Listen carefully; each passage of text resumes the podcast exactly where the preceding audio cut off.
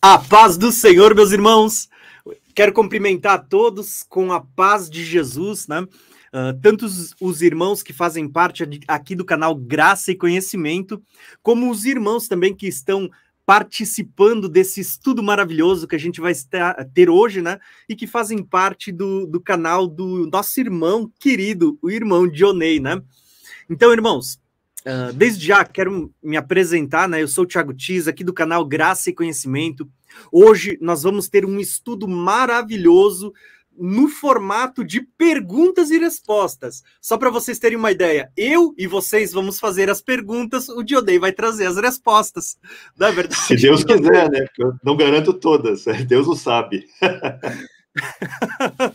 é isso aí, irmãos. Então, eu vou deixar o Dionei se apresentar. Eu, eu creio que a maioria já conhece, mas se porventura alguém não conhece, eu quero deixar o Dionei se apresentar e depois eu quero trazer aqui uma introdução do nosso assunto tão importante que a gente vai estar tá abordando hoje, tá bom? Dionei, se apresenta aí, mano. Antes de mais nada, obrigado, Tiago. É um prazer estar com você. A gente já tem conversado muitas e muitas vezes e outras tantas. Já tivemos uma live juntos, inclusive com Israel e mais outros irmãos conosco. Foi um prazer, foi de grande aprendizado para todos nós. E hoje, né, estamos aqui com vocês. Eu sou o pastor Dionei Vieira. Eu, eu congrego na Igreja Palavra Viva Church, que é aqui de Florianópolis, né? Eu estou em Floripa, inclusive. Eu, tô, eu não estou tão queimadinho quanto eu. Olha que eu estou na praia, mas o Thiago está muito mais queimado do que eu. Acho que eu preciso pegar mais praia, gente. Eu tô muito, tô muito branquinho ainda. Mas vai ser um prazer né, hoje ser instrumento para vocês. Eu, eu, sei que alguns já me conhecem, outros conhecem o Tiago também, e eu tenho certeza que tem muito para agregar, muito para a gente ver sobre Deus e seu tabernáculo. E porque a Bíblia está permeada do tabernáculo, né? Ele vai de Gênesis a Apocalipse, a, a, não só os, os, a, os, capítulos que tratam diretamente do tabernáculo, mas você vê o tabernáculo às vezes de forma indireta, né? Tanto que hoje nós somos esse tabernáculo também, né? Então tem muito assunto, muita coisa para falar. Obrigado, Maninho. Obrigado a vocês também que estão assistindo e vamos se divertir aí, gente. Perfeito. Então, irmãos, uh, como os irmãos já percebem pelo título que a gente deu, hoje a conversa vai ser sobre o tabernáculo. Nós sabemos que na Bíblia nós temos vários modelos, nós temos ali o, o, primeiro modelo, que é o tabernáculo de Moisés, depois nós temos o templo de Salomão, nós vamos ter o templo de Zorobabel, que foi eh, ornamentado por Herodes. Uh, nós temos até o tabernáculo caído de Davi, que a Bíblia vai falar sobre isso também, né? E nós temos ali figuras como, por exemplo, profecia sobre o templo de Ezequiel. Então, existem muitas coisas relacionadas ao tabernáculo. Como o Dionei falou, esse assunto ele abrange desde o Gênesis capítulo 1 até Apocalipse 21, 22, né? Onde vai falar sobre Nova Jerusalém, o, o tabernáculo de Deus entre os homens. Então, irmãos, esse assunto é muito precioso. Só para vocês terem uma ideia, a no final do ano eu comecei uma série sobre o Apocalipse versículo a versículo. E logo nos primeiros versículos eu percebi que eu não tinha como falar sobre Apocalipse sem trazer um panorama geral sobre o tabernáculo, porque o pano de fundo do Apocalipse é justamente o que está acontecendo no ministério do tabernáculo, né? Então, hoje, o meu objetivo nessa live, e por isso eu trouxe aqui um, um comentarista de peso, nosso irmão Dionei, é a gente trazer um apanhado geral sobre o tabernáculo. E eu vou colocar ele aqui na tela, assim, ó, e eu vou tentar colocar esporadicamente enquanto o Dionei estiver conversando com a gente. O tabernáculo. Só para vocês terem uma ideia, quando a gente fala do tabernáculo, aqui ele, ele tem mais ou menos uma divisão de como era o tabernáculo. Se bem que aqui ainda falta a cerca, a, a parte que rodeava o átrio exterior, né? Mas de uma forma ilustrativa, nós temos aqui o átrio externo, que é essa parte de fora, o lugar santo, que é a parte de dentro, e o santo dos santos, o santíssimo. Para os irmãos que já conhecem, a gente vai abordar um pouquinho disto hoje, tá? E eu vou tentar botar essa imagem cada vez que a gente for abordar cada uma dessas partes para a gente poder ver um pouquinho melhor. E aí, se você não conhece, você vai conhecer melhor. Porém, a grande questão do tabernáculo é que o tabernáculo ele aponta para várias questões. Eu vou dar aqui alguns exemplos. O tabernáculo aponta para Cristo, aponta para o homem, aponta para a criação e o terceiro céu, e aponta para o livro do Apocalipse. Então, nós vamos tentar aqui, uh, por meio de algumas perguntas, conduzir uh, essa nossa conversa de uma forma que até o final dessa live a gente consiga mostrar para vocês um pouquinho de como o tabernáculo está conectado à criação, ao terceiro céu, né? Uh, a Cristo, ao homem e ao Apocalipse. Tá bom, irmãos? Então, basicamente, essa é a nossa propo proposta inicial. Deixa eu só voltar aqui, né? então, Dionei, olha só. Como eu disse, meu propósito hoje não é falar. Falei aqui com o Dionei, né? Se hoje nós dois fôssemos falar sobre tabernáculo, a gente ia terminar a live amanhã de tarde. Então o objetivo vai ser o seguinte: para a gente simplificar e terminar ainda hoje, eu pergunto, o Dionei responde, tá bom, irmãos? Então, olha só que legal. Se você quiser depois ouvir um pouquinho eu falando sobre esse assunto também, entre aqui, vai ter uma série, uma playlist com uma série do tabernáculo que eu estou desenvolvendo. Aí os irmãos podem me ver falando um pouquinho também. Mas hoje, vamos curtir o nosso irmão, esse convidado especial que a gente tem, tá bom? Então, Dionei, uh, eu quero te fazer uma pergunta. Antes da gente começar a abordar o tabernáculo em si, antes da gente entrar falando ali, eu quero começar falando sobre o tabernáculo e a criação. Mas antes disso, eu queria te pedir, você poderia fazer uma introdução para nós, uh, falando um pouquinho de como você vê o tabernáculo e a importância dele na Bíblia? Vamos lá. É, em primeiro lugar, deixa eu já avisar o pessoal também. Eu assisti as tuas lives, viu? Os teus vídeos sobre tabernáculo. Gente, tá imperdível. Tem vários temas ali que o Tiago colocou que são muito bem abordados. Né? Eu assina embaixo e tem sido muito, muito edificante. Então, por favor, assistam, tem muita coisa legal. Eu, a gente vai tentar abordar algumas coisas que ele ainda não abordou, é, e eu vou trazer algumas curiosidades do hebraico também, porque isso, é, isso enriquece bastante a nossa compreensão, inclusive, sobre essa questão do tabernáculo, né? Então, e ajuda, ajuda também a entender as questões históricas, por exemplo, quando você vê é, a cultura de tabernáculo no Oriente Médio, né? Você sempre vai perceber que existe um, um conceito que não é, obviamente, é, é uma cópia, né? Eu costumo dizer que o que acontece às vezes no, nos povos que estavam ao redor de Israel, eles acabam meio que copiando, ecoando uma verdade, mas meio que gerando com isso algumas distorções. Exemplo, vou dar um exemplo para vocês.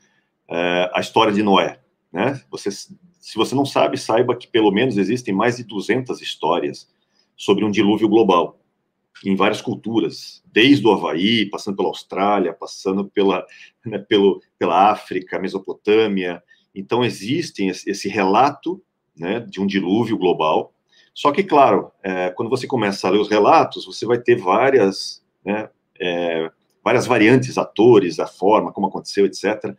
Por quê? Porque são ecos de um evento real, só que, claro, pela situação onde estão, as pessoas e tudo mais, há uma distorção. E no templo não é algo muito diferente. Você vai ver templos no passado de outros deuses e tudo mais, que eu costumo dizer que também são ecos do que você vê na Bíblia. Porque é muito comum, por exemplo, quando você estuda a, a questão dos templos na Mesopotâmia, você vê que geralmente os templos eram você tinha um zigurate, por exemplo, a Mesopotâmia é um caso clássico disso, né? Você tem aquele zigurate, que é como aquela pirâmide de degraus, né? Você vê isso nos incas, nos astecas, algo parecido também e de certa forma ele tem, essa característica piramidal e, e, uma escada que sobe até o topo, né?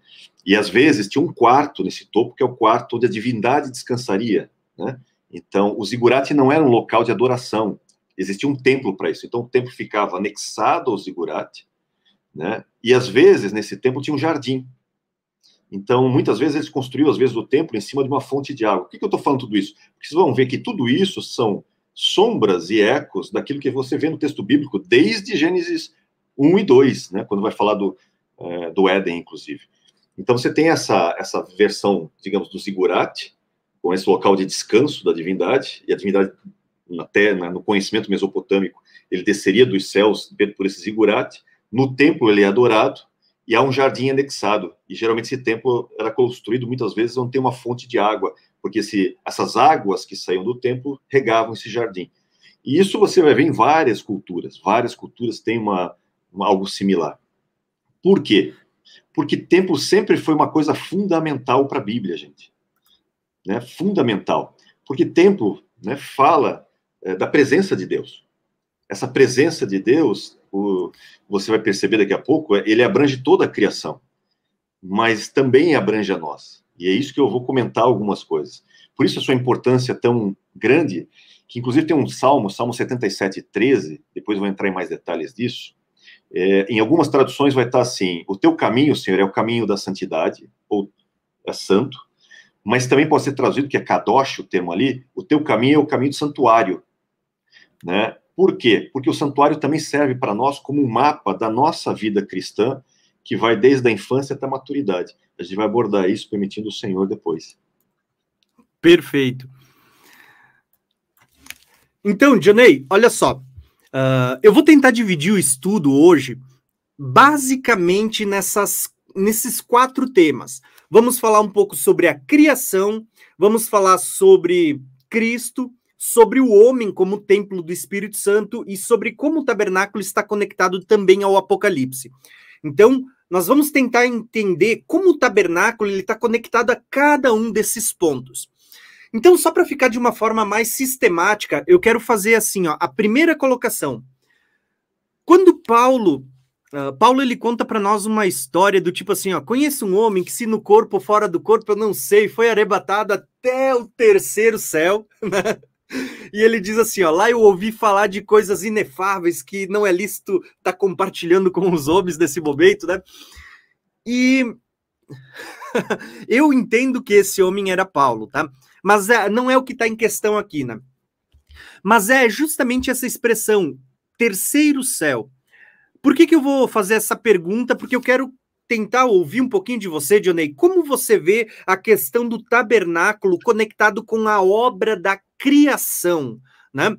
Porque uh, quando a gente olha para essa questão de tabernáculo, a gente sabe, vamos falar de céu, a gente sabe que por causa da cultura existem diferentes visões. Por exemplo, se eu não me engano, o Apocalipse segundo Baruch, não?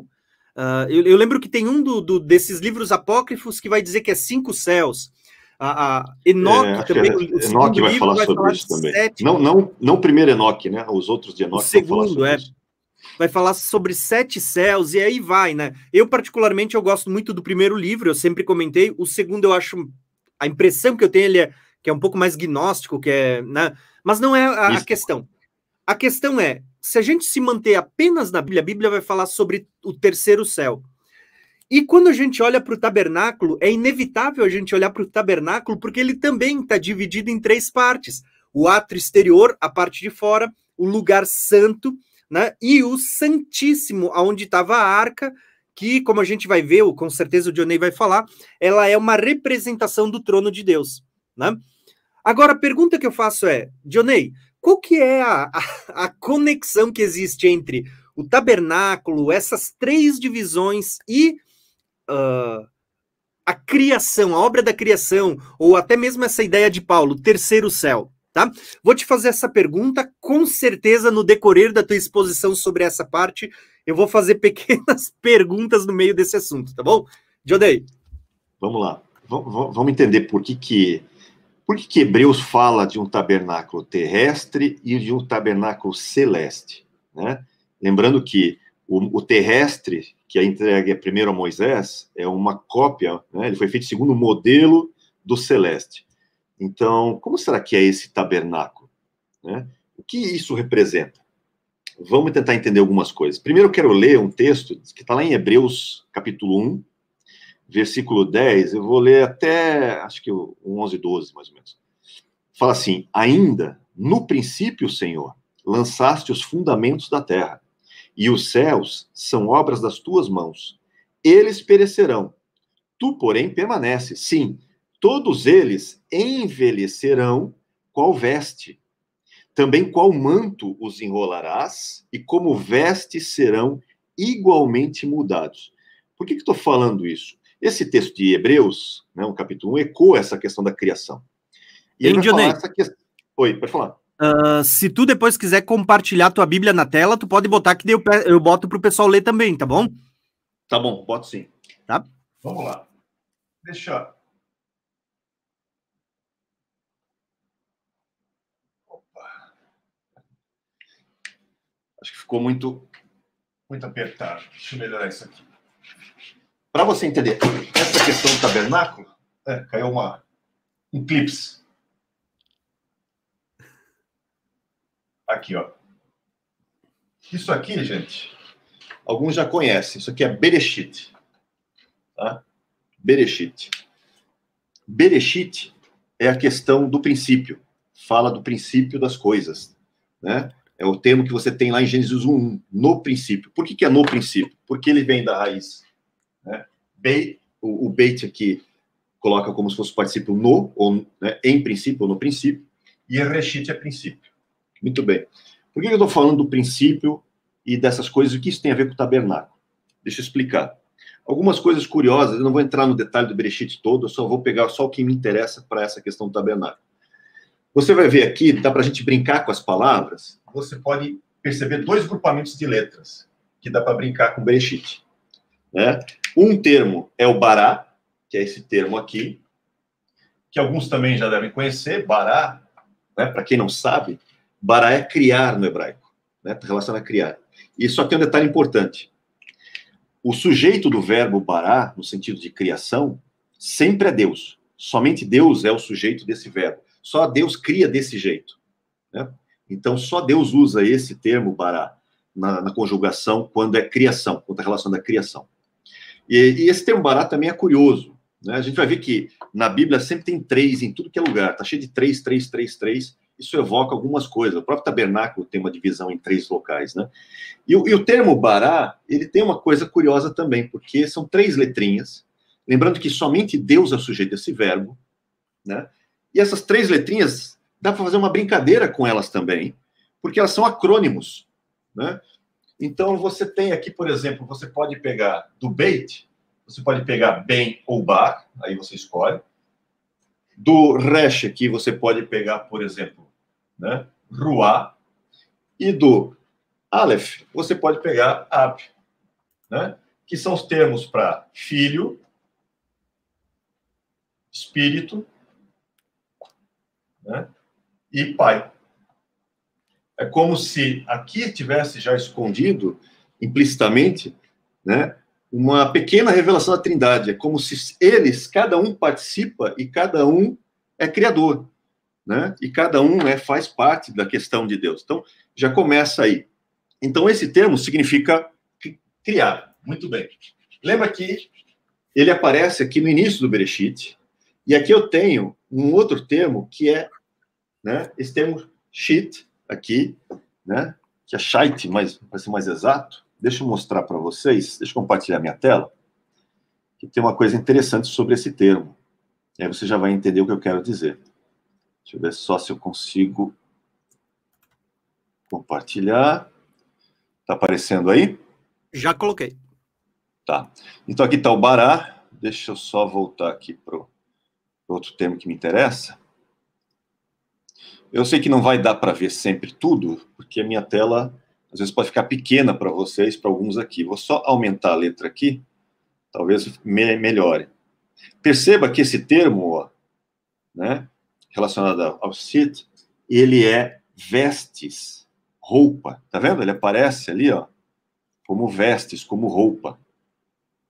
Então, o que, que eu tenho aqui? Quando, deixa eu só parar novamente e voltar para o quadro. Então, quando você tem esse termo bará, que é criar, né? E sit aqui é vestes, roupa. Ou seja, o bereshit, o que, que é? O que, que é no princípio também? É como se estivesse criando vestes. É como se, na medida que Deus vai criar o universo, ele está criando o quê? Uma roupagem, vestes. Não é por acaso que você vê o quê? O autor de Hebreus, ali no capítulo 1, citando o Salmo 102, falando o quê?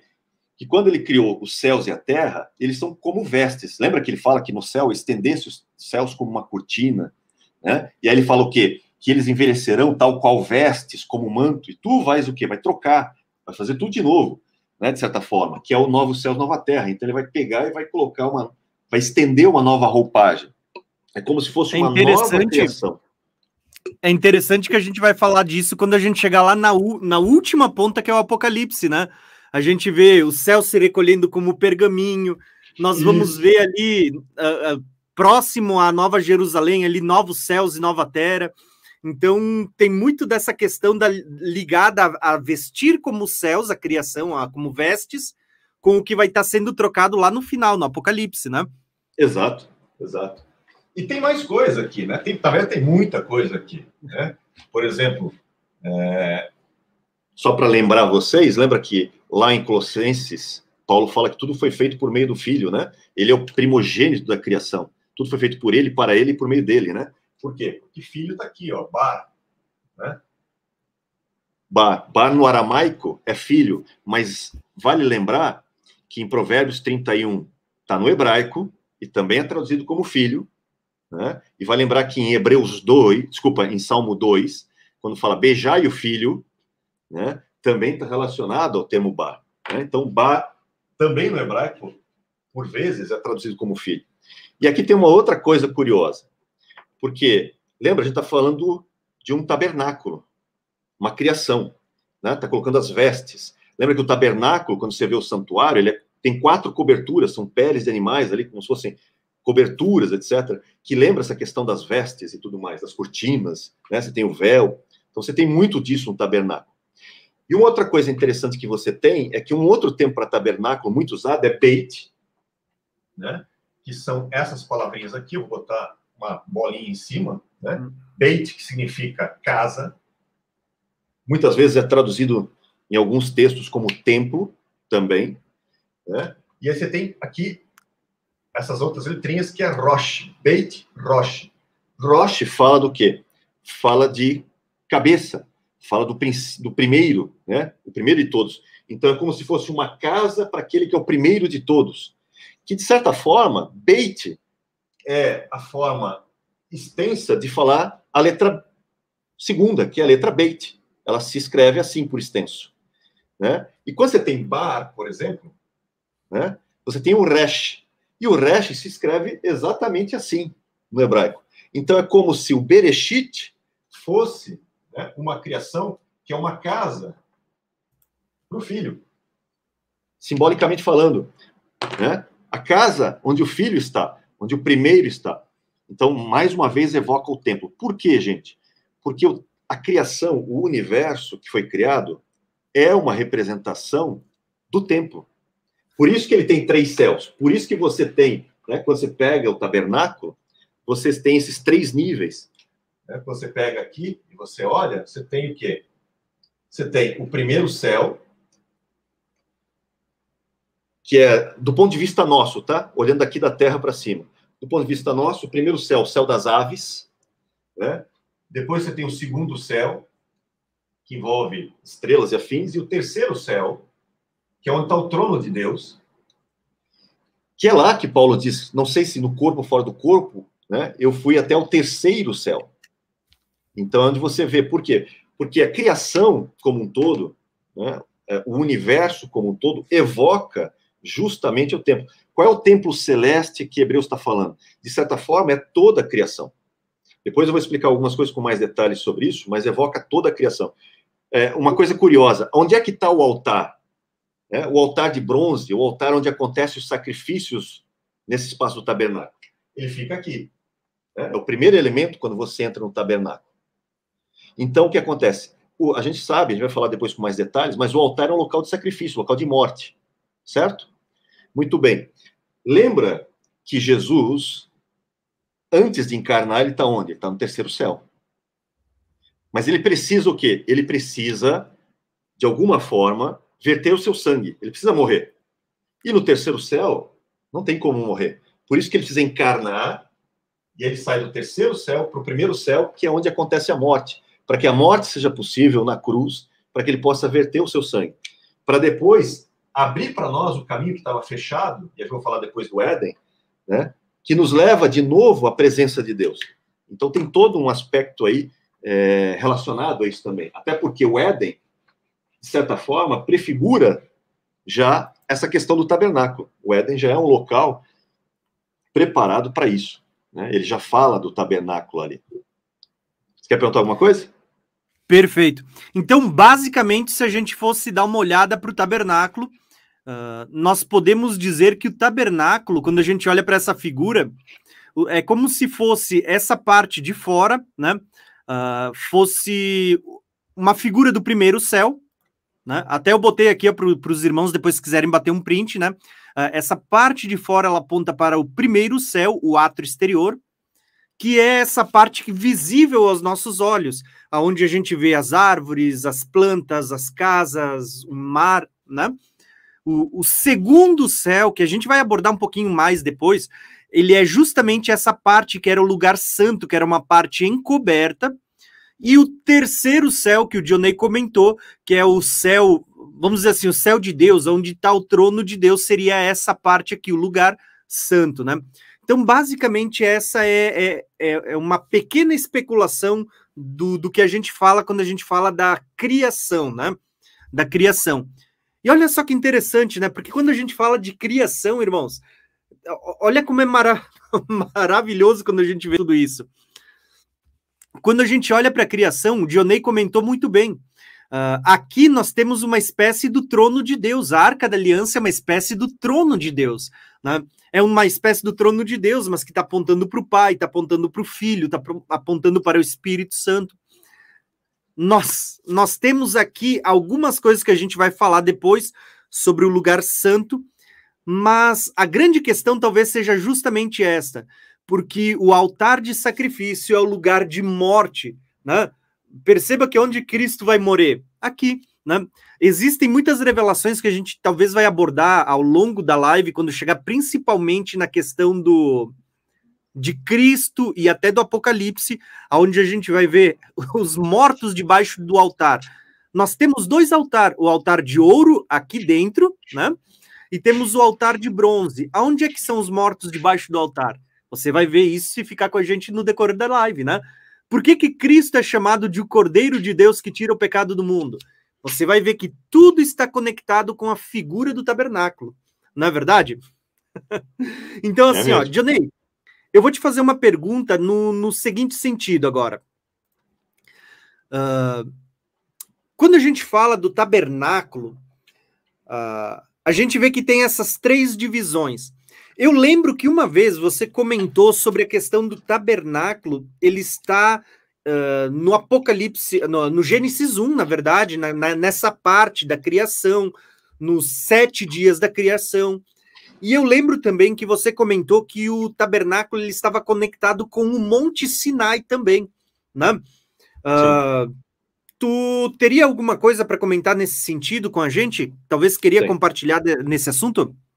Deixa, deixa eu mostrar algumas coisas. É, em primeiro lugar, é, quando você fala do. Vamos começar pelo Éden. Quando você fala do Éden, por exemplo, deixa eu só arrumar aqui a luminária. Que ela caiu aqui, deu um, um piripaque. Deixa eu desligar. Pronto. eu derrubei uma pequena luminária aqui. Ficou meio problemático. Acontece. É o estúdio. É o estúdio, é o estúdio. Então, o Éden, eu já comentei às vezes sobre isso, e as pessoas dizem, não, mas Adão, né, o homem e a mulher lá não são sacerdotes e nada. Na verdade, eles estão no paraíso, desfrutando do paraíso. Tem, tem uma série de discussões sobre isso, né? Que eles estão nus, inclusive. O que também é um debate se realmente essa nudez é, ela é porque lembra que Deus se veste de luz como de um manto, então muitos especulam que eles tivessem né, uma luz que emanava deles, então estão nus, mas é, são vestidos de luz como Deus no Salmo 104, já que fomos feitos à imagem de Deus, e depois essa luz se perde, né? Por isso que o termo or, luz no hebraico, é muito parecido com o termo or, pele, no hebraico, só que muda uma partícula, né, uma letra. E essa letra denota justamente a visão, né, ou seja, a cobiça dos olhos, aquilo que tirou de nós essa presença de Deus. Né? E quando você analisa essa questão no termo no hebraico, deixa eu mostrar para vocês aqui. Deixa eu compartilhar minha tela de novo. Só um pouquinho. Ver só se está aparecendo aí. Já está aí. Tá. Vamos lá para Gênesis 2, 15, por exemplo. Né? E aqui tem: Tomou, pois, o Senhor Deus ao homem, o colocou no jardim do Éden para cultivar e guardar. Deixa eu botar isso aqui no interlinear. Né? É, vai ficar um pouco técnico, mas só para você saber. Ó. Tá aqui os dois termos, cultivar e guardar. Tá? Então, no hebraico, os dois são três letrinhas, praticamente, né? Onde você tem abad, que é relacionado a cultivar, que significa trabalhar também, e guardar, que, né, samar, chamar, que significa justamente essa questão de você é, guardar, ministrar, né? Está relacionado a esses termos. Quando você vai para números, por exemplo, números 3, 7, você vai ter o seguinte, deixa eu botar o texto de volta, né? Perceba que números está falando dos levitas, né? ele fala no versículo 6 aqui, ó, faze chegar a tribo de Levi e põe-na diante de Arão, o sacerdote, para que sirvam e cumpram seus deveres para com ele e para com todo o povo, diante da tenda da congregação, para ministrarem no tabernáculo, e terão cuidado de todos os utensílios da tenda da congregação e cumprirão seu dever com os filhos de Israel no ministrar o tabernáculo. É, perceba o seguinte: esses termos, a partir do versículo 7, usados aqui por sacerdotes levitas, né? Deixa eu mostrar aqui, ó. Deixa eu só descer do versículo 7 aqui para baixo. Tá vendo que cumpram aqui já é o mesmo termo que foi usado lá para guardar, por exemplo, né? Você vai ver esses mesmos termos aqui, ó, para ministrar no tabernáculo, é o mesmo termo usado para cultivar, abad, né? E você vai ver de, no, de novo, ó, eles vão ter cuidado dos utensílios, é o mesmo termo relacionado novamente a guardar, que está lá no, no, em Gênesis 2, no Éden, no jardim, e novamente o termo para ministrar, que é o termo relacionado né, a cultivar a terra, a trabalhar a terra. E isso relacionado ao quê? Sempre ao tabernáculo. Está né? Tá vinculado ao tabernáculo. Então, o que, que isso mostra? Isso mostra o seguinte: Deixa eu parar aqui, voltar para a tela. Isso mostra, né, pela, pela terminologia que Deus conversa com Adão ali e diz: olha, você vai cultivar e guardar, né? Você vinculando isso com números 3, 7, 8, mostra que o trabalho dos sacerdotes, dos levitas, isso mostra que, de certa forma, né, o homem e a mulher serão ali já como sacerdotes. E o homem é o cabeça nesse, nesse sentido, né? Então o homem vai ter responsabilidade de cultivar e guardar o jardim. Ou seja, o jardim é uma espécie de quê? De tabernáculo. Por que isso? Porque no jardim você tem essa característica. Lembra que o jardim você tem aqui quatro rios que delimitam o jardim, porque lembra, o jardim está dentro do Éden. Então, dentro do Éden, Deus planta um jardim. Não confunda jardim e o Éden como a mesma coisa. Não, você tem o Éden, e dentro do jardim, Deus planta, né? desculpa, dentro do Éden, Deus planta o jardim, coloca o homem aqui dentro, e curiosamente você tem aqui duas árvores. Né? Vou botar aqui como esse exemplo aqui. Né? Duas árvores. Você vai encontrar, na verdade, toda a simbologia do tabernáculo aqui, por quê? Porque aqui é como se fosse um lugar santo. Né? E guarda isso, porque disso aqui eu vou vincular com, a, com o Sinai lá, e com a criação. Já vou chegar lá. Tá? Porque tem umas coisas muito interessantes aqui. Lembra que na viração do dia, Deus vinha para conversar com um homem, com a mulher. Né? Então, na viração do dia, Deus vinha falar com Adão. Lembra que Adão, até esse momento, Adão é o nome dos dois. É só você ler Gênesis 5:2, né? Que Deus os criou macho e fêmea e os chamou de Adão. Então, quando fala Adão antes da queda, Está falando tanto do homem quanto da mulher. Por isso que Adão é um termo depois usado muito para a humanidade. Tá? É, lembra que Eva só vai ganhar esse nome depois da queda. Antes da queda, como é que diferencia os dois? Um é chamado de homem, outro é chamado de mulher. Né? E aí o que acontece? É como se você tivesse Deus, na viração do dia, saindo do seu Santíssimo. Então, como se houvesse o Santíssimo. Né? Se você lembrar o Santíssimo, é como se fosse né, a montanha de Deus. Né? O monte que tem no Éden. Se você lembrar disso, Ezequiel 28 fala da montanha do Senhor. E lá no alto da sua montanha tem o seu trono. Então é como se Deus saísse do trono e viesse aqui sentir o perfume do homem. Porque né? A oração, a oração fala de quê? De incenso. E quando ele vem conversar, né, você falar com Deus é, é uma simbologia da oração. Então, de certa forma, o que, que você tem? Você tem Deus sentindo o perfume do homem, de certa forma, e conversando com o homem. Então, você tem um, prospecto do altar de incenso aqui, e você tem as duas árvores do conhecimento do bem e do mal e a árvore da vida. Né? Jesus, por exemplo, é o pão da vida, que tem os pães da presença. E você tem a luz, que evoca conhecimento. Então, é como se você tivesse já toda a figura no jardim relacionado ao que você vê no santo hoje, no lugar santo, que tem esses três elementos. O altar de incenso, que é uma figura de Deus conversando com o homem, sentindo o seu, né, o seu cheiro, e das árvores, até, a, até o candelabro, né, a menorá lembra uma árvore mesmo, ela lembra inclusive a questão da sarça ardente, né, tem esse simbolismo todo, e se você olhar como é que a, o Instituto do Templo criou a mesa dos pães da presença, você vai ver também como se fossem ramificações, como se fosse uma árvore com, né, com caule para alguns galhos. Então, evoca essa questão toda. E lembra que eles estão aqui. E eles têm o quê? Aqui é onde eles têm comunhão com o Senhor e provavelmente onde eles se alimentam com o Senhor também. Né? Se alimentam do jardim, das árvores do jardim, né? que tem outras árvores aqui relacionadas, e se alimenta a palavra de Deus que vem para eles. Então tem todo uma, um simbolismo muito forte aqui. Por quê? Porque quando você vai, por exemplo, para o Monte Sinai, né, onde Deus aparece lá em Êxodo, já em Êxodo 16, 17 em diante, ele vai dar as, as informações como Moisés deve preparar o povo, eles têm que tomar um, um, banho ritualístico, etc. Que Deus vai descer na montanha e tudo mais. E aí Deus dá o seguinte: olha, vocês vão ficar ao pé da montanha, depois que tocar a trombeta, podem subir, né? É, e depois você tem alguns eventos acontecendo ali. Então Deus fala os dez mandamentos, né? Nesse momento, todo o povo, incluindo Moisés, está no deserto. Então, você tem que três níveis ali, que é o pessoal ao pé da montanha, né? Ao pé do Sinai, aqui, vamos botar.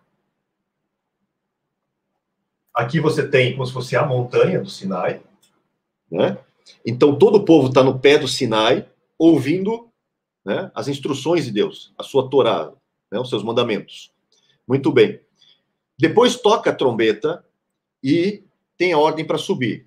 Lá em Êxodo 24, vai falar o quê? Que sobe Nadab, Abiú, Arão, Moisés e 70 do povo.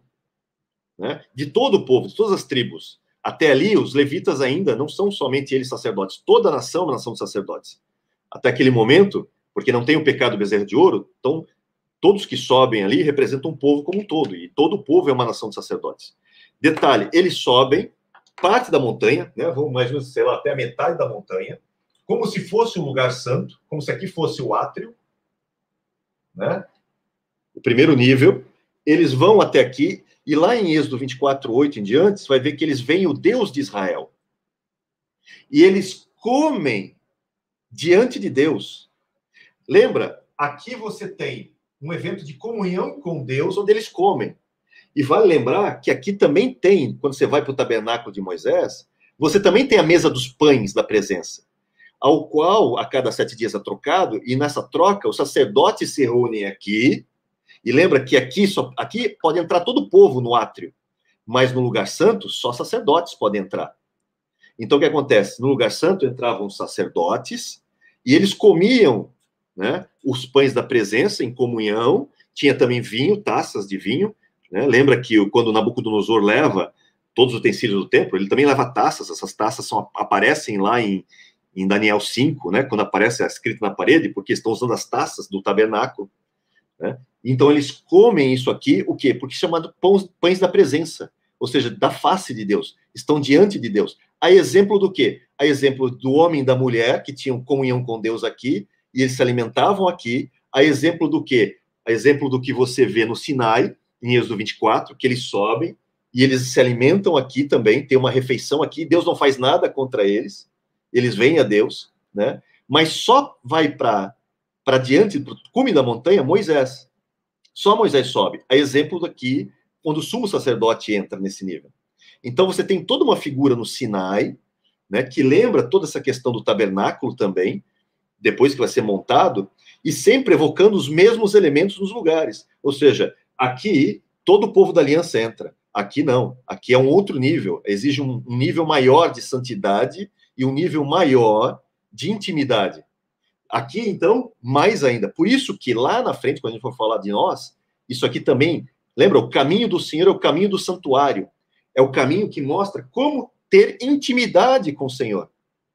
Ou seja, como sair da infância para chegar na maturidade. Existe um mapa. O mapa qual é? O mapa é o, é o, é o tabernáculo. É toda essa, essa, essa, digamos, essa rota do crescimento está ali. Então, tudo, tudo isso que você vê, inclusive a montagem, só para terminar essa parte que, o, que o irmão Tiago perguntou, lembra que a gente comentou, o tabernáculo evoca o quê? Evoca a criação, né? Fala da criação de Deus. Então, quando você fala da criação de Deus, a gente sabe quantos, quantos dias de criação? São sete dias, né?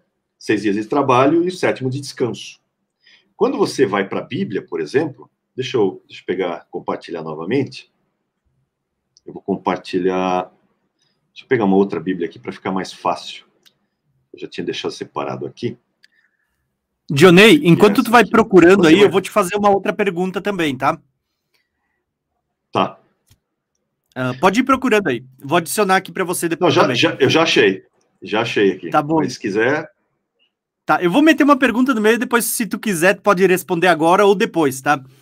Mas Manda assim, ver. ó, uh, eu lembro que numa das abordagens você falou ali sobre algumas medidas do tabernáculo e como isso aponta até para que, uma questão da, do, dos Profeta. milênios, dos seis milênios, e até mesmo em relação, por exemplo, assim, ó, é uma, um, um, pensamento meu, eu talvez, o, não sei se o Dionei concorda ou não, ou até as pessoas, os irmãos que estão na live, pode botar nos comentários se você concorda ou não com o que eu vou falar, eu vou botando aí os comentários dos irmãos também, tá? Mas a impressão que eu tenho é que a Bíblia ela vai falar sempre sobre seis milênios do período do governo humano sobre a Terra, né? E esses seis milênios ele é mais ou menos assim, acho que é de Adão até Moisés, dois mil anos, de Moisés até Cristo, dois mil anos, de Cristo até a sua vinda, meados de dois mil anos também. A gente não está marcando data, tá? Para quem vai dizer, poxa, chegamos a dois mil anos, ó, né? Não, a gente não está marcando data, mas é mais ou menos uma proximidade. Eu creio no que a Bíblia diz que uh, os que estão acordados eles entenderiam os tempos e as estações. Então eu creio que a Bíblia fala sobre a vinda de Jesus na proximidade de dois mil anos, tá? Então, é por isso que eu sempre foco dizendo: olha, que a vinda de Jesus está muito próxima. E, lógico, um, um, sétimo milênio, que eu creio que é o, o período de, de, um reinado milenar de Cristo aqui na Terra. A pergunta que eu vou fazer para o Dionei, se, se não for agora, você pode botar a resposta depois, é: existe uma figura no tabernáculo que, que fale um pouco sobre esse, é, essa questão de datas e coisas assim? Tem alguma coisa, é, alguma correlação, existe. Dionei? Existe, eu já vou colocar. Perfeito. Deixa eu só terminar esse ponto, que inclusive isso que eu vou falar agora tem a ver com isso que você está falando também, porque os sete dias da criação, né?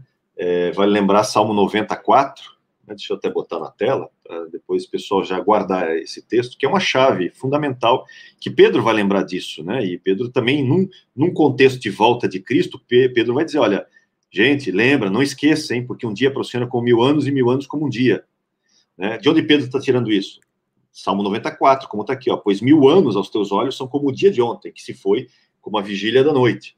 Então, é onde você tira essa, essa percepção, porque lá em Isaías, deixa eu até aproveitar também, né? Lá em Isaías 46, 9 e 10, ó. Deus fala assim: lembrai-vos das coisas passadas da antiguidade, que eu sou Deus e não há outro. Eu sou Deus e não há outro semelhante a mim. Que desde o princípio, reshit, desde o princípio, ou seja, desde o Gênesis 1, desde no princípio, anuncio o que há de acontecer e desde a antiguidade as coisas que não sucederam. E digo, o meu conselho permanecerá de pé, farei tudo à minha vontade. Ou seja, você quer saber como as coisas já foram definidas e como elas terminam? Deus está dando a dica aqui, ó. Olha o princípio, olha Gênesis 1. E Gênesis 1 você tem os dias da criação. E lembra, um dia com mil anos, mil anos como um dia. Então, você tem essa evocação. E essa evocação é levada para o tabernáculo também, porque quando você vai na, no início dos textos para a construção do tabernáculo, você tem isso aqui, ó. Você tem, é, guarda essa, essa abertura. Disse o Senhor a Moisés, tá? Por que, que isso é importante? Porque aqui vai marcar sete discursos. Esse é o discurso do dia um. Então é como se Deus estivesse falando a Moisés o que é feito no dia 1. Né? Por quê? Porque quando você vai para é, Êxodo 30, 11, porque se você continuar o texto aqui, ó, você tem várias coisas acontecendo, várias coisas sendo faladas, mas só vem novamente em Êxodo 30, 11, essa evocação, ó, disse mais o Senhor a Moisés. Esse disse mais o Senhor a Moisés, o que, que ele está evocando? Um novo discurso, é como se fosse o dia 2. Aí você vai para o versículo 17, ó, novamente, ó, disse mais o Senhor a Moisés, é o terceiro dia.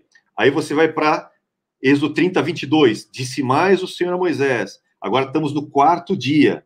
Depois você desce um pouco mais, ó, Êxodo 34, disse mais o Senhor Moisés de novo, é como se ele, cada vez que fala isso, ele está fechando um discurso, abrindo outro. É como se fossem. Você vai ver são sete discursos, esse é o quinto discurso agora. Aí você vai para o sexto discurso. Isso é interessantíssimo, porque mostra muita coisa. Ó. Aí chega aqui, novamente, o dia 6, que inclusive evoca o homem agora, porque fala de Bezalel, que é cheio do espírito, depois é, vai encher com quatro dos sete espíritos de Deus, Bezalel, né, que é o, um dos construtores do tabernáculo principal né? depois vai ter uma ajuda a Oliabe. E aí ele termina em Êxodo 31, 12, os, os discursos todos com isso aqui, ó, com o sábado, que evoca o dia sétimo, porque é o, é o sétimo discurso. E no sétimo discurso, ele fala exatamente da questão dos sábados, como sinal. Então você tem toda a, toda a sequência relacionada a essa questão dos discursos com a montagem do tabernáculo. Quando você vai depois do 32 em diante, aí você tem já o evento do bezerro de ouro, que daí já mudou completamente o foco. Já saiu do foco das questões do tabernáculo e vai para outro local. Né? Então, por que, que isso é interessante? Deixa eu só parar o compartilhamento e voltar para cá. Né? Por que, que isso é interessante? Porque isso evoca toda essa questão do vínculo do tabernáculo com a criação. Porque lembra, nós falamos, o tabernáculo celeste, aquele que Hebreus fala, é todo o universo. Vale lembrar uma coisa fundamental: o universo, gente, é finito e está dentro de Deus. Quando Deus cria o universo, é, só para botar você num, num certo aspecto, antes de Deus criar o universo, só uma coisa existia: o próprio Deus. Ele existe, ele é, sempre foi. Deus não tem começo e fim. Então, e Deus ocupa tudo, né? Ele é infinito. Lembra disso? Deus é infinito. Deus decide criar. Quando Deus decide criar, não importa onde ele vai criar, qualquer coisa, qualquer lugar que ele for criar, vai ter que criar nele. Porque ele é tudo. Então ele vai ter que abrir um espaço nele, é como se Deus abrisse um espaço. E lembra, Deus é luz e nele não há treva nenhuma. Ou seja, esse local onde Deus habita, não existe treva, é luz em tudo que é lugar. Mas por causa dessa criação, ele vai abrir um espaço em si, onde ele, como se ele afastasse a sua própria luz, gerando o quê? Um, um ambiente de trevas. Por isso que o termo bará, criar, também tem um sentido, depende do, do modo do, do verbo, que significa engordar. É como se Deus, a partir de um pontinho, ele inflasse, sabe? Como se soprasse, como ele ficasse grávido de um universo. É como se a partir disso, ele cria um universo finito. Né? E esse universo finito está dentro dele. Por isso que Paulo, lá em Atos 17, fala: nele vivemos, nos movemos e existimos. Onde? Nele, dentro dele. Por isso que ele diz assim: eu meço o universo, né? eu meço os céus com a palma das minhas mãos. Né? Simbolicamente, Deus tem mão? Não, Deus é infinito, mas é uma é forma para você entender isso. Né? Não é à toa que, quando, é, falando até do templo, quando Salomão vai inaugurar o templo, Salomão, na oração dele, fala uma coisa profunda. Ele fala assim: Senhor, bem sei que não habitas em templos feitos por mãos humanas. E aí ele continua: inclusive, nem o céu dos céus. Lembra que primeiro céu, segundo céu, terceiro céu, nem o céu dos céus te podem comportar. O que, que Salomão está inferindo? Salomão está dizendo o seguinte: Deus, Deus, tu é tão grande que esse universo não, não cabe aqui dentro.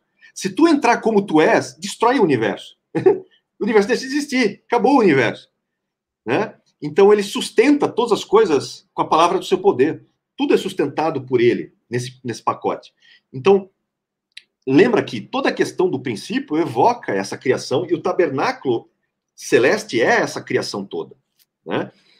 E por que, que isso é profético também, como o Tiago comentou? Deixa eu, deixa eu refazer o meu tabernáculo aqui uma carinha um pouquinho mais bonitinha, só para mostrar Né? Um detalhe. Então vamos voltar ao tabernáculo. Tá? Aqui eu tenho santuário. Se eu não me engano, o tabernáculo foi montado e desmontado umas 40 vezes no deserto, né? Se eu não me engano, uma 42, para ser mais exato. É. Então 42, ali, ó. Até, até ele ficar no, no, no, em Siló, onde ele vai ficar em Siló por mais ou menos 369 anos. Perfeito. Até o final da live a gente vai montar e desmontar umas 40 e poucas vezes também aí no teu quadro. Não tem problema. Aí vale, vai lembrar o seguinte: o que, que você tem no tabernáculo? Você tem aqui 100 côvados, 100 côvados, 50, 50, tá? Aqui você tem 20 côvados, a largura 10 côvados, e aqui você tem cerca de 10 por 10 novamente. Né? Lembrando que aqui você tem, além de você ter a medida do comprimento, você também tem a altura. A altura disso aqui é 5, tá? 5 côvados. E a altura aqui é 10 côvados, tá? Então, vou só botar aqui como se fosse 10 côvados de altura. Por que, que isso é importante? Já vou explicar. São três níveis. É como se Deus estivesse evocando três é, eventos na história. Tá? Primeiro evento, o evento relacionado ao átrio. Então, eu não vou ter como calcular o volume do átrio, porque eu não tenho a dimensão aqui dessa largura, que aqui é uma cerca, tá, gente? Depois a gente mostra uma, uma figura que tem uma cerca, que é um pano, na verdade. E lembra, eu tenho a medida de comprimento e eu tenho de altura, não tenho a largura. Então eu posso calcular não volume, mas posso calcular a área. E a área que eu tenho, ó, 100 mais 100, 200, 250, 300. Então eu tenho de área aqui, ó, deixa eu botar aqui 300 por 5 de altura, o que me dá 1500 côvados. Aqui vou botar CV ao quadrado, tá? Côvados quadrados. Depois eu explico o porquê. Então esse é o primeiro nível. Depois eu tenho o segundo nível aqui, que é o lugar santo. E o lugar santo eu tenho 20 por 10 por 10 de altura. Então eu tenho 20 vezes 10 vezes 10, que vai me dar 2.000, também côvados, só que agora cúbicos. Ok? Porque aqui eu tenho a informação de os três que eu preciso para fazer o volume. E por último, eu tenho o quê? Eu tenho aqui né, o Santíssimo, que é 10 por 10 por 10. Né? 10 por 10 por 10, que dá mil. O que também aqui, só um adendo, um parênteses, essa questão 10 por 10 por 10 que dá mil. Lembra, um dia para o Senhor é com mil anos, né? Então fala do Aleph, Aleph é a primeira letra, tá? Aleph é a primeira letra, que vale um, mas Aleph também se escreve Elef, que é mil. Então a letra Aleph, ela vale um no, no hebraico, mas ela também simboliza o mil, e uma coisa muito curiosa, Aleph é, é um, é um nome que representa Deus, porque ele é o primeiro, ele é o número um de tudo, né? E vários nomes de Deus. Mas olha uma coisa curiosa. Quando você pega o, o Aleph, você pega o nome de Deus, Yud Rei Vav Rei, que vale 26. Você pega Elohim, que vale 86. E você pega Jesus, que é Jesus, que vale 888. Você soma 888 mais 86 mais 26. Sabe quanto dá? Mil. São três nomes de Deus que juntos somados dão mil também. Só uma curiosidade. E não, e não por acaso é o valor em, em volume, por exemplo, né? mil côvados cúbicos que você tem no Santíssimo, que é onde Deus está. Né? E lembra que são três medidas para você conseguir volume. Por que, que isso é importante? Porque quando o tabernáculo é montado, tá? Moisés, que vai libertar o povo no Êxodo, isso acontece por volta de 1500 anos antes de Cristo. Então é como se o átrio, que é o local onde você tem sacrifícios acontecendo, ele dissesse o seguinte: esse átrio, esses sacrifícios físicos desses animais, só vai valer ó, por 1500 anos. Não mais do que isso. É o período da antiga aliança.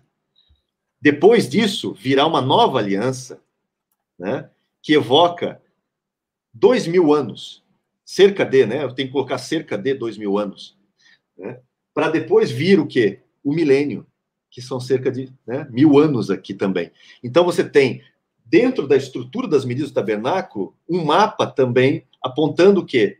Esse tempo que faltava para se cumprir, os 1.500 anos da antiga aliança, os dois mil anos agora que nós temos da, da primeira vinda para a segunda vinda de Cristo, e os mil anos de milênio, onde ele será efetivamente rei no trono, também na terra, né? efetivamente na terra. E lembra, côvado, ah, você diz, ah, mas côvado é medida de, de dimensão, Dionísio, você não pode usar isso para tempo. Posso. Sabe por quê? Porque a Bíblia diz que eu posso. Porque lá, né, quando Jesus está falando nos evangelhos, diz assim, olha, é, quem de vós, né, o maior que você seja, pode acrescentar um côvado à sua existência? Ele não está falando ali de medida, está falando de quê? De tempo. Tem um côvado existência. Então eu posso inferir isso aqui. E quer ver uma outra coisa curiosa? Quando você pega Josué, Josué lá nos primeiros capítulos vai ter a entrada da arca, né? A, eles vão entrar na Terra Prometida. Leia o texto. Eles vão entrar na Terra Prometida e nessa questão Josué dá uma ordem, diz assim, olha, vocês vão se preparar para a entrada na Terra Prometida, mas tem um detalhe, tá? A arca vai na frente. Quão na frente a arca vai? Cerca de dois mil côvados. Ou seja, e a arca, a gente já sabe, né? Vamos dar um spoiler aqui, mas a arca representa Cristo também. Fala de Cristo. E lembra, uhum. Cristo, na sua primeira vinda, depois da ressurreição, ele já entrou na Terra Prometida, ele é a arca. Nós estamos a igreja cerca de dois mil côvados atrás para fazer essa passagem. Então a arca passa primeiro, a arca entra na terra primeiro para mostrar o caminho, e dois mil côvados atrás está entrando o povo, passando também. Então é uma, é uma outra figura profética belíssima, também apontando para essa questão dos sete dias da criação, né? Dos sete mil anos. Assim, ó, eu te fiz essa pergunta justamente porque eu conhecia esse pano de fundo e eu falei, pá, o Dionei vai trazer isso e isso é enriquecedor, tá? Para quem quiser calcular isso em casa e entender melhor, só para vocês entenderem, gente, uh, eu separei aqui uma imagem só para vocês entenderem.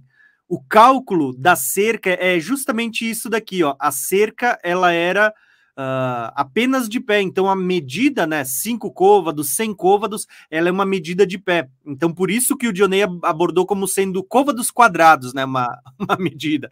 E já essa parte encoberta, você vê que você tem a medida não só Uh, do comprimento, da largura, mas também né, da altura, você tem a parte de cima, por isso, uh, metros cúbicos, tá? Então, só para você depois, caso você for tentar fazer o cálculo em casa, você entender o porquê da diferença da medida do átrio para a medida encoberta, né?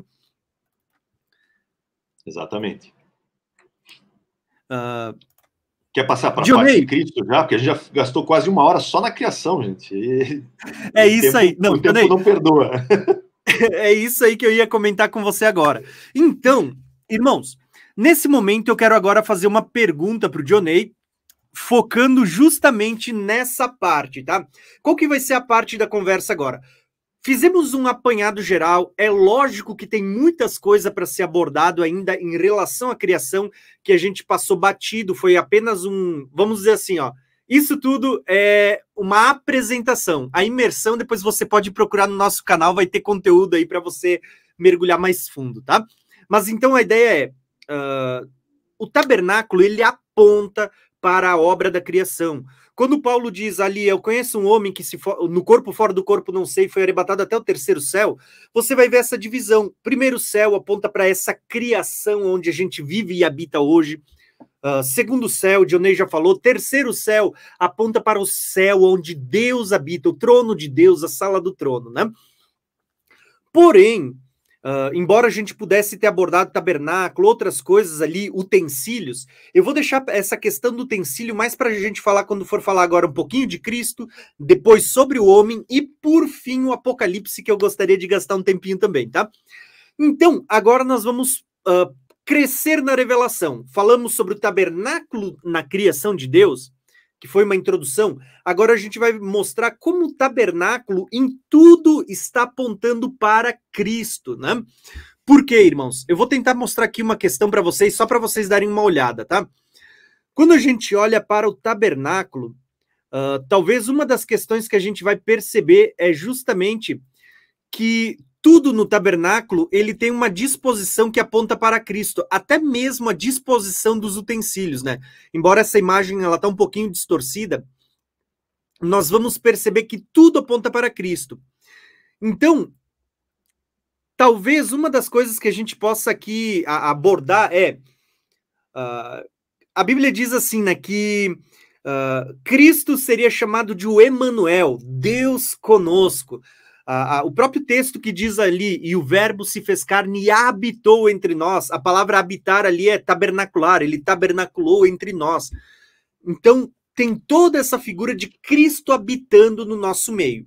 Porém, a grande questão, eu não vou discutir essa questão de Cristo habitar em nosso meio, até porque a gente vai falar isso depois quando falarmos sobre o homem, mas existe uma questão de que tudo no tabernáculo, inclusive cada utensílio, a ordem, eles estão apontando para a obra da redenção e o que Cristo fez por nós. Tudo no tabernáculo aponta para Jesus. Então, Dionei, a pergunta agora vai ser essa, tá? O que, que você poderia falar para nós um pouquinho sobre essas três partes né, do tabernáculo, o átrio, exterior, lugar santo, santíssimo, como eles apontam. Vamos lá, Dionei. Vamos lá. Eu vou começar pela estrutura do tabernáculo, né? Essa estrutura do pátio. Aqui vai lembrar. Deixa eu botar tudo, tudo aqui, só para ter. Depois eu vou botar os elementos. É, deixa eu só apagar aqui. Vou botar um pouco melhor isso aqui. Aqui tem uma diferenciação, aqui já começa uma coisa interessante. Em primeiro lugar, você tem é, o tabernáculo, ele é cercado, né? então a ordem é não, ninguém pode pular, né? são cinco côvados, cinco côvados, mais ou menos dois metros e meio, gente. Né? Ninguém era para pular isso aqui, se pulasse, morreria. Né? E Até cinco aponta para graça, né, Dionei? E cinco, ah, cinco está direto aqui, depois vamos falar mais sobre isso, que cinco, o tabernáculo é repleto de cinco, que fala da graça. Né? E, e você tem aqui várias entradas esse tabernáculo. Né? Você tem aqui, aqui, né? As colunas e tudo mais. Inclusive tem cinco, são cinco colunas, quatro colunas, tem vários elementos relacionados aqui. Aqui você tem quatro colunas, tá? Então tem quatro colunas aqui. Essas quatro colunas, aqui você tem 20 côvados. Depois vou explicar por quê. Aqui, lembra, tem 10 côvados e aqui também tem 10. Por que, que isso é importante? Primeiro, são três entradas. Só existe um local de entrada, só existe um caminho. Não dá para você entrar por outro caminho, tá? Só existe um caminho. E esse caminho, para facilitar a vida deles, ele ainda é colorido. Na verdade, aqui eu botei uma cor só, mas são. Né? Você tem pelo menos quatro cores, que é o linho branco, na verdade, que serve como base. E aí você tem o azul, que fala da divindade, azul, que é cor do céu, né? Então fala da, da questão da divindade. Aí você tem o vermelho, que fala do sangue. Né? E você tem o púrpura, que é o roxo, né? um púrpura, que nada mais é do que a mistura do azul com vermelho. E púrpura é a cor dos reis, é o manto dos reis, a cor de rei. E é interessante ser justamente o púrpura, uma junção de azul com vermelho, porque representa Cristo, né? Cristo é aquele que tem a natureza divina, azul, com a natureza humana, vermelho. Lembra Adão? Adão da terra vermelha, porque você veio da terra vermelha né? É Deus em sangue, Adão, né? Então, ele tem as duas naturezas, e as duas naturezas nele fazem dele rei. Por isso que tem o roxo também, o púrpura, que estão enfeitando essa entrada aqui, não só essa, como essa e essa também. Porque todas as entradas são partilham desse mesmo grupamento de cores. Lembrando que o branco, que é a cor raiz, a básica para depois, né, serem é, pigmentados, esse branco simboliza, claro, justiça, né, pureza e tudo mais. Então, é como se você tivesse chegando no tabernáculo e você visse o caminho, e o caminho está né, é, embelezado para você o, o ver, né, que é Cristo, aponta para Cristo. Por isso que ele diz que ele é o caminho, a verdade e a vida. Então você tem os três, as três portas, as três entradas, todas elas apontando para Cristo. E é interessante quando você vai passar. Por que, que é interessante quando você vai passar? Por isso que eu quero colocar. Porque lembra, cada caminho desse tem uma área também. Então aqui são 20 côvados, 20 por 5 de altura. Isso aqui dá 100. Aí aqui você tem 10 de largura por 10 de altura. 100. 10 vezes 10, 100. E aqui também, 10 de largura por 10 de altura. 10 vezes 10, 100. Cada vez que você entra e passa pelo caminho, pela verdade, pela vida, Deus quer de você 100% de você. É um simbolismo. É, é como se você tivesse que, a cada vez, se entregar 100%. E à medida que você vai entregando 100%, você vai né, tendo mais e mais intimidade, alcançando mais intimidade com Deus. Lembra? Salmo 77, 13? O caminho de Deus é o caminho do santuário. Está no santuário. Tem um mapa para você alcançar. Por isso que você tem essas divisões também do caminho da verdade da vida. Então, só nessa questão estrutural você já tem uma coisa interessante, né? Aí eu vou entrar em uma outra coisa curiosa. Se você observar, o, o, o pátio aqui é todo de bronze, e no santuário você vai ter uma mistura de ouro e também tem prata aqui. Eu vou explicar por quê. Né? É, eu vou, eu vou me ater um pouquinho no bronze, só porque o bronze, você tem aqui um altar de bronze. Deixa eu apagar só esses números aqui, gente. E botar esses dois elementos, que eles são bastante significativos. Então, aqui você tem, deixa eu botar numa cor diferenciada. Aqui você tem o altar, aqui você tem a bacia, né? E ambos são de bronze, inclusive essas colunas que estão aqui, porque elas estão vinculadas ao pátio, a base delas aqui é de bronze. Tá? Essa base delas é de bronze. E você tem essas colunas aqui que são de bronze e prata. Tá? Colunas de bronze e prata. Por que, que o bronze predomina aqui? Qual é o, o significado do bronze no texto bíblico? Bronze fala de juízo. Né? Bronze fala de juízo. Aponta, inclusive, muitas vezes, a questão até do Espírito Santo em vários aspectos.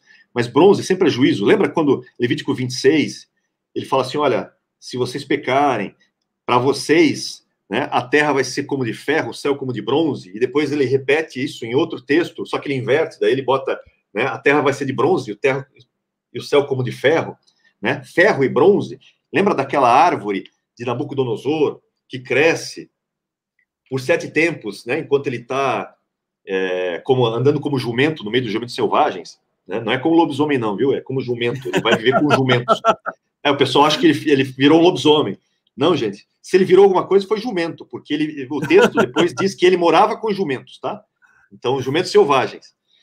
E ele fica lá sete tempos, sete anos. Né? Sete é um número significativo. E, e lembra que na visão, essa árvore é depois é cortada mas o toco não é tirado, o toco fica, e esse toco ele é amarrado com correntes de ferro e bronze. Por que, que isso é importante? Porque ferro e bronze, na Bíblia, né, e na história você vê a estátua de Daniel, o bronze aponta para a Grécia, né? o ferro aponta para quê? O ferro aponta para, vamos dizer, a princípio Roma, mas existe um debate se é Roma ou Islã, mas eu vou, vou ficar com Roma por enquanto. Né? É, e Nabucodonosor representa Iraque, aquela região do Iraque. Se você reparar, depois é tirado deles o ferro.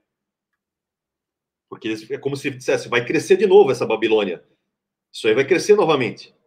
Por que, que isso, digo isso que é importante? Porque toda aquela região do Iraque, se você reparar essa história, é só, é só um, parênteses, né, já que eu entrei no bronze, é, se você reparar na história, aquela região só ficou livre, realmente, depois da, da Primeira Guerra Mundial mais ou menos, desculpa, depois da Segunda Guerra Mundial, mais ou menos, depois que você tem Israel voltando a ser nação.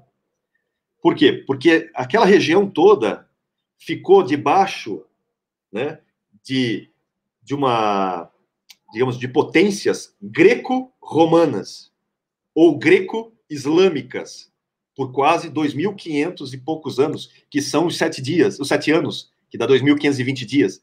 Tem um, tem um paralelo aí bíblico que mudou depois, é como se fosse tirado isso depois, quando Israel voltou ser nação. Vai ser um paralelo, não era esse o objetivo. Por que bronze?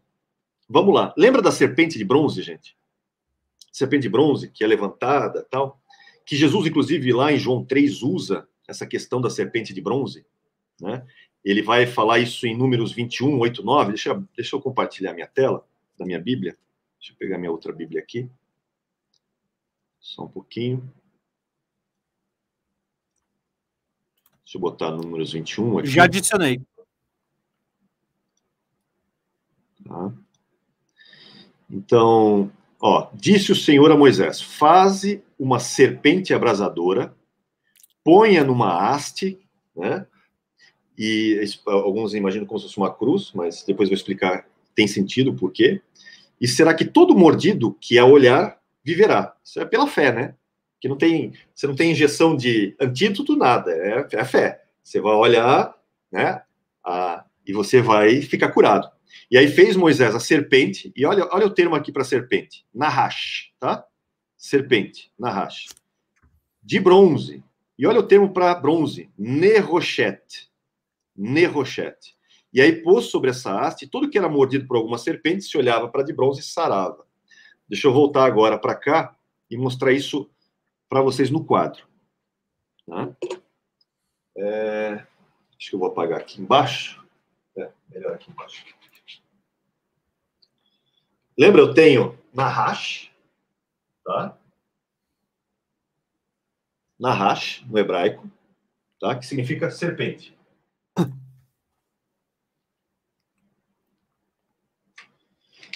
Aí o que, que eu faço? Eu, eu para ter bronze, eu simplesmente vou acrescentar um TAV no final, né? E aí isso tudo aqui vira bronze, nerrochete. Mudo aqui as vogais. Lembra que vogais são os maçoretas que colocam a partir do ano 600 em diante?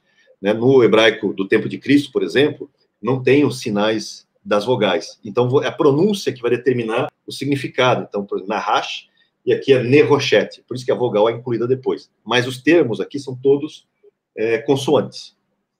Por que, que isso é interessante? Vou explicar. Vocês conhecem o termo para Messias, né? O termo para Messias está relacionado a Machia. Né? Você tem é, esse termo aqui, ó. Deixa eu ver se eu coloco aqui do lado. Tá?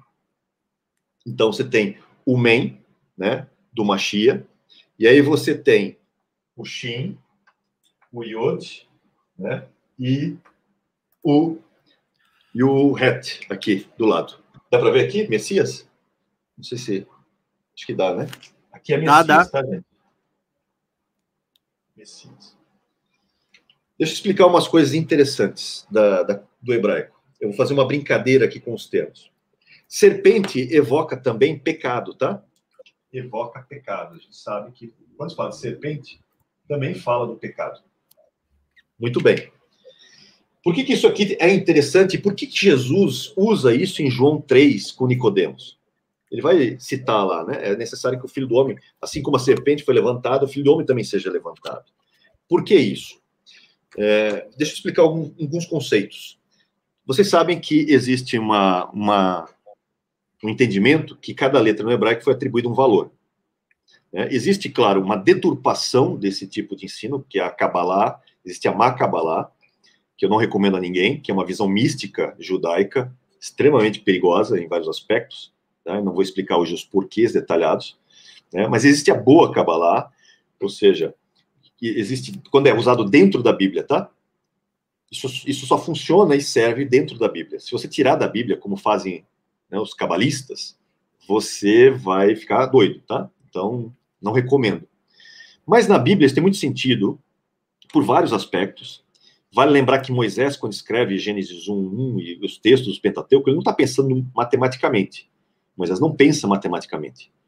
Tanto que os termos para as letras, para os números no hebraico, não são, por exemplo, o número 1, Yahid. Né? Não tem nada a ver com um, um, número atribuído a uma letra. É uma palavra. Assim como, por exemplo, Rishon é primeiro, assim como Errad também pode ser o número 1. Né? Você, são palavras que determinam valores. Porém, cerca de 1.200 anos depois que Moisés escreve né, os seus textos e os outros autores também escrevem, ou seja, cerca de 200 anos antes de Cristo, os hebreus têm a brilhante ideia de copiar os gregos, que os gregos faziam o quê? Os gregos atribuíam a cada letra o, o alfa, né, até o ômega, então, né, o alfa, o beta, o gama, eles atribuíam números, um, dois, três, e assim vai. E assim fizeram os, hebra... os hebreus, colocaram também letras e associaram nas letras os seus números, né? Então, o Aleph ficou número 1, um, Beit número 2, Gimel número 3 e tudo mais. Por que eu estou falando isso? Primeiro, eu não vou mostrar hoje, mas, por exemplo, Gênesis 1, 1 é uma sinfonia matemática. Depois você pesquisa. Tá? Gênesis 1, 1 é uma sinfonia matemática que, com certeza, não é Moisés que está pensando matematicamente. Então, o autor da Bíblia maior, né, Deus, está pensando matematicamente. Deus sabe o que vai acontecer no futuro. Então ele faz o quê? Hum, é, ele se revela matematicamente, inclusive, no que está escrito no texto. Depois você estude, tem um, um, vídeo no meu canal que fala sobre isso, né? Acho que é, é a maravilhosa é, grandeza de Deus, ou algo assim, é o nome do título do vídeo, majestosa né, de Deus, e lá eu mostro isso. Mas aqui, por que, que isso é importante? Por causa disso aqui, ó. Mashiach, Messias, né? usando o conceito de números, aqui vale 50, aqui vale 300, aqui vale 10, né? desculpa, aqui vale 40, né? que é o, o MEN, e aqui vale 8. Isso aqui dá 358. Tudo bem até aí? Aí eu tenho serpente. Serpente aqui vale 50, 8 e 300. Ou seja, serpente vale o mesmo valor que você tem para Messias é o mesmo valor para serpente aqui. E outra coisa que você precisa saber: isso aqui é hebraico moderno. É depois do exílio. O hebraico antigo eram figuras, pictogramas. E o pictograma, por exemplo, do Tav, né? assim como exemplo, o pictograma do, do Dalet é uma porta, o pictograma do Beit é uma tenda, uma casa. O pictograma do Tav é uma cruz. Então, olha o que está escondido na questão do bronze. O que está escondido é o seguinte: o bronze, lembra símbolo de juízo? O altar é de bronze, bacia de bronze, tudo aqui é de bronze. Porque tudo isso aqui é juízo. Juízo sobre o quê? Juízo sobre o pecado. Lembra? Serpente. O que, que Deus está dizendo? Como é que Deus executa juízo, bronze, sobre o pecado, sobre a serpente? Crucificando ela. Só que ele não vai crucificar a serpente. Hum. Lembra? Ele fez com que o Messias, aquele que não tinha pecado, ele o fez pecado para que o Messias tomasse o nosso lugar e ele fosse crucificado. O juízo que era para nós recebermos por causa do pecado foi posto sobre ele. Ele que não tinha pecado foi feito como pecado. Por isso que inclusive eles têm o mesmo valor simbolicamente. E por isso que tem uma cruz aqui. Como é que Deus resolve o problema do pecado? Crucificando. Ou seja, ele já está dando um spoiler. É isso que, é isso que você tem. É um spoiler. Deus já está dizendo o seguinte: o que, que ele está fazendo? Eu, é como se dissesse: o bronze simboliza aquilo que eu vou fazer lá na frente. Por isso que a serpente é de bronze. Por isso que é Nerochete. Porque eu vou pegar o pecado, né?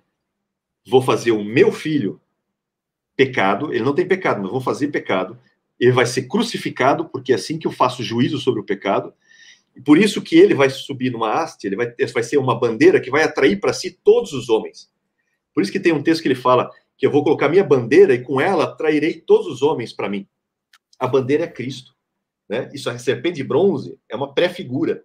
Por isso que ele está falando isso para Nicodemos, lá em João, né, capítulo 3. Ele já está prefigurando. E por isso que você tem tudo isso aqui de bronze. Por quê? Porque tudo isso fala da cruz não somente o altar, né, fala da cruz de uma forma direta, até pelas medidas, né? O altar mede 5 de comprimento, 5 de largura e 3 de altura. Você tem 5 aqui da graça direto, né? E 5 com 5 dá 10, 10 fala de juízo, porque os 10 mandamentos são as 10 pragas, 10 fala de justiça, fala da lei, né? É a aplicação da lei. Então aqui você tem uma aplicação da lei pela Trindade, porque é o número 3 que está ali também, que é 3 de altura, né? 3 côvados de altura, então, 5, 5, 3, você tem todo um simbolismo de graça, de juízo e da trindade aplicando juízo sobre o pecado. Você tem aqui a bacia de bronze. A bacia está cheia de quê? De água. Né? Por que água? A água fala de palavra. E é interessante que todo sacerdote, para poder entrar no santo, ele tinha que passar, sair aqui do altar. Antes de entrar aqui, ele tinha que lavar as mãos e os pés na bacia. E como ele está lidando com sangue aqui, é natural que essa bacia de água tivesse, muitas vezes, água e sangue relacionados a ela. Que é o que você vê no lado de Jesus, quando perfura o lado de Jesus, o que, que sai? Água e sangue. Né? Você tem justamente esses elementos relacionados. E uma coisa curiosa, né? Essa água fala da palavra de Deus, né? porque a palavra nos purifica, lembra? João 15, versículos 2 e 3, onde ele vai falar, vós já estáis limpos pela palavra que vos falo, versículo 3, né? Ou seja, a palavra me purifica, me limpa. Então é como se fosse uma ação da palavra, Porque imagine o seguinte: você é o sacerdote, você está indo aqui, né, na bacia, e a bacia está cheia d'água. Quando você vê um espelho d'água distante, esse espelho d'água se torna o quê? Ele mostra o quê? O céu. Então é como se ele visse já um reflexo do céu nesse espelho de água da bacia. E depois, quando ele chega e olha para a bacia, está vendo a si próprio. E vendo a si próprio é onde ele vai ver se está sujo aqui, está sujo em algum lugar, né? Ele é onde ele vai lavar as mãos. Por quê? Porque a ação da palavra me lavando, me limpando. E lembra que essa palavra encarnou, né? Porque a palavra é Cristo. A palavra, o verbo se fez carne. Então aponta não só para a palavra de Deus, mas aponta para Cristo também. E aí vale, vai lembrar uma outra coisa curiosa sobre o Tav, deixa eu apagar aqui, que é a famosa Torá. Vou fazer uma brincadeira com o termo Torá também, tá? Quando você pega o termo Torá no hebraico, você tem isso aqui, ó. Tá? Então você tem o termo Torá, tá? Endionei. Então, Pode falar. Uh, só uma pausa, né? Uh, tem, tem alguns irmãos pedindo assim: ah, o irmão tem canal? Sim. O, o nome do canal do, do irmão Dionei é justamente o nome dele, tá? É Dionei Vieira. Você vai lá. Até se você olhar na descrição desse vídeo aqui, o, o link do canal do irmão Dionei tá aqui na descrição, tá bom? Então, se você não é inscrito, entra ali, se inscreve. E tem o meu também, né? Entra ali, se inscreve no meu também, se você não é inscrito, tá bom? Né? Vai lá, Dionei, manda bala. Então, aqui é o termo Torá, tá? O que é Torá na Bíblia? Torá, muitas vezes é traduzido como lei, também é traduzido como instrução. Então, tanto pode ser uma instrução de Deus como a lei de Deus, está relacionado a isso. Mas vou fazer uma brincadeira com esse termo.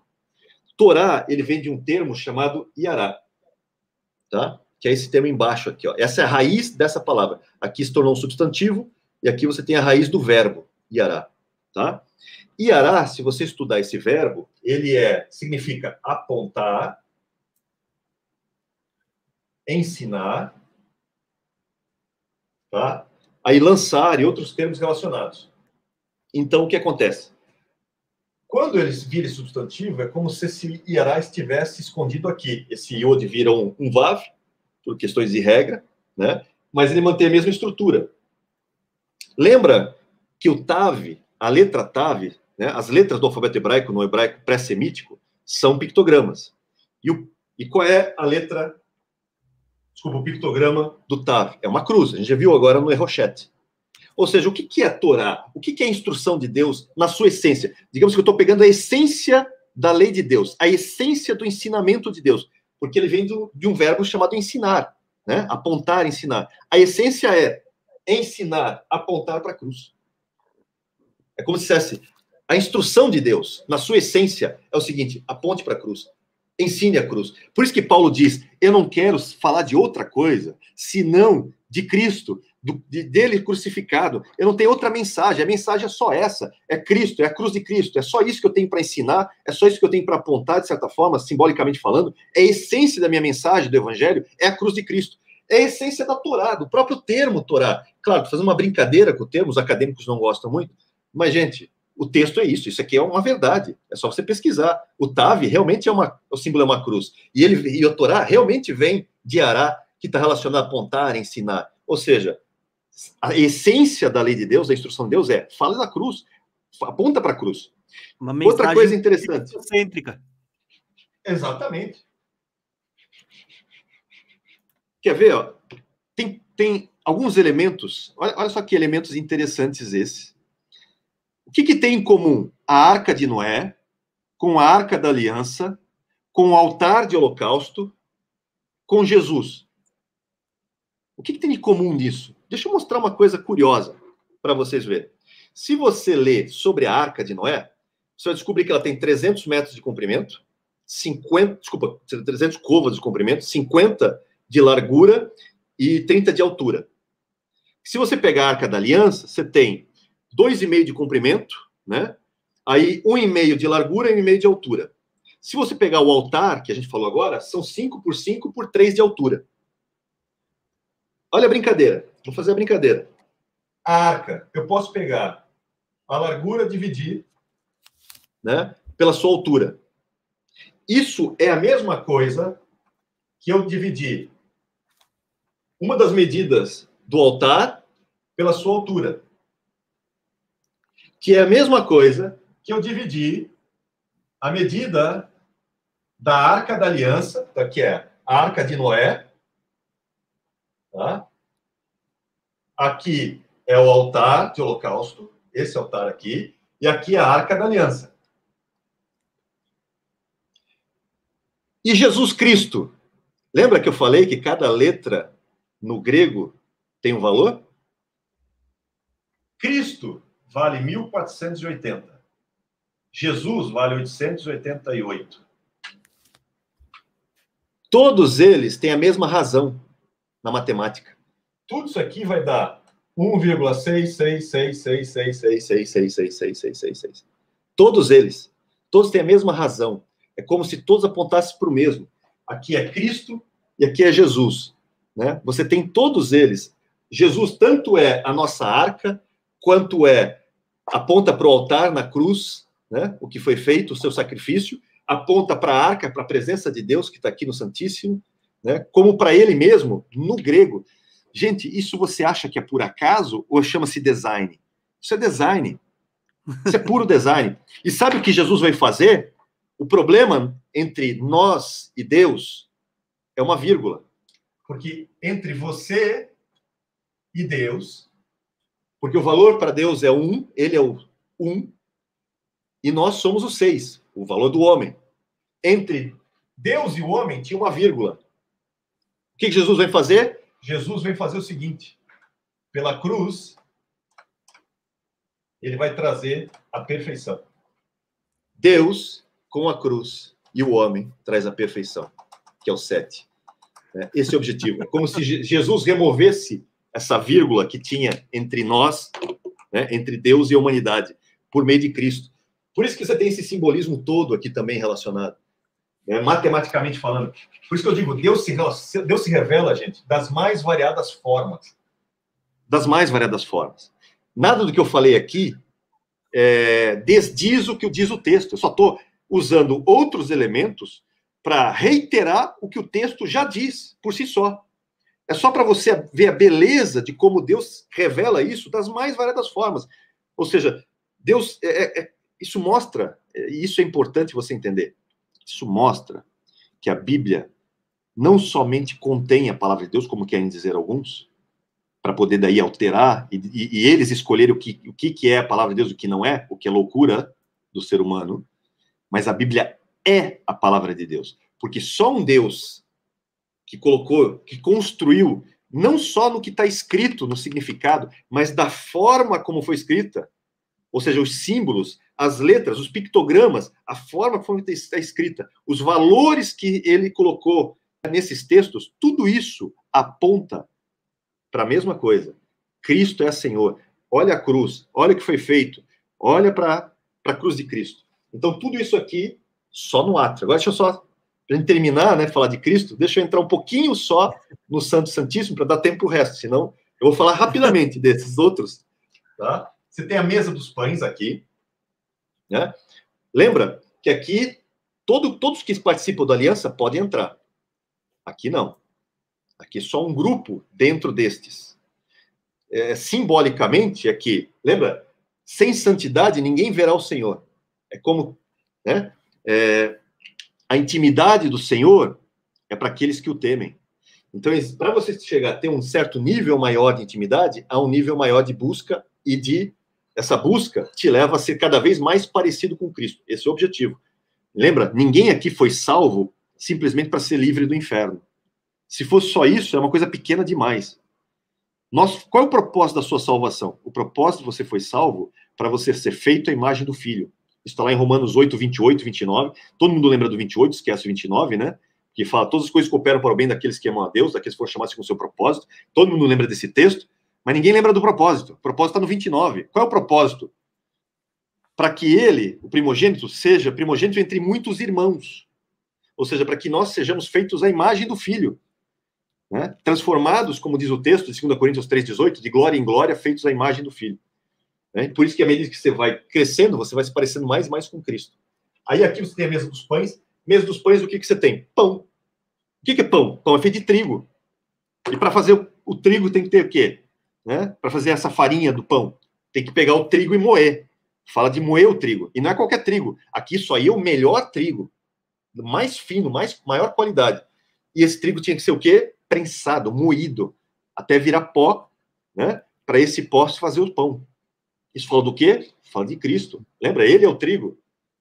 Ele foi moído por causa de nós. É só lembrar do que aconteceu. Não é à toa que ele está no Getsemane. Getsemane significa lagar de azeite também. Porque lagar de azeite vai falar também da menorá. Lembra da menorá aqui? Então, a menorá, como é que você acende a menorá? Com óleo. E não é qualquer óleo, é o melhor óleo. Né? E como é que se extrai o óleo? Prensando também. Tem que prensar. Por isso que o Jesus começa o seu sofrimento onde? Onde é que ele começa a, a angústia? No Monte Getsemane, das Oliveiras. Que é lagar do azeite. Ele, Getsemane no grego, assim como no hebraico, aponta para o hebraico, lagar de azeite. Local da prensa do azeite. E ele começa a ser prensado ali. Então, ele está sendo prensado e está sendo tirado dele o quê? O melhor óleo. Inclusive, esse óleo, que de certa forma, simbolicamente é prensado de Jesus, é usado para nos ungir hoje. Nós somos ungidos pelo que ele fez, por, por tudo que ele foi prensado, né? Tanto prensado para se tornar o pão da vida, o pão que nos sustenta, né? o nosso alimento verdadeiro, como ele também foi prensado para nos ungir, para nos iluminar por meio do Espírito Santo, né? Então, esse processo aqui está relacionado a Cristo diretamente. Claro, aqui fala da palavra. Gente, isso aqui, aqui na menorá, eu vou abrir só um parênteses rápido sobre isso. A menorá é, é, é fantástica.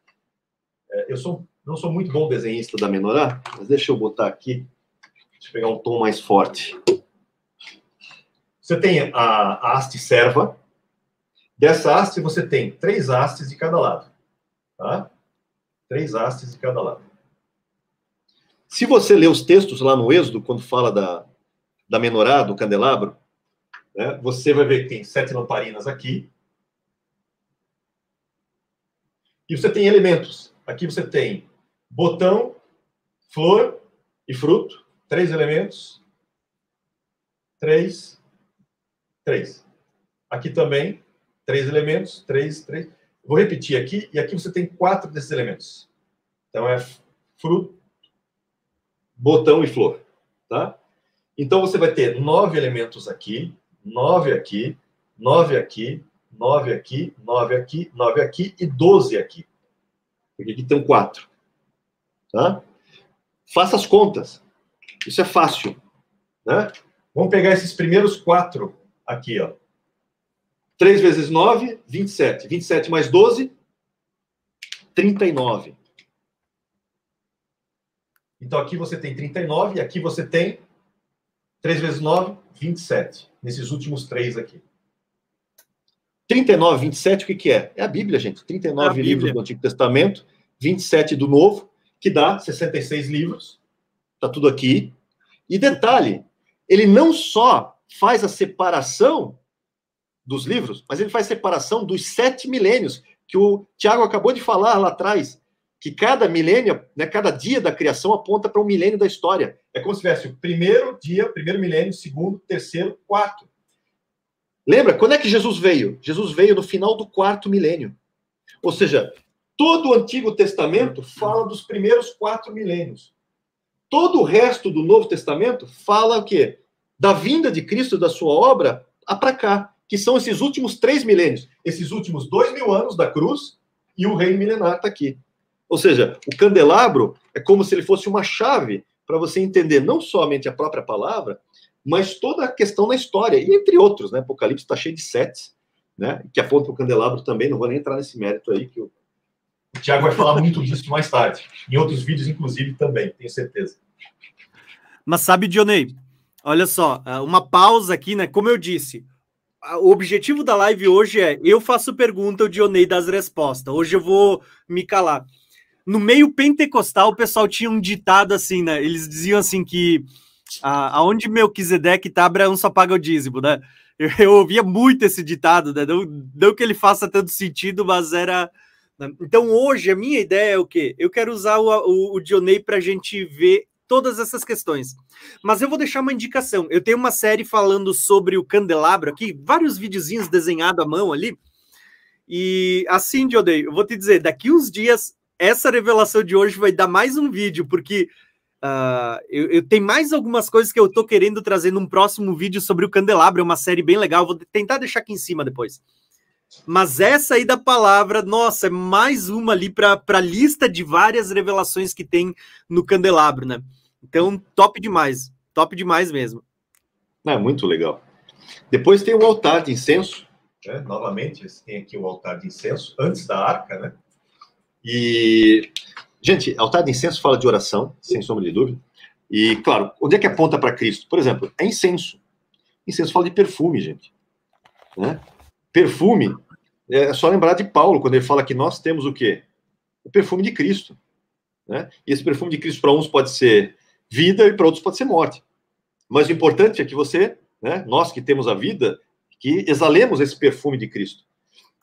Como é que você exala esse perfume de Cristo? Não só pela questão da sua vida cristã, né, é, procurando demonstrar o fruto do Espírito, né, é, as virtudes do fruto do Espírito de forma ampla, apontando para Jesus, mas também na sua oração, porque a sua oração né, vai subir como incenso. Lá Apocalipse fala, inclusive, que é tirado, né, brasas do altar. Alguns podem entender que pode ser brasas desse altar ou desse altar, né? Aí é uma questão é, depois de interpretação. Existe uma interpretação que eu acho interessante, porque é, existe uma, uma questão de você é, orar pelos seus inimigos e, quando eles tiverem necessidade de você agir né, em benefício deles, e com isso você montou sobre eles brasas, né, de certa forma, na sua cabeça, o que, isso está dizendo? Não que você queira que o seu inimigo, né, não deveríamos pelo menos querer a, a, a desgraça dele, muito pelo contrário, você ora para que ele seja salvo.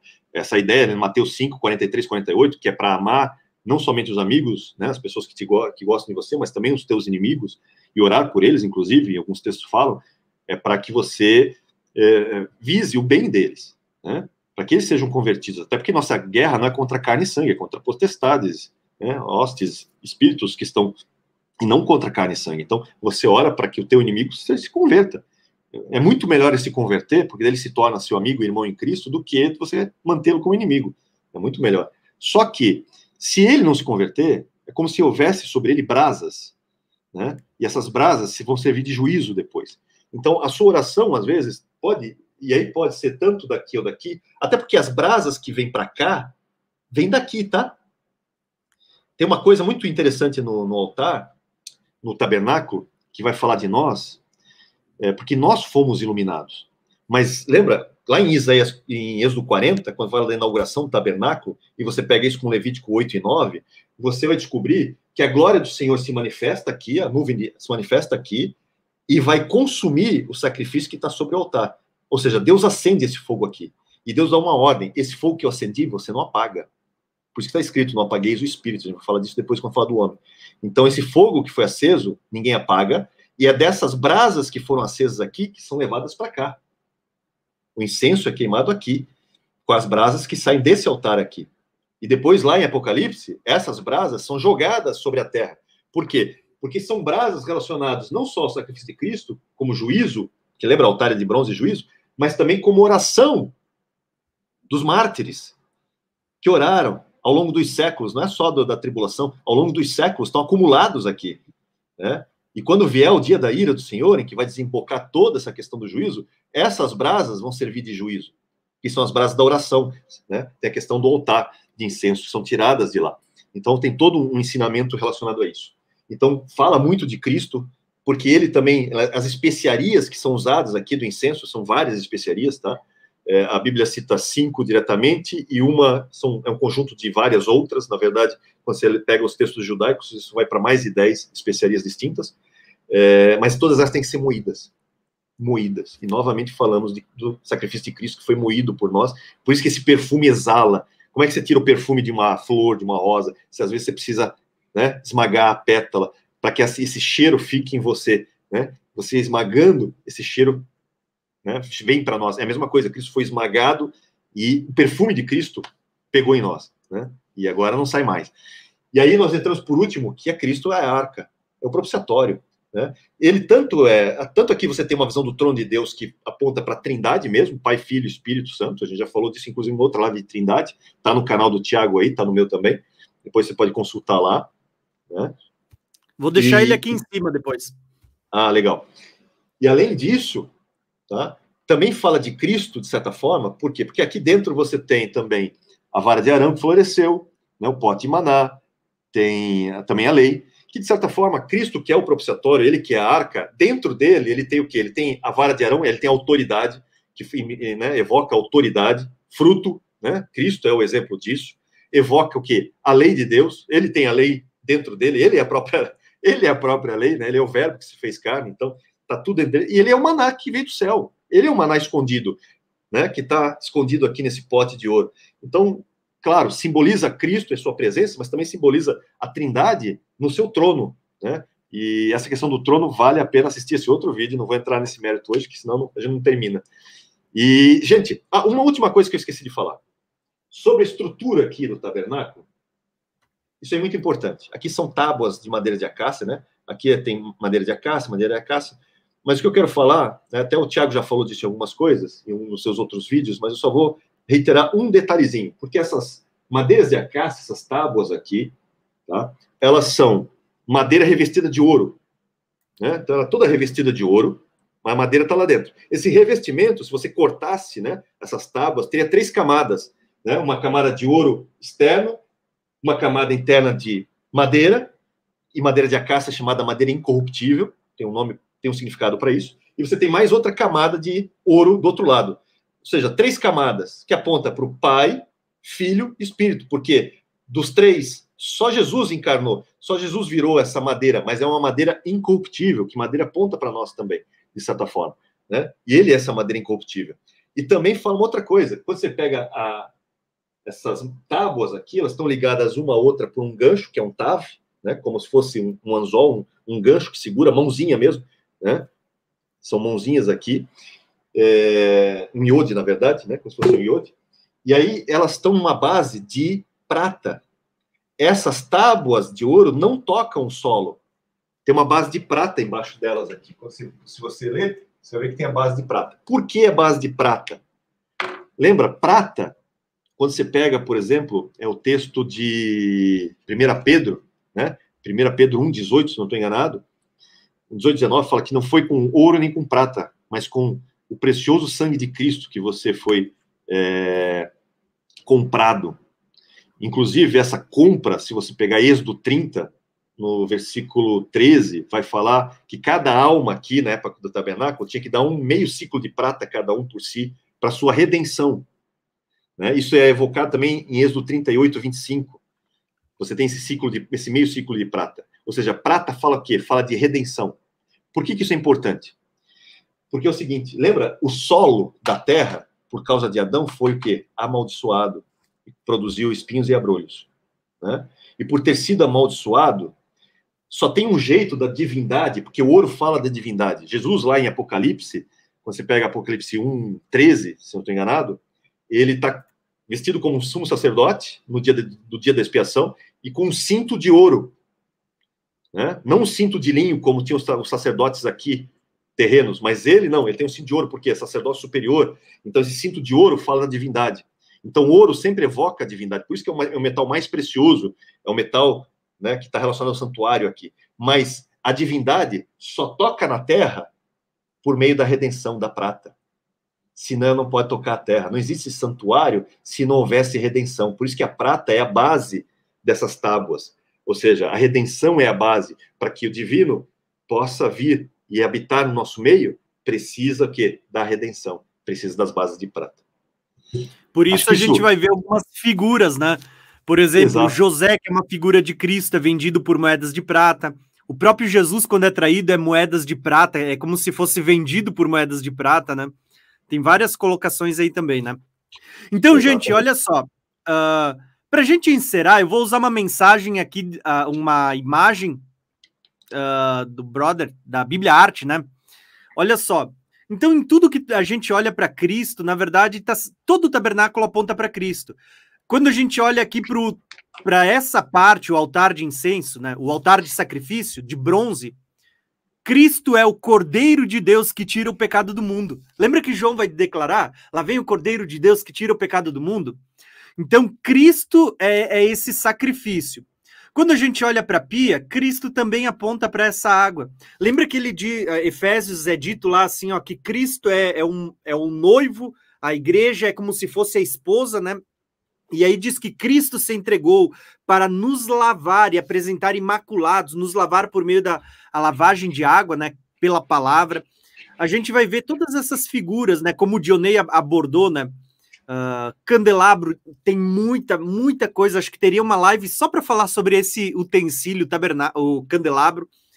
O altar de incenso, a Bíblia diz que Cristo, como sacerdote, vive para interceder por nós, e incenso aponta para a oração os pães, a Bíblia vai falar que Cristo é o pão. Jesus diz: Eu sou o pão vivo, né? Uh, que aponta tanto para a mesa como para o maná que está aqui dentro, o maná escondido, né?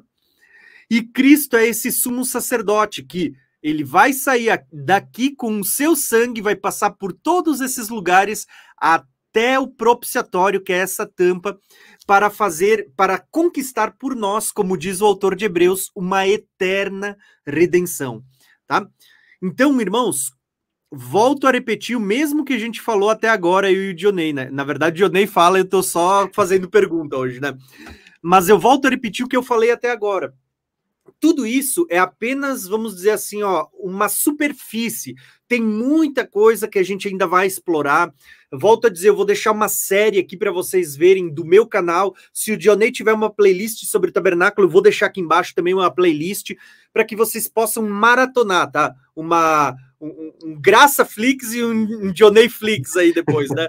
para vocês maratonarem ali sobre tabernáculo, para vocês verem a preciosidade e como a partir dessa figura, desse modelo que Deus deu para Moisés no monte, lembra das palavras de Deus a Moisés? Né? Tenha o cuidado de fazer tudo conforme o modelo que eu te mostrei no monte. Hebreus diz: olha, Moisés foi divinamente instruído a fazer conforme o modelo do tabernáculo celestial. Irmãos, existem muitas coisas. Isso de hoje não tem nem como abordar numa live tudo que está no tabernáculo, tá? Tanto é que a nossa escolha hoje foi: eu faço pergunta, o Dionei fala, porque se a gente fosse falar tudo, assim, ó, vai uma semana de live, irmãos, vai. só sobre esse assunto, tá? Então, assim, ó, Dionei, estamos em uma hora e 40 minutos já de live. Vamos falar um pouquinho sobre, ó, Primeiro, falamos sobre como o tabernáculo aponta para a obra da criação, uma pincelada. Segundo, falamos sobre como o tabernáculo aponta para Cristo. Podemos falar um pouquinho agora, Dionei, de como o tabernáculo aponta para o homem? Pode ser? Vamos lá. Então, irmãos, assim, uma introduçãozinha breve, só para mim sentir que eu falei alguma coisa, se der só o Dionei, né? assim, irmãos, olha só. Quando a gente olha para o Velho Testamento, nós vamos ver que Deus deu um tabernáculo, que era sombra. O autor de Hebreus vai usar muito essa figura, né? Que o Velho Testamento eram sombras, mas que a realidade apontava para Cristo, aponta para a nova aliança e tudo mais. Quando nós vamos ver essa transição de aliança, nós vamos ver que Cristo começa a transicionar tudo isso. Porque se no Velho Testamento Deus, Deus deu um modelo para que ele pudesse habitar no meio do povo, no Novo Testamento você vê que Cristo agora começa a dar os primeiros indícios. Ele vai dizer assim, ó: se vocês obedecerem os meus mandamentos, as minhas palavras, ele diz: meu Pai os amará. E ele diz: eu e o Pai viremos e faremos morada né? O que, que, era o tabernáculo? Era uma morada, uma habitação de Deus. Agora, o próprio Cristo vai dizer assim: ó, que se vocês forem obedientes, ele e o Pai, no mesmo capítulo que ele está falando que vai enviar o Espírito Santo, ó, o Espírito Santo Consolador vai ser enviado, e ele diz: ele e o Pai virão e farão moradas em nós. Paulo, que não andou com Jesus, mas você vê que Jesus apareceu várias vezes para Paulo. Paulo tem muita revelação Paulo ele é o tipo do cara que ele, ele tira do baú dele as coisas velhas, o Velho Testamento e as coisas novas. E ele traz tudo isso para nós, né? E Paulo, ele vai fazer essa conexão. Ele pega tudo que está do Velho Testamento, tabernáculo, e ele aplica. Ele olha para nós, várias vezes ele diz assim, ó, não sabeis vós que vocês são o templo do Espírito Santo, ou seja, o tabernáculo. Então, várias vezes nós vamos perceber que o tabernáculo do Velho Testamento era uma sombra, cuja realidade, em primeiro lugar, aponta, né, vamos dizer assim, em primeiro lugar, na nossa abordagem de onde? Aponta para a criação, primeiro, segundo, terceiro céu, aponta para Cristo e a obra da redenção, quando Cristo sai do céu, vem até o, esse tabernáculo terrestre e vai uh, se fazer carne, né? Uh, o Verbo encarnou e habitou entre nós. Agora, o tabernáculo também aponta para o homem. E aqui uma breve introdução e eu vou passar a bola para o Dionei. Quando a gente olha para o tabernáculo, lembra das três divisões? Lugar, o ato exterior, parte de fora, parte visível. O, né? o lugar santo, que tinha toda aquela conexão com palavra e tudo mais e o Santíssimo, aonde fala do trono de Deus, fala de uma conexão com o Espírito, lugar onde o Espírito fala e tudo mais. Quando a gente olha para o homem, perceberam que Paulo vai dizer assim, ó, uh, que nós devemos ser encontrados santificados, espírito, alma e corpo. E aí ainda Paulo, ele vai escrever nas cartas, né? Ele vai falar sobre a palavra que é capaz de chegar a um ponto de dividir alma e espírito. Quer dizer, ele está mostrando que existe uma divisão aí, né? Então, assim, ó, assim como a gente vê tudo isso no tabernáculo, essas três divisões, nós vamos ver Paulo dizendo que nós agora somos o templo do Espírito Santo. Ele vai falar sobre essas três divisões e tudo mais. Bom, o que, que eu quero falar com vocês, irmãos? Nada mais. Eu quero passar a bola para o Dionei pedir. Dionei, o que, que tu pode falar para nós sobre o tabernáculo e como ele está conectado ao templo do Espírito Santo que somos nós? E aqui eu vou fazer uma pergunta, né? Dentro dessa pergunta eu vou fazer uma outra pergunta é certo a gente dizer, quando a gente olha para o texto do Velho Testamento, e é dito lá assim, ó, a, a glória da segunda casa será maior do que a primeira, uh, seria certo a gente conectar, né? Porque a gente teve vários templos lá, teve o tabernáculo, teve o templo de Salomão, teve o templo de Zorobabel, que foi, de uma certa forma, menor em glória, né? É certo a gente dizer que quando ele diz que a glória da segunda casa seria maior do que a primeira, é que ele estava falando que a primeira era, era todos esses modelos terenos e, e a segunda ele estava apontando para nós que somos a realidade do templo, tá? Então eu vou pedir para você, fala um pouco ali do, do templo do Espírito Santo que somos nós, essas três divisões, e se puder comentar sobre esse texto que eu citei, tá contigo a bola, esse, esse texto, esse texto eu vejo que tem do, duas implicações nesse texto. É, porque quando você vê é, a, a, fala de, do profeta, ele fala da glória da segunda casa. Então ele está evocando diretamente, não a primeira de Salomão, mas a segunda casa que está sendo construída naquele momento. E a gente sabe que Deus às vezes fala uma coisa que na verdade são três, quatro no mesmo texto, né? Se você duvida disso, é só ler Ezequiel 28, Isaías 14, né, vários textos, Ezequiel 31, vários textos você vê Deus contando uma narrativa que na é verdade aquilo que a gente chama lendo... de camadas de revelação, né? Exatamente, tem várias camadas, tá? Isso às vezes são dezenas de camadas, para ser bem sincero. E aqui eu vejo, vou dar duas delas. O, por que, que a glória da segunda casa é maior da primeira? Não é por questão humana. Por quê? Porque não tem menos ouro, tem menos prata, é muito menos, entre aspas, rica e bela, talvez, em alguns aspectos, do que foi o templo de Salomão na sua glória. Tanto que quando eles olham, eles choram, né? Eles olham a, a, segunda casa e choram por causa disso, porque eles lembravam do anterior. Ainda tinha gente que lembrava, né? Que tinha passado por isso e visto. E mas a glória ali, na verdade, está relacionada ao quê? Porque a segunda casa, ela teve uma coisa que a primeira nunca teve.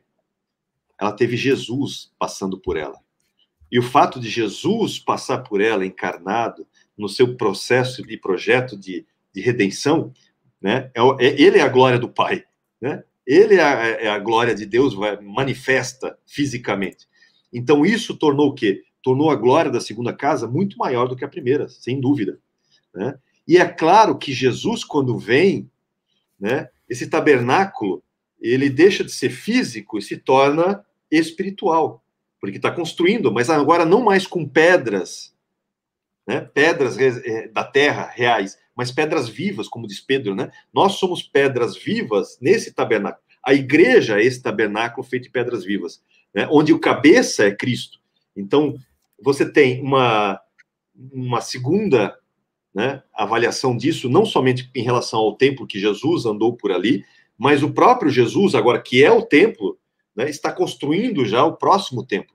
Ou seja, é como se ele evocasse essa questão dessa segunda casa, que somos nós. Nós somos agora a casa, só que de forma individual, somos templo do Espírito Santo, e de forma é, macro, ou seja, quando estamos reunidos, somos igreja, aí se tornamos, nos tornamos igreja, mas individualmente somos templo do Espírito Santo.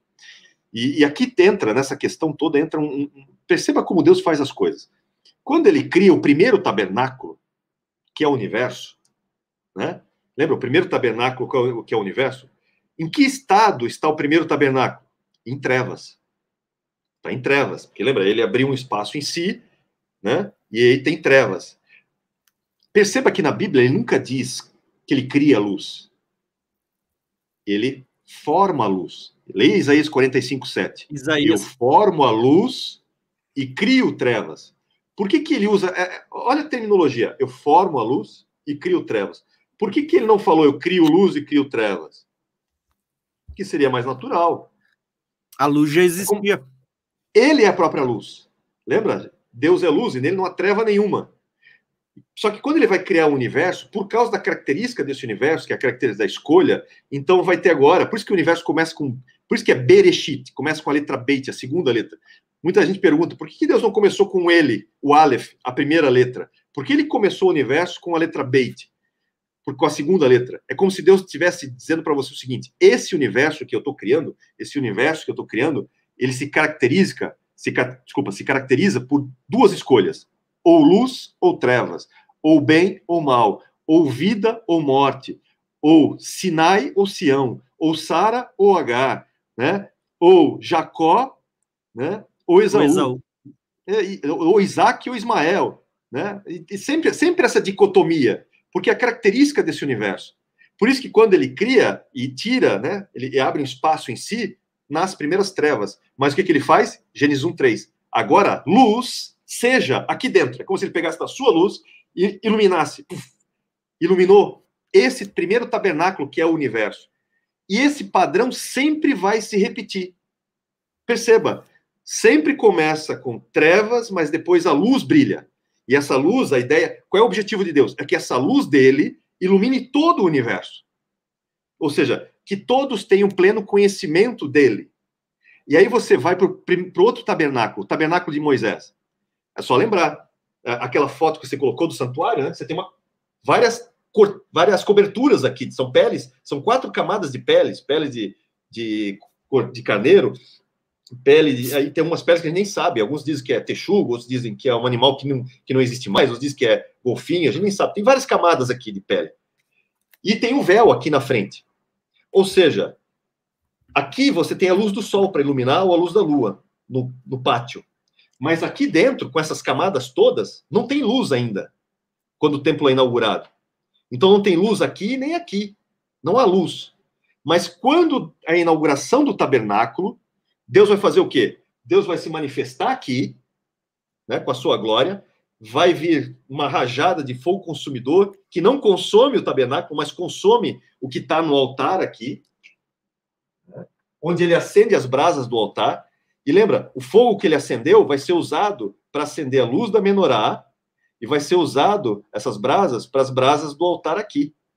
Então Deus é quem ilumina esse tabernáculo, que também estava em trevas antes.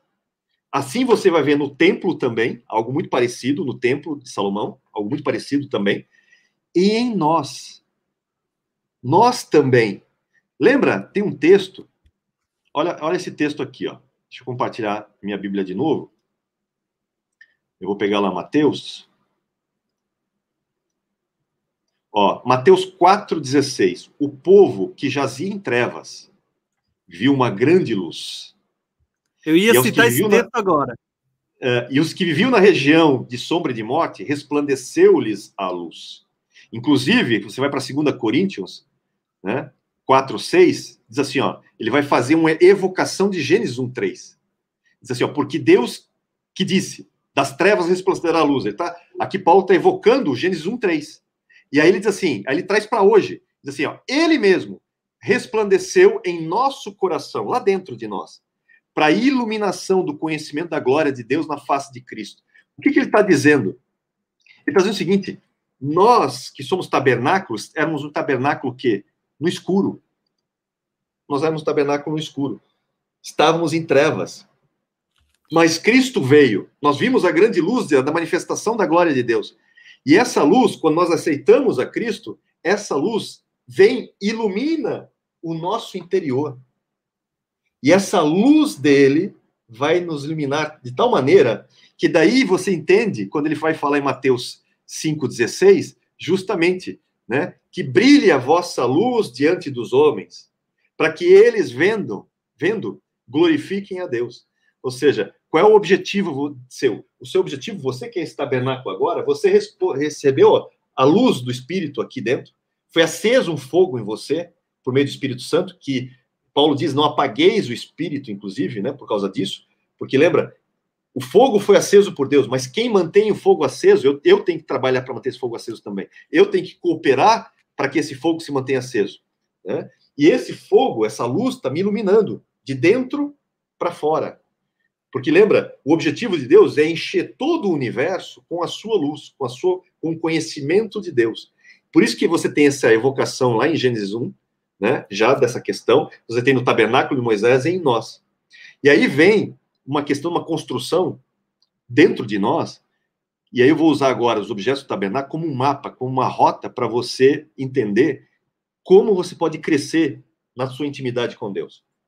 E vou usar alguns textos agora só para você evocar isso. O, o próprio Tiago, ele já colocou aqui, por exemplo, que nós somos corpo, alma e espírito, né? Então nós somos corpo, alma e espírito. Tá? Nós temos essa, essa natureza trina, apesar de muitos discordarem, mas Tessalonicenses 5, Paulo deixa claro, né? Quando ele fala soma, que é corpo no grego, quando ele fala psique, que fala da alma, e quando ele fala de pneuma, espírito, né? Nós somos esse templo do Espírito Santo. Inclusive, Paulo deixa isso claro em 1 Coríntios 3, 1 Coríntios 6, 2 Coríntios 6, e ele vai falar em 2 Coríntios 5, inclusive, que nós nesse tabernáculo gememos, ansiando sermos revestidos na nossa habitação celeste. Então, ele deixa muito claro que nós estamos nesse tabernáculo. Não só Paulo, outros apóstolos também falam isso. Né? Então, nós temos essa, essa questão do corpo, alma e espírito. E isso é muito interessante, por quê? Porque isso aponta, gente, para uma questão da vida cristã. A vida cristã existe em três níveis, que eu chamo de infância, juventude e maturidade. São os três níveis da vida cristã. Você vai encontrar Essa isso é uma pergunta João. que eu ia te fazer. Essa era isso. uma pergunta que eu tinha separado aqui na frente, né? Os três níveis de maturidade na vida cristã. 1 João, no capítulo 2, acho que versículo 11 em diante, se não me engano, ou 12 em diante, ele vai citar o quê? Vai falar filhinhos, jovens e pais. Ele vai falar dos três níveis: filhinhos, infância, jovens, juventude e pais, maturidade. São os três níveis da vida cristã. E é interessante, porque o corpo está relacionado à carne. E lembra que Paulo vai falar em 1 Coríntios 3, daqueles que, ah, uns são de Paulo, são de Apolo, aquele voo todo, e Paulo diz, olha, é, vocês estão se portando como crianças, eu queria, eu queria dar alimento sólido, mas tenho que dar leite para vocês. O que, que Paulo está dizendo? Leitinho é coisa de criança, é de infância, né? Então, vocês são guiados pela carne. Vocês são os carnais. Vocês são crentes carnais. Né? Diferente de um crente guiado pelo Espírito. Vocês são guiados pela carne. E por isso que, por isso que ele chama de crente carnal. Por isso que há divisão entre vocês. Por isso que há briga entre vocês. Inclusive, lá em, em Hebreus, o autor de Hebreus fala também a mesma coisa. Dá uma bronca na, na igreja de Hebreus. Fala, vocês já eram para ser mestres, tá? Pelo tempo que vocês têm de igreja, e ali é uma igreja, apesar de alguns acharem e dizerem contrário, não, são só simpatizantes, não são simpatizantes, não, porque o texto diz que eles são participantes de Cristo, inclusive, é, eles são chamados de irmãos em Cristo, em vários aspectos, e foram santificados também. Inclusive, fala para no capítulo final, fala para imitar a fé dos líderes. Ou seja, está falando justamente de líderes cristãos. Então, é uma igreja. É, os acadêmicos dizem que essa igreja vai ter pelo menos 8 a 10 anos. Só que tem um detalhe: Paulo fala assim: vocês, pelo tempo decorrido, já eram para semestres. Mas, de novo, eu tô aqui, tô, tô aqui dando leite para vocês, né? Porque só enxerga a diferença entre bem, ele fala, só tem, né, capacidade de discernir entre bem e mal quem come alimento sólido, quem é maduro. Isso está dizendo, tá dizendo o quê? Está dizendo que o crente infantil não sabe discernir entre bem e mal. E por isso que eles brigam muito. Hoje, é no, hoje é outra, a briga é outra. Eu sou de Calvino, não, eu sou de Armínio, não, eu sou de Molina, não, eu sou de Lutero, sabe? Hoje eles brigam não, não por questões teológicas, que é uma briga até, não uma briga, mas uma, um debate é saudável, uma discussão teológica é saudável. Mas aqui não, é um chamou de herege. não, porque você não acredita como eu, você é um herege. É, dependendo, claro, do que for, eu também concordo. Mas às vezes por questões que são secundárias, que não tem nada a ver. Né? É, e a gente vê essas brigas. Isso é briga, isso é crente infantil, em alguns aspectos. Porque a, saber, a sabedoria do alto não é assim. Leia Tiago, como é que é? Tiago fala da sabedoria do alto. Né? Não, é, não busca divisão desse jeito. Ela pode exortar, ela pode confrontar, inclusive, em alguns aspectos, principalmente falsos mestres, né? mas não esse ponto de trazer divisão. Muito bem. O que mais você tem aqui? Lembra que tudo é trino? Uma, uma característica do, da criança é o seguinte: existe um texto que fala que no final haverá três restam, né? 1 Coríntios 13, 13. Depois de tudo, restarão estes: fé, esperança e amor e o maior deles é o amor. Se você reparar, a característica da criança, primeiro, ela não ama como Deus ama, que esse é o objetivo, né? Não é amar o próximo como a si mesmo. Isso é coisa da antiga aliança, gente. Amar o próximo como a si mesmo é coisa da antiga. Na nova teve um upgrade aí, né? Na nova, só lê João 15. Novo mandamento vos dou, que vocês se amem uns aos outros como Jesus ama. É mais, é mais pesado, mas você tem uma vantagem. Por que, que Deus não pediu isso da antiga e pediu isso na nova? Por um simples motivo. Porque agora, na nova, o Espírito Santo vem em cada um de nós. Nós recebemos, nessa nova aliança, o Espírito Santo, o selo do Espírito em nós. Coisa que na antiga aliança, isso vinha só para alguns por questões de propósito, não para todos. Né? Então, o Espírito Santo te ensina a amar. Romanos 5, Romanos 5, 5, né? Fala que o, o Espírito Santo derrama o amor de Deus em nossos corações. Não só para você saber que você é amado, mas para te ensinar a amar como ele ama. Né? Esse é o objetivo. E o objetivo é chegar nesse nível. Amar como Deus ama. Por isso que é o maduro, por isso que o maior deles é o amor. Por isso que o, o a igreja de Hebreus, o autor de Hebreus está toda hora falando o quê? Vocês estão caindo da fé. Vocês estão né, vocês estão novamente com problema de fé. Tanto que ele faz um capítulo só de fé. O livro todo é só por causa da fé. Por quê? Porque estão balançando na fé. Balançar na fé é característica de infantil ainda, de criança, que não está firmado. Você precisa firmar na fé para crescer, para ir além. Esperança fala de conhecimento da palavra, né? fala de conhecer as promessas, conhecer essa esperança em Cristo. Então tem que conhecer a palavra, tem que ser cheio da palavra. Não é à toa que a menorá está aqui dentro, né? para você ser encher da palavra. Lembra? Aqui, o que, que ilumina? Sol e a lua, coisas naturais. Aqui uhum. são. Por que são carnais? Porque é conhecimento humano.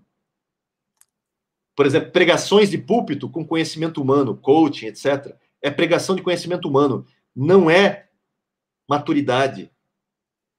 Por isso que quem ilumina aqui dentro? Quem ilumina aqui dentro é a palavra, é a menorá. Menorá é a palavra, nós vimos. Né? Então, se você está cheio da palavra, não é mais a luz natural, agora é a sabedoria da palavra de Deus. Ela ilumina.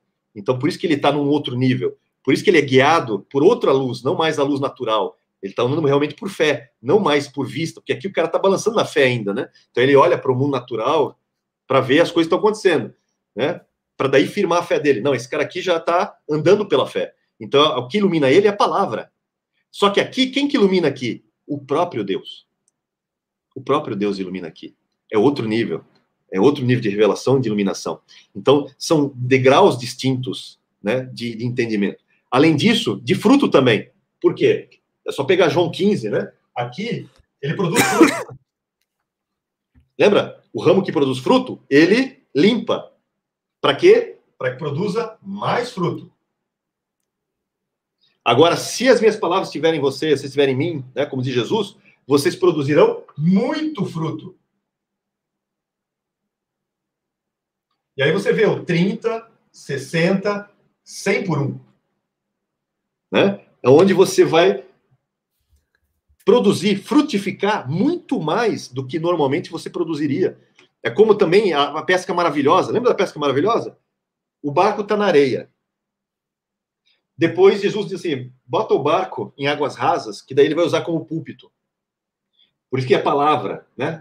por isso que a menorá está aqui, porque Jesus vai falar. Ela é a palavra falando. Depois, onde é que está a grande recompensa? Águas profundas. Bom, bota o teu barco nas águas profundas, lá está a maior recompensa. Você até pode pescar da areia alguma coisa, mas jamais vai pegar como quem pega em águas profundas com rede. Aqui não tem como. Aqui até pega um pouco mais, mas águas profundas aqui. Por isso que você tem pedir, pedir, dar-se-vos-á. Buscai e achareis. Batei e abrir-se-vos-á. São três níveis de busca. Por isso que você tem esses três níveis aqui. Pedir, né? Geralmente é algo que não tem um valor tão grande. Você pede e já está na mão. Agora, se você tem buscar, que é outro nível, que está escondido, são, são tesouros escondidos lá dentro. Esses tesouros você não vai achar, tem que buscar, está escondido em algum lugar. Tem que procurar, tem que buscar nas camadas. Mas tem outras revelações e outras recompensas que você não tem a porta, você não tem a chave. A porta está fechada, você tem que bater e bater até ele abrir ou não. Ele pode dizer eu abro ou não abro. São revelações maiores, são recompensas maiores. Então, são todos esses níveis estão relacionados à nossa vida cristã. E aí você entende por que, que você tem todos esses simbolismos na Bíblia, e por isso que você tem os que conhecem a boa, lembra? Você tem a boa, a agradável e a perfeita vontade. Por quê? Porque quem está aqui já entrou no reino, já é filho de Deus. É infantil ainda, é criança, é recém-nascido, como diz Pedro, está tomando leite espiritual, né? Mas ele é criança, ele já conhece a boa vontade. Qual é a boa vontade? A boa vontade é que você seja salvo. Mas existe a agradável. Qual que é a agradável? Que você tenha a mente de Cristo, que você se encha da palavra. Para chegar na perfeita. Qual é a perfeita? A perfeita é que você conhece a perfeita vontade de Deus, e a perfeita vontade de Deus é que você ame como ele ama. Amar a Deus em todas as coisas, né, com toda a força do teu ser, com todo o teu muito, como diz o texto, né, e amar o próximo como ele ama. Né? João 15, lembra disso. Então, todo o mapa está desenhado aqui. Tem muito mais coisa, tá? Não vou entrar agora, senão não, não chego lá. Eu quero chegar agora na parte do, do mapa para ensinar você esse caminho. Né? Você que está assistindo a gente. Eu, eu, eu Enquanto tu vai escrevendo aí, posso acrescentar outras duas coisas que, que eu acho legal aí? Manda. Olha só, nesse mapa que o Dionei colocou, um mapa trino ali apontando sempre três coisas, você vai perceber que esse, é, é, esse padrão está em todas as escrituras. Pai, Filho, Espírito Santo. Você vê, por exemplo, a obra da redenção, né? tem ali a justificação apontando para a alma, o um novo nascimento, a santificação, nível da, da nossa alma, né? Justificação é o que acontece no momento imediato quando você aceita Cristo, Espírito. Santificação fala da alma, glorificação fala do corpo lá no final, né? Por ocasião da vinda de Jesus. Aí você tem outro, outro tripé, né? Então você tem aqui a justificação, santificação e glorificação. Aí você olha o outro tripé quando você olha para os pilares do, do relacionamento ou do fortalecimento espiritual, oração, palavra, jejum, você olha que a oração está muito conectada ao nível do nosso espírito. Né? Jesus diz lá, ó, o, o espírito está pronto, mas a carne é fraca. Daí ele diz: orem e vigiem, né? Porque o, orem e vigiem, porque o espírito está pronto. Né? E ele diz: orem para não cair em tentação, porque a carne é fraca. Então você vê que oração está ligado ao espírito. Então, oração espírito. O nível da nossa alma sempre está conectado com palavra, aquela parte do, do lugar santo. E aí, corpo, ato exterior, jejum. O corpo tem que mortificar, você tem que, sabe, matar os desejos da carne. Então você sempre vai ter esse tripé, né? O Dionei apresentou várias coisas que fazem parte desse tripé Uh, eu quis apresentar mais esses dois, né? Só para poder somar um pouquinho o que o Dionei está falando. Ah, Mas é isso aí, Dionei. Segue ali na questão do, do homem, que nós ainda vamos falar sobre o Apocalipse para encerrar essa live depois, tá? Então vai lá, Dionei. Beleza. Vamos lá. Qual é, qual é o objetivo de Deus? Lembra? O objetivo de Deus não é só te salvar. O objetivo de Deus é fazer você a imagem do Filho, né? Ou seja, uma cópia, vamos dizer, uma cópia de Cristo, né? Uma, uma imagem exatamente do Filho. E, quem trabalha isso? é trabalhado por meio do Espírito Santo. Você não faz sozinho, tá? A gente nunca faz nada sozinho. Isso é importante entender. E, e é importante entender o novo nascimento também. Eu vou falar rapidinho do novo nascimento. Está lá em Ezequiel, que a gente sempre fala, né? Paulo diz, inclusive, o importante não é ser, ser, ser circuncidado ou ser incircunciso, o importante é ser nova criatura. Mas o que é ser nova criatura? Né? O que, que é esse nova criatura? Nova criatura, gente, é, é interessante que o pessoal, às vezes, estuda só o Novo Testamento e não estuda o Antigo. E a Bíblia, gente, é um compêndio de Gênesis e Apocalipse. Se você cortar alguma coisa, já era. Tá? Não dá para viver de versículos nem de alguns só alguns livros. É tudo. E, inclusive, Deus deixa isso muito claro, porque a explicação da nova criatura não está no novo, está no velho. Como é que eu sei o que é nova criatura? Ezequiel 36, 26, 27. Né? Eu vou até botar no texto, o texto na, na, aqui, porque para o pessoal não achar que eu estou mentindo, né? Só um pouquinho, deixa eu achar minha Bíblia perdida. Está aqui. Tá? Ezequiel 36, 26, Já 27. Já botei na tela. Dar-vos-ei coração novo, porei dentre vós espírito novo, tirarei de vós o coração de pedra e vou dar um coração de carne. Depois eu vou colocar o meu espírito, Espírito Santo, em você. E eu vou fazer, eu vou, eu vou pegar até a NVI. A NVI. Eu gosto da tradução da NVI do 27, porque ela é muito mais direta nesse caso. Não, ó, porei o meu espírito em vocês e os levarei a agir segundo os meus decretos e a obedecer fielmente as minhas leis. Quem que obedeceu fielmente, fielmente as leis de Deus? Jesus. Lembra? Inclusive, é, Jesus fala: se você obedecer os meus mandamentos, esse é o que me ama. E quem obedece os meus mandamentos, esse é o que me ama. Né? Então, você demonstra o teu amor a Cristo obedecendo. Né? Mas essa obediência, ela não vem de você, originalmente. Ela vem de quem? Do Espírito. O Espírito que está em você é que vai te levar a agir dessa forma. É ele que começa o processo.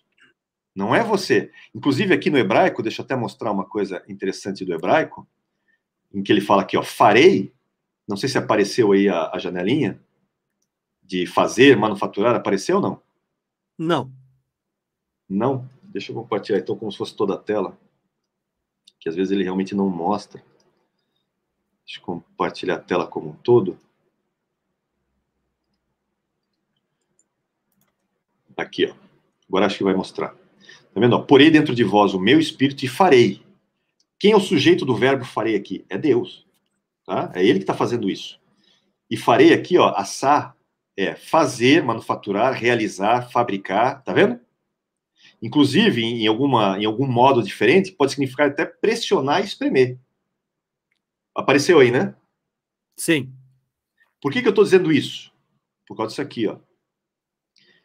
Vamos lá para Filipenses Deixa eu pegar aqui Filipenses é, 3. Deixa eu ver só se é Filipenses 3. 4? Não.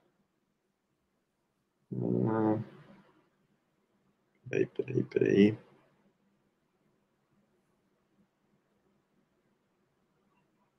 Aqui, ó.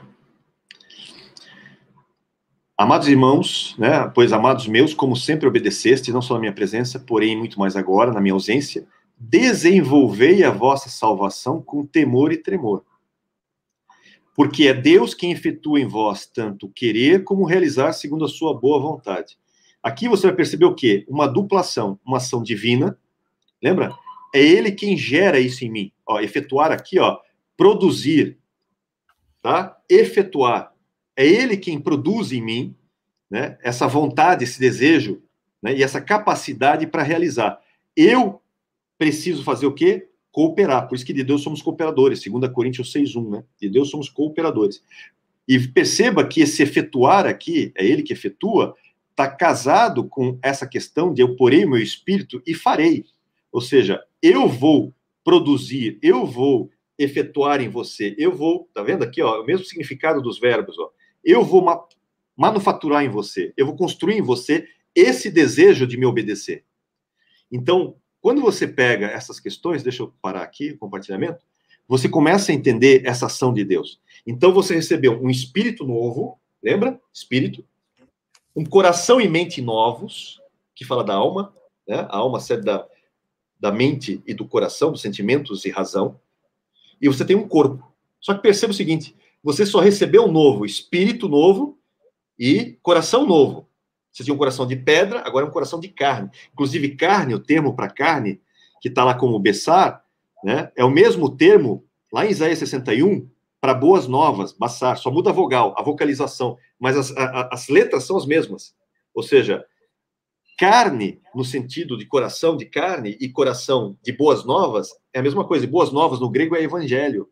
Ou seja, Deus está tirando um coração de pedra das tábuas da lei que você não consegue cumprir e te dando um coração de evangelho, um coração de boas novas. Porque lembram, a boca tem que falar do que o coração está cheio. Então, teu coração tem que estar tá cheio do, do evangelho, cheio das boas novas de Deus. Então, você recebeu espírito novo, né?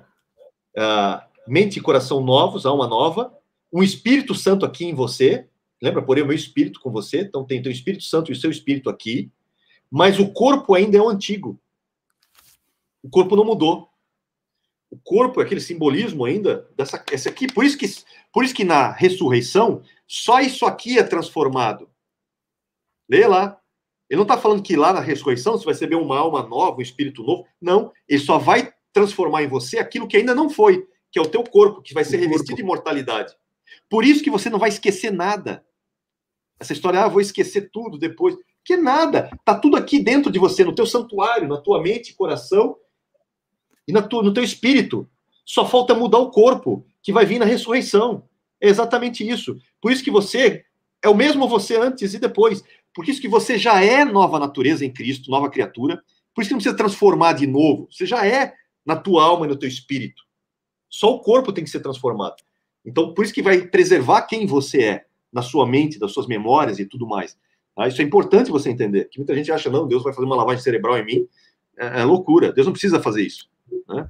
Você pode viver plenamente diante dele e não precisa de uma lavagem cerebral. Tá? Você já recebeu uma nova, uma, novamente coração e está te influenciando. Ele não está te. Você não é marionete de Deus. Tá? Deus não é marionetista.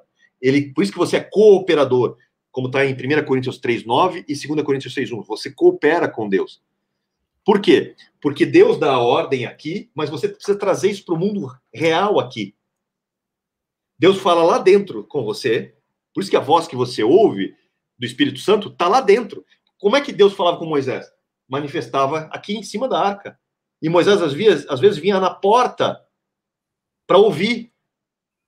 Por isso que você, quando ouve Deus, você ouve dentro de você. É, é, fala com a minha voz, mas não sou eu. É, quem está falando? Ele está falando lá de dentro. Só que às vezes ele fala tão alto, e se a sua intimidade for tão alta, você vai ouvir audível, como se estivesse aqui fora. Mas pode até alcançar aqui fora, mas vem lá de dentro. Porque o Espírito Santo está lá dentro, falando com você e te influenciando lá. Só que você tem que trazer isso para cá. Por isso que lá em 2 Coríntios 5,10, quando nós vamos comparecer diante do tribunal de Cristo, o que, que ele diz? Todos comparecemos perante o tribunal de Cristo. Para quê? Para que a gente preste contas de tudo que fizemos pelo corpo, seja bom ou mal. Por que não pela alma e pelo espírito? Por que pelo corpo? Porque a tua função, aquele gera em você o desejo. Aqui você precisa realizar. Por exemplo, você está andando na rua, o Espírito Santo diz assim, ó, tá vendo aquele seu amigo lá? Eu quero que você atravesse a rua e fala da minha palavra para ele. Vai falar do evangelho para ele. Ele está gerando isso em você lá dentro. Aí você faz o quê? Você precisa pegar aquele que ele gerou e trazer isso para o mundo real, levando o teu corpo, que aí é uma ação sua, levando o teu corpo, né? Para outro lado da rua para falar com a pessoa. Mas o que, que as pessoas dizem às vezes? Ah, eu não sei, eu tenho, eu sou tímido. Eu não vou fazer. Não, não, vou fazer. Aquele, aquele que sabe fazer o bem e não faz, pecou. Por isso que prestaremos contas do que fizemos no corpo. Porque aqui Deus já trocou, já é novo. Tanto que é, o, tem um vídeo do, do Tiago, acho que eu vi ontem, ontem, ontem, que ele fala, e ele reitera isso. Lembra? Gálatas fala que a carne milita contra o espírito e o espírito contra a carne. Mas não é só contra o espírito que a carne milita. A carne milita também contra a psique, contra a alma. Está lá em 1 Pedro 2,11. Ela faz guerra contra a alma. Por quê? Porque os dois são novos. Só isso aqui que é o antigo. Por isso que é um conflito em você. Né? Esse conflito é por quê? Por que, que o crente é carnal? Porque é guiado pela carne, ao invés de ser guiado pelo Espírito. Pelos. Ainda tem os desejos da carne muito aflorado. Por isso que Paulo, em Romanos 12, que o Tiago também fez num vídeo faz dois dias, eu acho, fala o quê? Que você apresenta os desejos do teu, da tua carne e você sacrifica, você mata. Apresentai os vossos corpos como sacrifício vivo, santo e agradável a Deus. Por que os corpos? Por que não todo o ser? Por que ele usa no grego soma? Porque no corpo é que está o quê? O altar. No corpo que não foi transformado, está o altar para você fazer o quê? Os desejos do corpo, você vai lá ó, e mata. Aí sim você é guiado pelo Espírito. Por isso que o jejum está ligado aqui também, de certa forma, porque é você matar os desejos da carne. Para quê? Para cooperar, é uma ferramenta para te levar a ser mais humilde, a ser mais parecido com Cristo também em vários aspectos.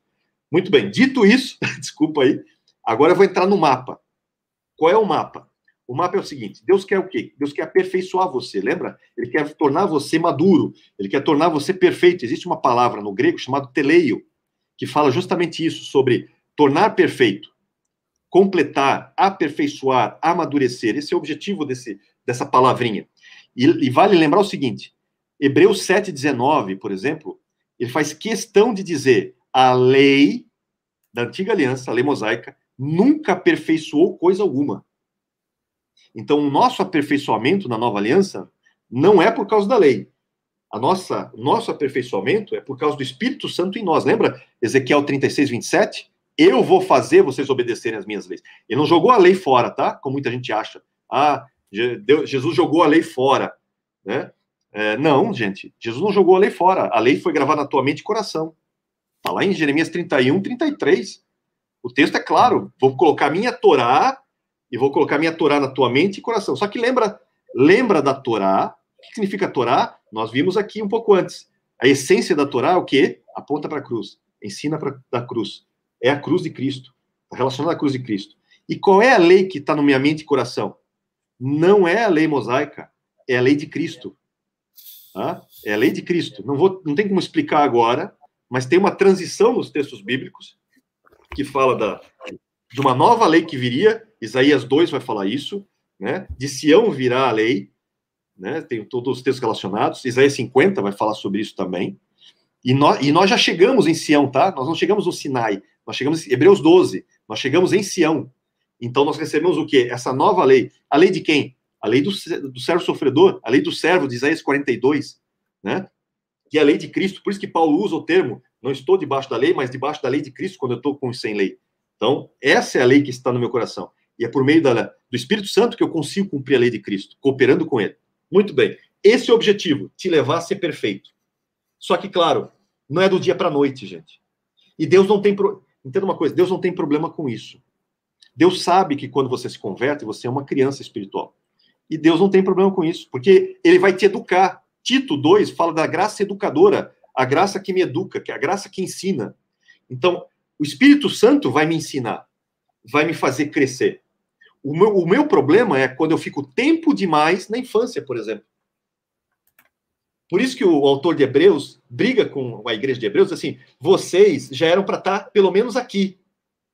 Já maduros, o ideal se fosse maduro. Mas vocês ainda estão aqui.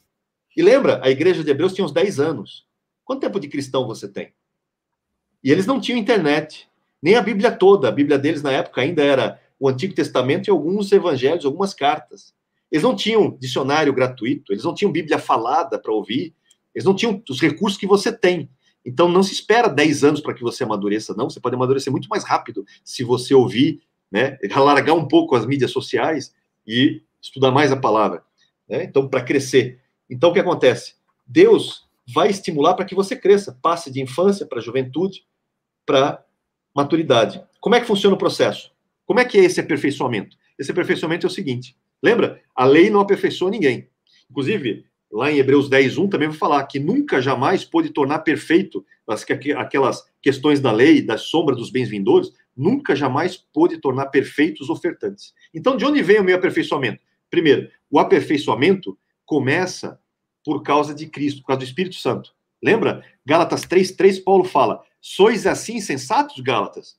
Vocês começaram no espírito e agora vocês querem se aperfeiçoar na carne?" O que Paulo está dizendo? Não dá, esse, isso não é um caminho. Você precisa ser aperfeiçoado pelo Espírito Santo. E como é que isso acontece? Primeiro, né, Jesus já abriu o caminho para aperfeiçoar. Por isso que tudo começa, eu costumo dizer, pelo altar. O altar é a cruz de Cristo. Pela cruz de Cristo, nós fomos aperfeiçoados. Por isso que o Hebreus 10, 14 fala assim, ó, porque com uma única oferta, com seu sacrifício na cruz, ele aperfeiçoou para sempre todos os que estão sendo santificados, não os que foram santificados. Nós estamos num processo de santificação, lembra? Nós fomos santificados quando nascemos de novo, estamos sendo santificados para quando vier a glorificação, E aí essa santidade se torna plena. Mas até lá, nós estamos num processo de santificação. Então ele aperfeiçoou de uma vez só todos nós nesse processo. Ele colocou, Jesus né, né, nos colocou nesse processo. O altar, que simboliza a cruz de Cristo, então a cruz de Cristo aqui, ó, é quem abre esse processo. Por isso que Colossenses 2, do 9 a 11, fala assim, ó, nele habita corporalmente toda a plenitude da divindade, e também nele estáis aperfeiçoados. Ele é o cabeça de todo o principado e potestade. Então começa em Cristo, mas não para por aí. Lembra? O caminho do santuário é, é o caminho de Deus para maturidade. Então, logo depois do altar, onde fomos aperfeiçoados em Cristo, vem um próximo nível. Qual é o próximo nível? O próximo nível agora é a bacia. O que, que a bacia é? A bacia é um local de você se lavar, lembra? Você se limpar. No caso do sacerdócio da antiga aliança, era mãos e pés. Está né? Tá falando de caminho, de andar corretamente e de fazer as coisas corretamente. Ou seja, isso fala o quê? Limpeza fala de santidade. Fala desse processo de limpeza de santidade. Ah, mas eu já não fui santificado? Sim, você foi santificado e está sendo santificado. A gente acabou de ler. Né? Inclusive, quando você pega 1 João 3,3, né, não é só uma ação do Espírito. Deixa eu até. Bem, eu vou citar o texto, que não vai ficar muito demorado. Né? Não é só uma ação do, do, do Espírito, mas 1 João 3,3 fala assim: a si mesmo se purifica todo que nele tem essa esperança, assim como ele é puro. Ou seja, a si mesmo se purifica. Ou seja, ele me purifica no processo, claro, está sempre me purificando. Mas assim como eu estou me tornando a imagem de Cristo, eu também, a si mesmo, ou seja, eu, a em mim mesmo, eu me purifico. Para ser como ele é. É o processo. E onde é que acontece esse aperfeiçoamento? Aqui, ó, na bacia. Por isso que isso aqui está relacionado a 2 Coríntios 7,1, que fala assim: ó, tendo, pois, ó amados, tais promessas, purifiquemo-nos. Quem se purifica? Nós nos purificamos de toda impureza, tanto da carne quanto do espírito, aperfeiçoando, novamente o, o, o, o verbo relacionado a teleio, aperfeiçoando a nossa santidade aonde? No temor de Deus. Você aperfeiçoa a sua santidade no temor do Senhor.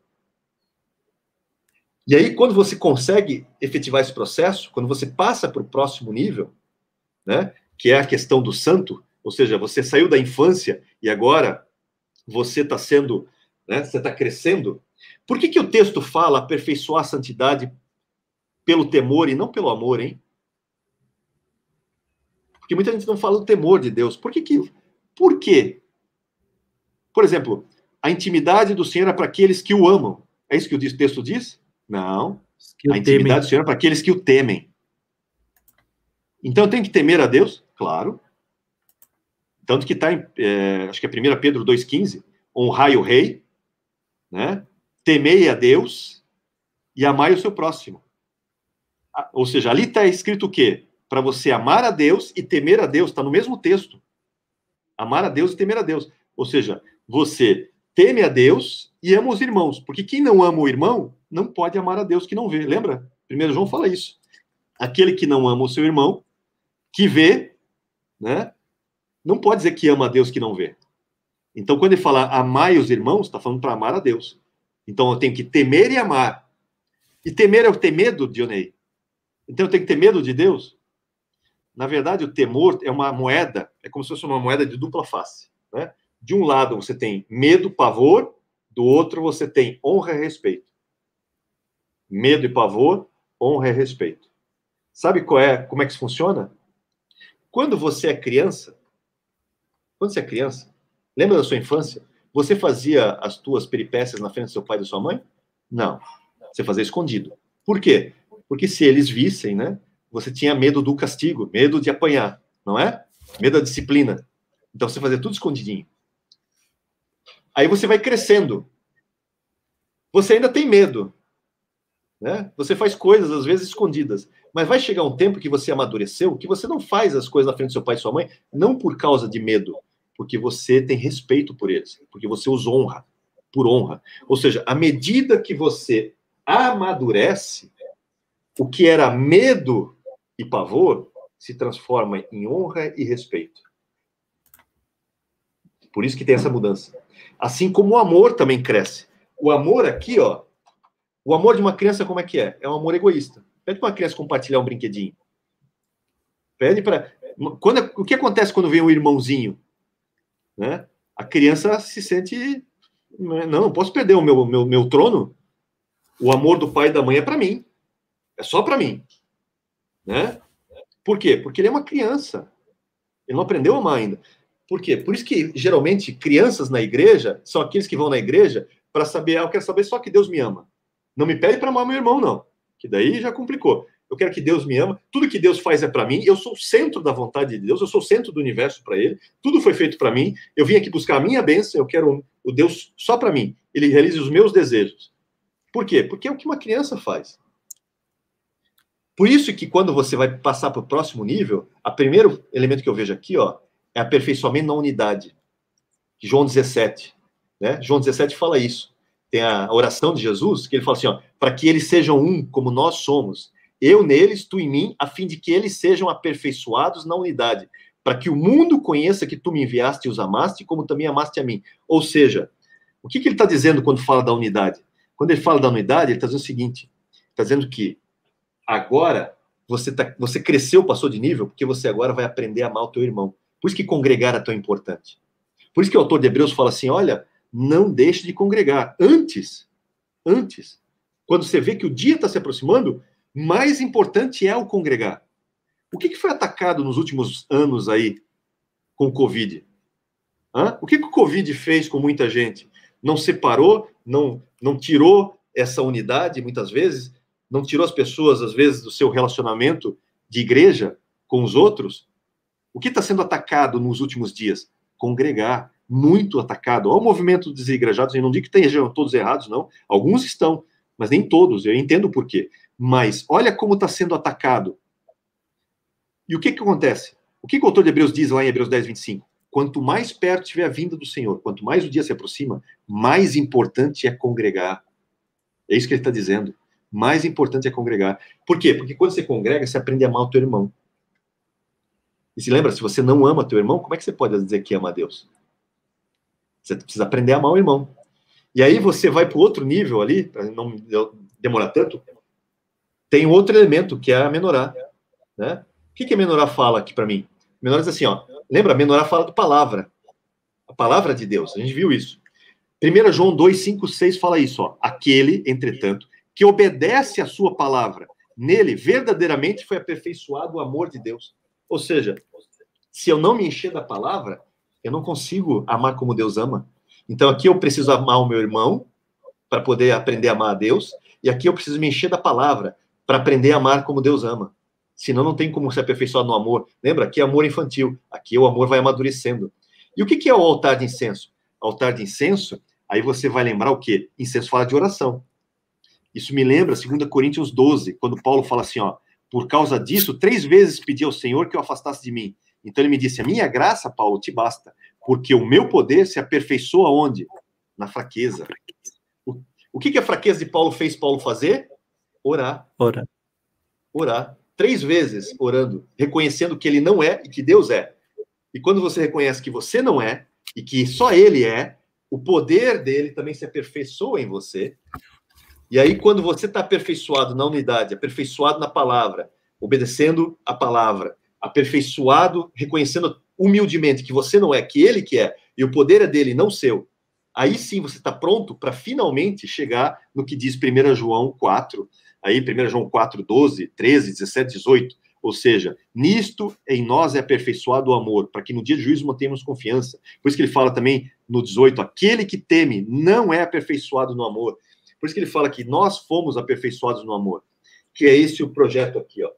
Esse é o mapa, esse é o objetivo para você chegar, porque daí você ama como Deus ama. Esse é o projeto, essa é a maturidade. Claro, isso é um processo, às vezes longo, às vezes difícil, né? Não estou dizendo que isso é fácil, ah, isso aqui é um mamão com açúcar. Não é, é muito, muito, muito pelo contrário, tem uma resistência gigante, né? Que é todo dia uma luta, né? É, o Tiago falou também num vídeo recentemente, ontem, ontem, ontem, é, primeira Coríntios 9, 27, Paulo falando, eu esmurro o meu corpo e o reduzo à escravidão, né? Para que eu que tenho empregado a muitos não venha a ser o quê? Desqualificado. O que Paulo está dizendo? Paulo está dizendo o seguinte, e Paulo é maduro, hein? Paulo está dizendo o seguinte, olha, ainda hoje, e Paulo já está já quase aqui, né? Tanto que ele fala, sede meus imitadores como sou de Cristo. Ele pode falar isso. né? Ele já está quase aqui, mas ele tem que dizer o seguinte: olha, todo dia eu tenho que pegar o meu corpo e matar as vontades dele, apresentar o meu corpo em sacrifício vivo. Eu tenho que esmurrar o meu corpo no sentido, né, pegar os desejos da minha carne e fazer morrer. Por quê? Porque se eu bobear, lembra Hebreus 3, 12 e 13? Cuidado, cuidado com o engano do pecado que endurece o coração. Se eu bobear, o pecado pode endurecer o meu coração, ó, e babau, gente. Babau. Quer ver um exemplo? Vou dar um exemplo para você de quem endureceu o coração, que é uma sombra do novo nascimento e uma sombra de que, do que acontece conosco hoje. Deixa eu botar a Bíblia aqui e eu vou terminar com isso, tá? Como um alerta para você, para você ver como a coisa é séria. Eu vou pegar a Bíblia aqui, ó, e vou ler com você 1 Samuel, tá? Já coloquei. Beleza. 1 Samuel 10. Vou pegar do versículo 6 em diante, tá? Aqui, para você, só para você saber, isso aqui é quando Samuel vai ungir Saul, tá? Samuel vai ungir Saul como rei. Então Samuel vai ungir Saul como rei. Olha o que acontece, que é muito interessante. Samuel diz assim, ó, o Espírito do Senhor, que Espírito do Senhor? Espírito Santo, se apossará de ti. O que é se apossar de ti? Ele vem em você. Se apossar aqui é um termo no hebraico que significa o seguinte: ele vai conduzir você a um bom resultado. O Espírito Santo vem sobre você para te conduzir a um bom resultado. Qual é o bom resultado, gente? Te fazer imagem de Cristo. Esse é o bom resultado, tá? Esse, por, inclusive, esse é o sentido do verbo usado ali, que é salar, que é justamente se apossar, é no sentido de conduzir você, tornar você próspero, conduzir você a um bom resultado. E ele fala o quê, ó? E você vai profetizar com eles, e tu vai ser mudado em outro homem, e aí o que acontece? Aconteceu o seguinte, ó, sucedeu, pois, que virando-se ele para despedir-se de Samuel, Deus, Deus mudou o coração de Saul. E todos os sinais se deram naquele mesmo dia. O que está acontecendo aqui, gente? Lembra Ezequiel 36, 27? Vou te dar um coração novo, vou te dar um espírito novo e vou colocar o meu espírito em você. É o novo nascimento. Saul é um dos poucos na antiga aliança que, por propósito, que ele vai ser rei, Deus vai fazer o que com ele? vai fazer um novo nascimento nele, vai mudar o coração de Saul e vai colocar o Espírito Santo em Saul. Só que lembra, nós somos de Deus cooperadores. Eu tenho que cooperar com o Espírito Santo. Se eu não cooperar com ele, né, eu vou ter problema.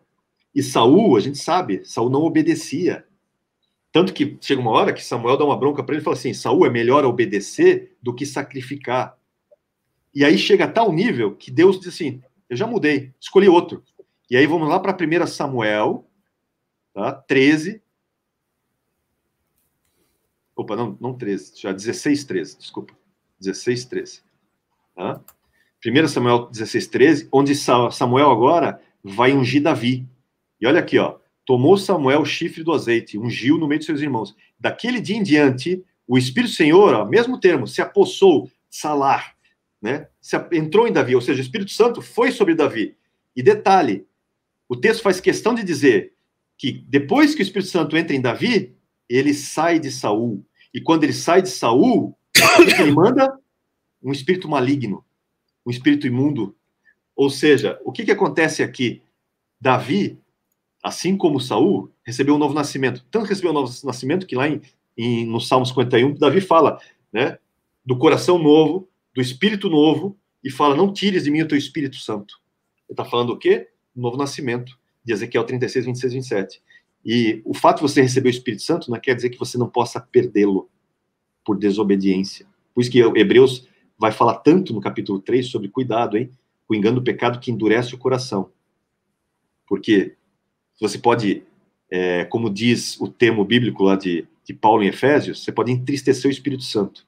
E Isaías 63, 10 fala, cuidado, hein? E o pessoal lá em Isaías 63, 10, o pessoal do povo no deserto, entristeceu o Espírito Santo a ponto do Espírito Santo se tornar deles inimigo. E ele mesmo, o Espírito Santo mesmo, pelejou contra eles. Olha Saul, o exemplo de Saul. O Espírito Santo veio, transformou Saul, deu um novo coração para ele, deu todos, todo, todo equipamento para Saul se tornar o melhor Saul que podia ser. Saul não obedeceu. O que acontece? Quando o Espírito Santo vai para Davi, o que que faz em Saul?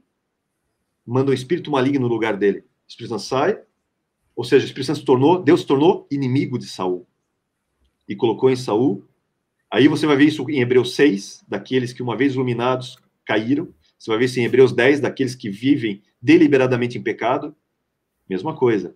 Você vê aí um protótipo. Então, cuidado, essa história de uma vez salvo, sempre salvo, não funciona na, não funciona, não.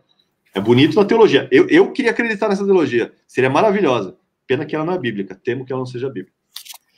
Desculpa aí, foi muita igual. coisa, né? Não, assim, ó, foi aquilo que eu abordei contigo no particular e falei no início da live, né? Hoje eu vou me deter apenas a fazer perguntas, porque se nós dois falarmos, a gente vai terminar a live daqui uma semana, né? Então. É verdade. Gente. então, assim, ó, eu acho que ficou claro para vocês tudo isso que a gente está abordando, tá? Olha só, falamos então sobre o tabernáculo apontando para a obra da criação, primeiro, segundo, terceiro céu, tabernáculo celeste. Falamos de uma forma resumida como tabernáculo, né? Deixa eu puxar aqui eu para a tela um pouquinho, né? Falamos como tabernáculo, além de apontar para a obra da criação, aponta para Cristo. Tudo no tabernáculo está conectado a Cristo. Também agora acabamos de falar um pouquinho, né? Quando eu digo falamos, é eu pergunto, o Johnny fala, né? Falamos um pouquinho aqui sobre como o tabernáculo aponta para o homem, né? Tabernáculo três partes, o homem também e tudo mais, e toda a revelação englobada nisso. Porém, agora eu vou dizer assim, ó, chegamos na cereja do bolo. O último tópico, que vai tomar ali mais uma meia horinha, mas o último tópico é, gente, e o Apocalipse? Por que isso, tá? Eu vou fazer a introdução e a pergunta, né? Eu vou introduzir esse assunto e vou fazer uma pergunta e vou passar a bola para o Dionei, porque tem muita revelação nisso também, tá? Eu vou botar aqui uma na tela só para vocês entenderem um pouquinho do que eu quero perguntar nesse momento, irmãos, tá? Então, quando a gente fala do Apocalipse, nós vamos ver algumas coisas muito interessantes. Primeiro, a palavra tabernáculo, templo, santuário está presente em todo momento.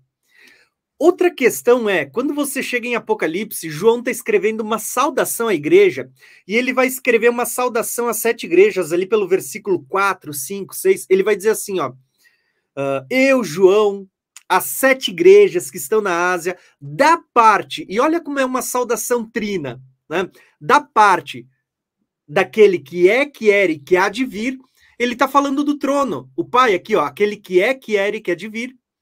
Aí ele vai dizer assim, ó, da parte dos sete espíritos que estão diante do trono. Opa, onde é que estão os sete espíritos? Lembra das sete chamas aqui em cima? Elas estão diante da arca, diante do trono. E ele ainda vai e ele ainda vai dizer assim, ó, e da parte da de Jesus Cristo, a fiel testemunha, o primogênito dentre os mortos. Opa, por que ele falou primogênito dentre os mortos? Porque está fazendo uma alegoria aqui, ó. Jesus veio e teve que morrer. Aí ele vai dizer os soberanos dos reis da terra. Lembra que o ato exterior fala da terra, né? Então, nós temos uma saudação trina. Além do mais, irmãos, nós temos algumas coisas aqui, como por exemplo, nós temos aqui ainda o, o seguinte. Quando você olha para o Apocalipse, você vai ver textos como, por exemplo, vi os mortos debaixo do altar. Apocalipse, quando abre a Apocalipse 6, abertura do quinto selo, os mortos debaixo do altar. Está falando do altar de bronze. Né? Uh, se eu não me engano, tem um texto, acho que é capítulo 4 ou 5, vai falar ali sobre um mar de vidro que estava debaixo do trono. Olha aqui a bacia de água. Uh, nós vamos ver ali, já no capítulo 1, uma menorá, aonde diz assim, ó, João estava ali, ele, ele ouve uma voz como de trombeta, ele vira para ver quem falava com ele, ele vê uma menorá, né? Ele vê sete castiçais ou sete lâmpadas ali, e no meio dos sete castiçais, um vestido de linho. Então nós temos ali uma figura basicamente do dia em que o sacerdote tirava essas roupas e vestia uma roupa de linho. E, fora essas figuras de linguagem que eu estou usando, você vai ver figuras como, por exemplo, uh, o altar de incenso, uma voz que saiu da, das quatro pontas do altar. Você vê ali um anjo com um incensário na mão e ele pega brasas e depois ele joga sobre a terra. Uh, quando você escuta o toque da sétima trombeta, você vai ver ali: abriu-se o céu e viu-se a arca da aliança. Irmãos, as promessas, olha as promessas. Ao que vencer, ele diz: darei a comer o maná escondido. Onde é que está o maná escondido? Quando você olha, ao que vencer, o farei uma coluna no templo do meu Deus. Onde é que tinha coluna? Né? Então, a verdade é, irmãos, eu tentei mostrar aqui o tabernáculo e eu fiz uma resumida introdução. Vou deixar bem claro, é uma resumida introdução. Eu quis mostrar para vocês assim, ó, que o Apocalipse ele é recheado de tabernáculo. O pano de fundo, vamos dizer assim, ó, aonde é construída a revelação é o tabernáculo. E uma das coisas que eu não abordei aqui, eu nem conduzi perguntas ao Dionei nesse sentido, é que o Apocalipse aponta, o Apocalipse não, o tabernáculo aponta para as festas, né? E talvez uma das principais festas que estão presentes no Apocalipse é o dia da expiação. Então, irmãos, o que, que eu quero mostrar para vocês? Existe uma grande revelação conectando tabernáculo com Apocalipse. E você não vai ter uma compreensão plena do livro do Apocalipse se você não entender esse ministério taber, do tabernáculo, que é o que a gente está abordando hoje, e é um dos motivos pelo qual eu comecei uma série no meu canal, que vai estar aqui na descrição, e também pelo qual eu convidei o irmão Dionei para a gente falar disso. Então, Dionei, a pergunta, tá? Fiz uma breve introdução. A pergunta é, Dionei, qual é a conexão que você vê entre Apocalipse e Tabernáculo. Faz uma explanação aí pra gente, Dionei. Vamos lá. Vamos lá, tem bastante coisa. Antes deixa eu mostrar, compartilhar minha tela, tem uma coisa bem interessante para mostrar para vocês. E, e, e, mostrar por que, que é importante a gente é, estudar essas questões da Bíblia como um todo. É, aqui eu abri o meu explorador de livros bíblicos, tá? Então aqui eu tenho, por exemplo, citações indiretas, diretas, alusões, ecos e tudo. Vou botar tudo aqui, tá? Para reconstruir esse gráfico para mim. E aqui eu tenho vários livros, tá? Da, boa parte dos livros da Bíblia. Opa, deixa eu só mudar isso aqui. o que ele fez aqui? Ah, tá, tá, tá, renderizando novamente, que é bastante coisa. Quando eu mandei botar tudo, é tudo mesmo. E aí, deixa eu só botar um pouco para cima. O que, que você está vendo aqui, gente? Em primeiro lugar, você está vendo que Cada livro aqui ó, tem referências para outros livros, tá? A Bíblia é toda referenciada, é isso que está mostrando aqui. Então, estão todos os livros aqui. Eu vou pegar tudo que está relacionado a Apocalipse, para você ver. Tá? Deixa eu então botar aqui em Apocalipse, e você vai ver as citações de Apocalipse. Está vendo que o livro de Apocalipse, ele tem referências, eu botei tudo aqui, não é só, não são só citações, citação direta só tem duas em Apocalipse. Agora, quando você pega indiretas, alusões e ecos do Antigo Testamento, a coisa já chega na casa das centenas. Tá? Então, aqui ó, você tem Apocalipse é relacionado com Isaías, com Ezequiel, com Daniel, com Salmos, ou seja, tem várias delas. Se eu clicar aqui, por exemplo, em Apocalipse, ele vai me trazer essas várias referências todas. São mais de. Eh, ele vai trazer mais de 400, quase 500 aqui. Tá? Então, é texto para chuchu, gente. Eu não vou, obviamente, não vou citar todos aqui, que é muita coisa. Tá? Mas estão todos os relacionamentos diretos aqui. Muito bem. Deixa eu voltar para cá. Por que, que eu mostrei isso? Em primeiro lugar, para você perceber que se você não conhecer bem o Antigo Testamento, não tem como você ter revelações maiores do Novo. Isso não vale só para Apocalipse, não. Hebreus é assim também, tá? E Hebreus, é, inclusive Hebreus e Apocalipse, eles eles participam em comum de duas coisas. Um, essas figuras todos do tabernáculo, que Hebreus está recheado disso, em vários aspectos, e principalmente em relação às festas, em particular uma que muito nos interessa, que é a festa da expiação. Por quê? Porque no autor de Hebreus, o autor de Hebreus está usando direto, até pela figura do sumo sacerdote, que ele vai fazer comparação entre o sacerdócio de Cristo, que é Melquisedeque, com o sacerdócio levítico, e ele faz essa comparação no dia da expiação. Inclusive, tem coisas ali que você só vai entender se você tiver noção não somente de tabernáculo, mas também das festas e principalmente da festa do rito do dia da expiação. Senão você não entende nada de Hebreus. E olha, gente, um, uma dica. Lembra? Hebreus, capítulo 5, diz: Eu queria dar alimento sólido. Eu estou dando leite para vocês. Sabe o que isso quer dizer, gente? Que o livro de Hebreus inteiro, na perspectiva do autor de Hebreus, né? que pode ser Paulo, pode não ser, não vou entrar no mérito quem seja, mas na perspectiva do autor de Hebreus, o livro de Hebreus é leite. É para infantil. Isso, se isso não assusta você, porque a maioria das pessoas com quem eu converso acha Hebreus um livro difícil. Gente, se você acha Hebreus um livro difícil, olhe na perspectiva do autor. O autor considera que o livro que ele escreveu é leite. Tanto que ele fala de, no capítulo 6 das. Eu nem, eu nem vou falar dos elementos, das coisas básicas do Evangelho de Cristo. Nem vou falar disso. Eu só Os vou me ater à questão, é, rudimentos elementares. Eu vou só falar é, do leitinho que eu estou dando para vocês, para vocês é, fortalecerem a sua fé. Só isso. Então, perceba como isso é, é de certa forma, serve como um termômetro para você. Se isso não te incomoda, que o Espírito Santo faça, então. Né? Isso não só vale para Hebreus, como, claro, vai valer para Apocalipse em vários aspectos. E deixa eu reiterar outra coisa importante. O, como Apocalipse tem eventos futuros, é, eu, por exemplo, em algumas questões, eu nunca digo ah, isso aqui eu posso confirmar, escrever isso à caneta. Eu não escrevo a caneta certas coisas do Apocalipse. Por que, que eu não escrevo a caneta? Primeiro, são eventos futuros. Segundo, alguns deles a Bíblia não é clara o suficiente. Ela mantém certas névoas. A gente tem bases textuais para conjecturar, mas não para afirmar, com, não, não muitos deles com toda certeza. Tá? Alguns até nós temos mais certeza do que outros, mas tem coisas que não, não dá para você afirmar. Por exemplo, a marca. O que, que é a marca? É o chip? É um código de barras? É, é, é essa picada agora? O que, que é a marca? Não, não é nenhuma delas até agora, porque é, o, o, evento para Apocalipse 3 não aconteceu ainda. Então, nenhum deles é marca. Já começa por aí. É tudo sombra, possibilidades, mas nenhum deles é a marca. Não hoje tem que acontecer os eventos para isso se tornar realidade.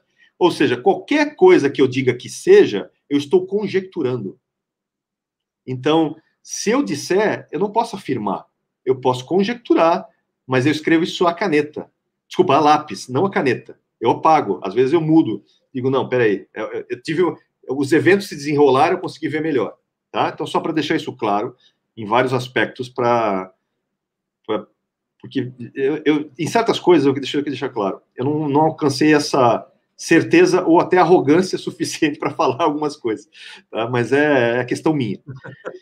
Então, voltando à questão do, do dia da expiação, o que, que você tem lá? Você tem uma visão de João vendo Jesus em vestes talares. O que, que são vestes talares? Ele está vendo Jesus com vestes de branco, lembra? Com cinto de ouro.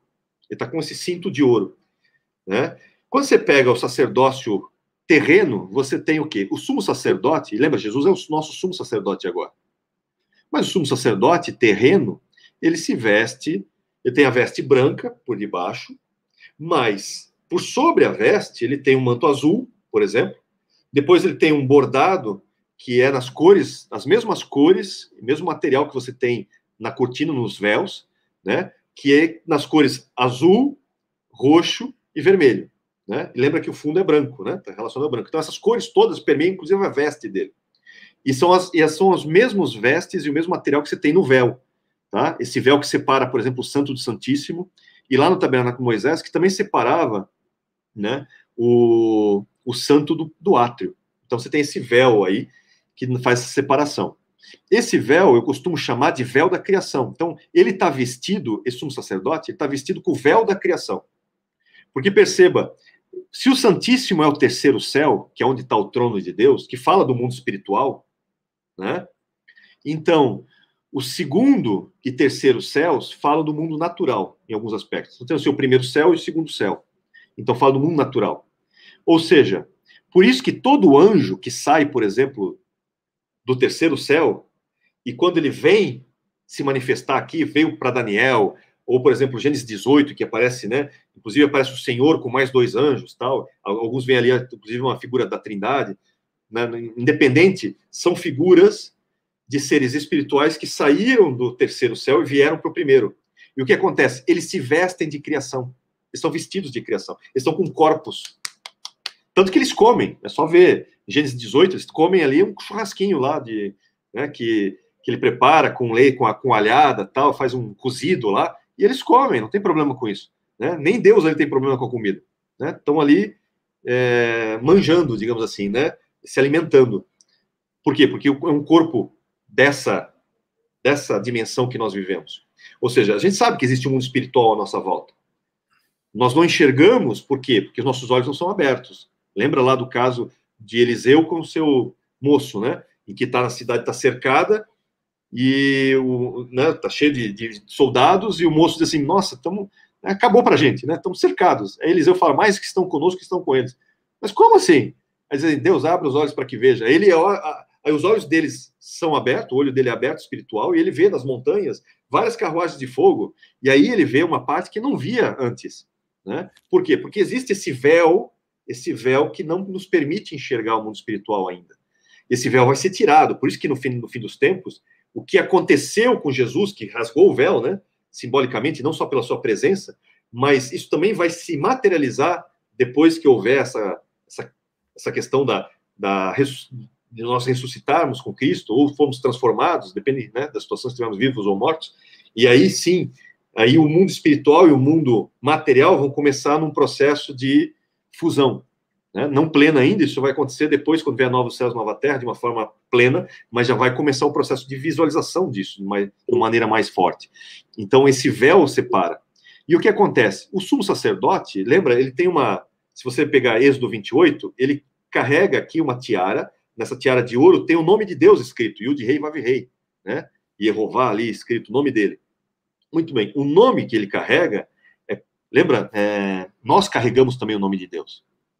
Muita gente diz assim que o mandamento, não tomarás o nome de Deus em vão, é, o verbo ali tomar é nassar, que é o mesmo verbo para carregar. Então você pode tanto traduzir não tomarás o nome de Deus em vão, mas eu posso ir mais profundo nisso. Eu diria o seguinte: não carregarás o nome de Deus em vão, porque Deus não terá por inocente aquele que carrega o seu nome em vão. Sabe o que quer dizer, gente? Carregar o nome. Lembra, você nasceu de novo, você se tornou filho de Deus. O que, que um filho carrega do seu pai? O nome. nome. O nome. Né? Assim como nós somos noiva de Cristo. O que a esposa carrega do seu marido? O nome. Ou seja, quando você nasceu de novo, você carrega o nome de Deus. Então é muito mais sério do que você falar o nome de Deus, como alguns acham. É muito mais profundo do que isso. Na verdade, você, porque nasceu de novo, porque agora você é filho de Deus, por meio do Espírito Santo, né, que, que é o selo, e por meio de Cristo que nos salvou, agora que você é filho, você carrega o nome de Deus. E lembra, Deus não tomará por inocente aquele que carrega o seu nome em, de forma falsa, em vão. Mais um alerta que a gente volta para lá. E aí o que acontece? Como ele carrega, o sumo sacerdote carrega, literalmente, ele é, ele é o mediador entre Deus e os homens. Simbolicamente, ele é o representante de Deus entre o povo. Então, no dia normal, ele está com aquela veste, que o Tiago até colocou a imagem ali, que é uma veste é, plena, né, com tudo branco no, no fundo e azul, tudo mais. É, só que no dia da expiação, ele vai tirar essa veste completa ele vai ficar como aquele do lado dele ali, ó, todo de branco. Todo de branco. Inclusive, nesse dia da expiação, é um dia especial. O Tiago fez um, um roteiro já do dia da expiação, eu só vou dar uns highlights em algumas coisas, só que são importantes, até para entender. No dia da expiação, esse sumo sacerdote vai, vai tomar um banho e vai tirar essas vestes. Na verdade, ele toma cinco banhos nesse dia e lava as mãos e os pés dez vezes. Por que, que ele faz isso? Primeiro, porque cinco fala da graça e dez fala da lei. Né? Lembra, Deus é tanto lei quanto graça. Está no nome dele, né? Dionei, Dionei, já que tu vai abordar isso, posso te pedir para te fazer um pequeno comentário também? Sim. Comenta sobre aquela questão do sino na, nas vestes do sacerdote. Ah, comento sim. é, porque eu não comentei lá no vídeo que eu fiz sobre o, o dia da expiação, eu esqueci de, desse detalhe. Com, comenta aí para nós também, só para. Comento. Então, é, lembra, o nome de Deus é Yah, né? Para quem não lembra, Alelu Yá, né? Yá, que é Yud e Rei. Yud vale 10, Rei vale 5. Isso aqui fala de lei, isso aqui fala de graça. Né? Deus é tanto lei quanto graça. Né? Só que no nome dele, Yud Rei Vav Rei, ele já denota que o projeto dele é que a misericórdia, a graça triunfe sobre o juízo. Esse é o objetivo. Né? Por isso que tem todo esse plano de, de Jesus. Mas voltando lá. É... Inclusive, o nome de Deus vai ser falado nesse dia. No dia da expiação, o nome de Deus é falado dez vezes. E cada vez que Deus, que, que o sumo sacerdote fala o nome de Deus, o povo Alguns deitam no chão, alguns se ajoelham, né? E, e, e pedem perdão e tudo mais. Por quê? Porque o nome de Deus está sendo falado. Eles têm reverência muito, muito forte, temor pelo nome de Deus, né? É, isso é fundamental entender. E dez vezes é falado por quê? Porque dez novamente evoca a questão da lei, e é um rito da lei, a expiação, mas a gente sabe que todos esses ritos apontam, são sombras, né? A Páscoa, por exemplo, a gente sabe que é um rito que apontava para o Cordeiro Pascal. Assim como, por exemplo, o, a festa relacionada ao pães ázimos apontava para Cristo, né, que é o pão ázimo que desceu do céu, né, que foi colocado, inclusive, escondido, né, como acontece no rito judaico. Né? E, e, você tem também, por exemplo, ele é a primícia, né? Da festa das primícias. Então, tudo aponta para Cristo e sua igreja, porque Pentecostes fala do Espírito Santo descendo e trazendo não mais a lei de Moisés, mas agora a lei do Sinai em nossas mentes e corações, a lei de Cristo. Né? E agora falta o quê? Trombetas, expiação e tabernáculos se cumprirem plenamente. Não que não já não tenham se cumprido de alguma forma, porque, por exemplo, a expiação, parte dela já foi cumprida em Cristo. Assim como o tabernacular já tabernaculou parte de do tempo conosco. Mas vem, vai chegar um momento em que isso vai ser pleno, ou seja, trombetas, expiação, né, e tabernáculo vão ser cumpridos completamente. E no dia da expiação, só para você entender, então ele toma esse banho, ele tira as suas vestes. Não vou entrar no, nos ritos detalhados, porque o, o Tiago já falou isso em outro vídeo. Procura o vídeo dele que você vai ser enriquecido nisso. É, mas eu vou falar da questão seguinte: ele vai ter que entrar no Santíssimo nesse dia. O sumo sacerdote levítico entrava nesse dia três vezes. Tá? Uma vez é para encher o local de incenso, depois para com sangue do touro, que foi morto por causa dele, né, a oferta de pecado dele, porque não pode entrar sem, não pode entrar com pecados lá, então ele tem que ter uma oferta por ele. Então ele entra, né, né por isso que inclusive o, o, o touro é morto antes dele levar o incenso para lá para dentro, né, no rito, por quê? Porque ele vai entrar a primeira vez para botar lá, né, o incenso e brasas e encher de fumaça o Santíssimo. Ou seja, por isso que ele já, antes, já sacrificou o, o novilho para si e para sua família, né, para que ele possa entrar lá tranquilo. Antigamente se tinha, né, se tem, na, na verdade, nas igrejas, a ideia do, da cordinha. Ah, botar uma cordinha amarrada no pé, para chegar lá para saber se, tá, se caso ele morra lá, puxar. Gente, não existe a cordinha, tá? Não existe texto antigo nenhum citando cordinha, Tá? Não há cordas nele, amarradas. Na verdade, isso veio de um texto da Idade Média, né, que está relacionado ao Zohar, que alguns alegam que é mais antigo, mas é, a gente pode rastrear isso até a Idade Média, pelo menos. E no Zohar, inclusive, nem fala de cordinha, fala de uma, uma corrente de ouro, que é, na verdade, é alegórica, nem é literal no Zohar. Tá? A corrente do ouro, de ouro, na verdade, é, é como se fosse uma lembrança para o sumo sacerdote, e quando ele entrasse no Santíssimo, ele lembrasse, não ficasse lá maravilhado pela presença de Deus e ficasse lá. Para ele lembrar que ele tem que voltar para o mundo. Então não é uma corrente de ouro literal. No, nem no Zohar é literal o negócio. É meio alegórico, é só você ler a, as referências. Mas antigo, por exemplo, não existe nada disso. Inclusive, há evidências que mostram justamente o contrário. Porque às vezes eles ficavam preocupados com o sumo sacerdote, tem dois relatos isso no, nos escritos históricos, né? Que eles ficaram preocupados, eles tinham que alguns entraram no santo para ver se, se ele estava lá ainda, até para ouvir, porque por isso que ele carrega sininhos, aquelas romãs que são sinos, porque cada vez que ele se movimenta, você escuta o barulho dele. Então, à medida que ele se movimentava, você escutava. Tem, claro, também uma, uma, uma questão que ele se apresenta diante de Deus e também está anunciando a sua chegada diante de Deus. Tem todo um simbolismo aí também, não vou entrar em todos os detalhes, porque a roupa dele é cheia, repleta de simbolismos, mas como é que eles sabiam que ele estava vivo? Escutando. Né? Só que às vezes ele demorava. Né? Tem dois casos relatados que demorou tanto que eles foram lá olhar para ver se ele estava lá ainda. É, se tivesse a cordinha, era só olhar a corda. Né? Não tem corda. Tá? Isso fica bonito na pregação, mas não serve para nada, porque não é verdade. Tá? É só uma, uma conjectura que não tem base textual nenhuma antiga. Né? E outra, não há relato de ninguém de sumo sacerdote que tenha morrido no Santíssimo, só para você saber, tá? Tirando Nadab, Nadab né, e Abil, esses dois, que alguns acham que eles tenham entrado no Santíssimo, por isso que Levítico 16 dá esse alerta, né, e estavam ainda por cima bêbados e com fogo estranho, que alguns acham isso, né, mesmo assim, é, perceba que não são puxados com cordinha nenhuma, não. O pessoal vai lá e puxa eles e tira mesmo, né? Então não tem, não tem essa ideia de cordas, tá? É, só para deixar claro.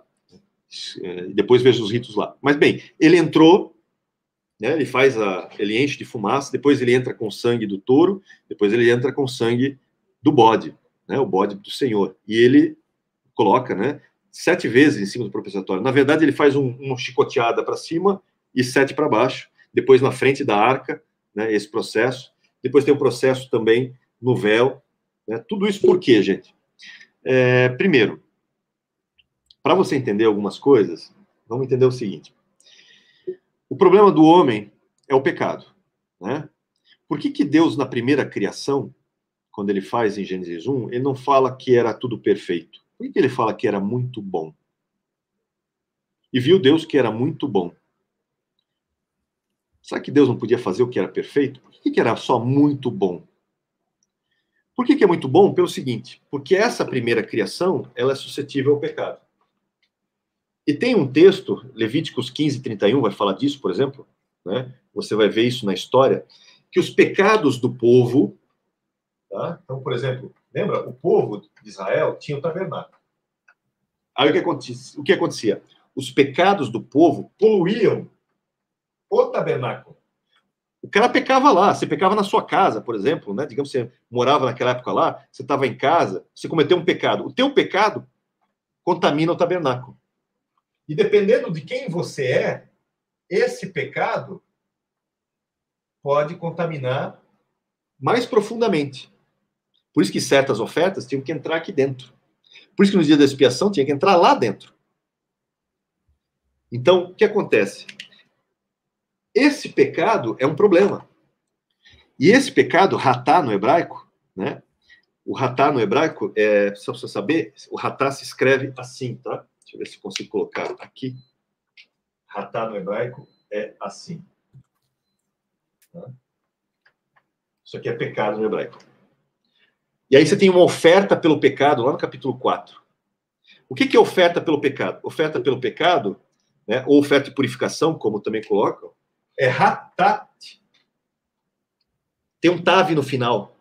E a gente já viu o que, que o tave serve, né? Tave é a cruz. Como é que é oferta pelo pecado? É pegar o pecado e jogar na cruz.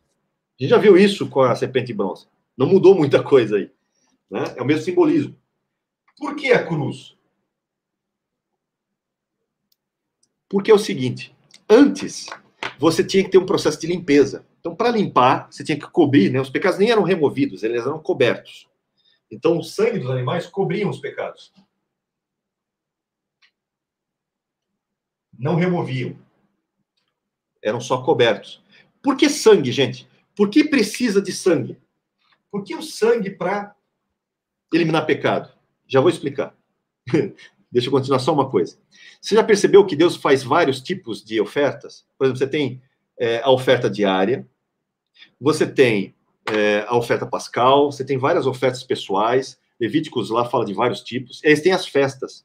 Por exemplo, você tem a festa da expiação, que, que o sangue vai até aqui, né? Por que, Deus faz tudo isso? Porque é o seguinte, Deus não pode habitar onde tem pecado, certo? Lembra disso, Deus não, Deus é puro, não pode habitar, nem, não, não, não, não habita na impureza.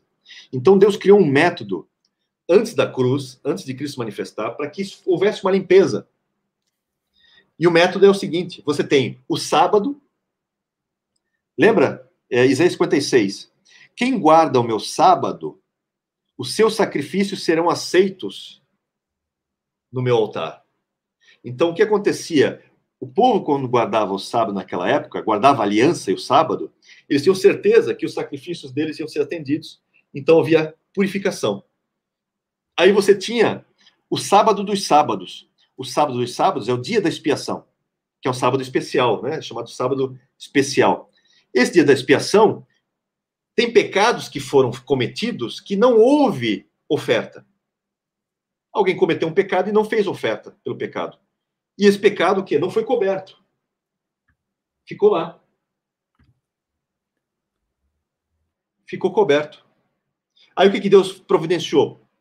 Para manter isso em ordem, o dia da expiação, o que acontecia? O sumo sacerdote, que carregava os pecados do povo, está lá em Êxodo 28, fala isso, que o sumo sacerdote carrega as iniquidades do povo, é função do sumo sacerdote, por isso que Cristo, que é o sumo sacerdote da Melquisedeque, também carrega os pecados. Só que o sacerdócio levítico faz o quê com o pecado? Transfere para o bode expiatório. Esse bode expiatório é mandado para o deserto. Esse bode não é morto, tá? No texto bíblico não há sacrifício desse bode. Esse bode simplesmente é mandado para o deserto. Depois é que os judeus mudaram isso e mataram esse bode, jogavam no precipício.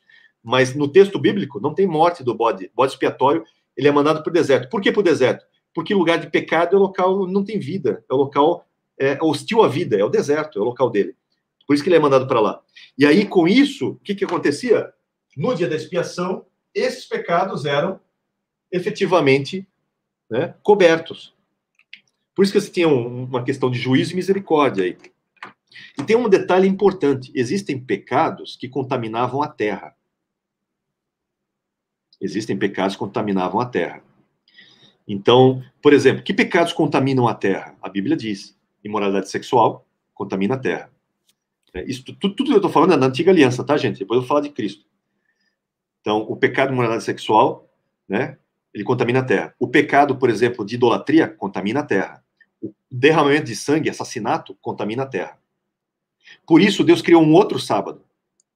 Lembra? Você tem o sábado semanal, que é uma forma de guardar aliança para que teus, tuas ofertas sejam aceitas, como está Isaías 56. Tem os sábados dos sábados, né? Que é o sábado solene, que é o sábado do dia da expiação, onde ele vai resolver o problema, inclusive, geral do povo. Mas tem um sábado especial para a limpeza da terra, dos pecados que foram cometidos sobre a terra, para que a terra descanse, chamado Shemitah, que é o ano sabático. No ano sabático, a terra descansa.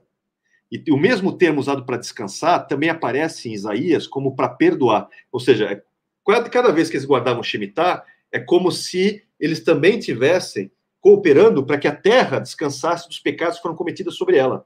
Então é uma forma de limpeza geral. Diga.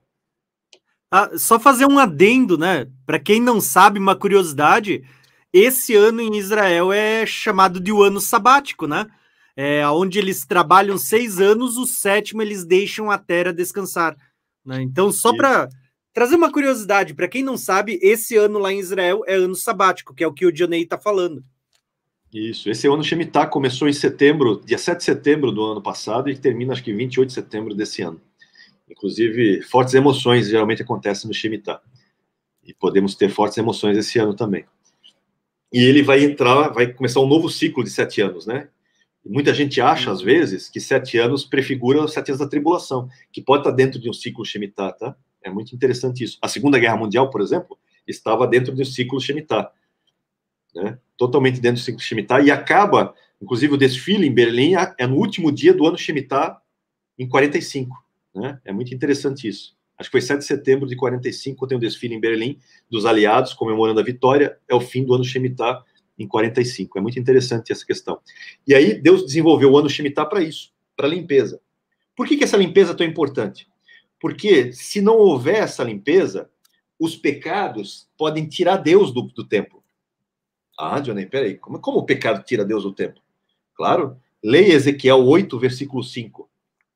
Ele vai falar assim, ó, filho do homem, você está vendo as, as abominações que eles fazem?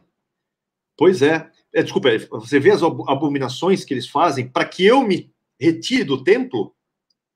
Pois você verá abominações maiores. O que que, o que, que Deus está falando? Deus está falando para Ezequiel lá, né, que o povo está pecando tanto o coração dele está tão forte, inclusive em Ezequiel diz assim, que eles estão a cara de pau de pecar. Não só eles transgridem o sábado, como transgridem o sábado e o templo no mesmo dia. Porque o sábado era santificado e o templo era santificado. E eles faziam isso no mesmo dia. São as abominações que eles faziam. Para quê? Para tirar Deus. Aí o que acontece? O que acontece quando Deus sai do templo? O templo perde seu, perde seu significado. O templo, para isso, ele é destruído. Por isso que o templo, o primeiro templo foi destruído. Por isso que eles foram levados, porque eles não guardavam o Shemitah, porque a terra não descansava dos seus pecados, corria o risco da terra vomitar eles. Para a terra não vomitar eles, que eles não guardaram os anos sabáticos, Deus manda ele para um exílio de 70 anos, para que a terra descanse. Para daí. E aí o que acontece? Acontece uma coisa que você vai entender só em Apocalipse. Por isso que eu estou falando essas coisas.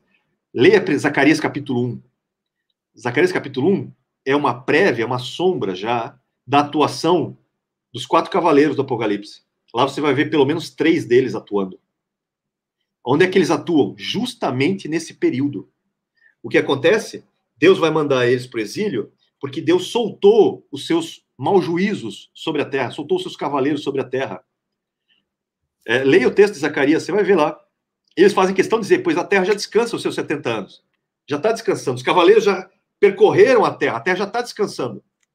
É, é uma figura dos selos que vão ser abertos ainda, lá em Apocalipse 6.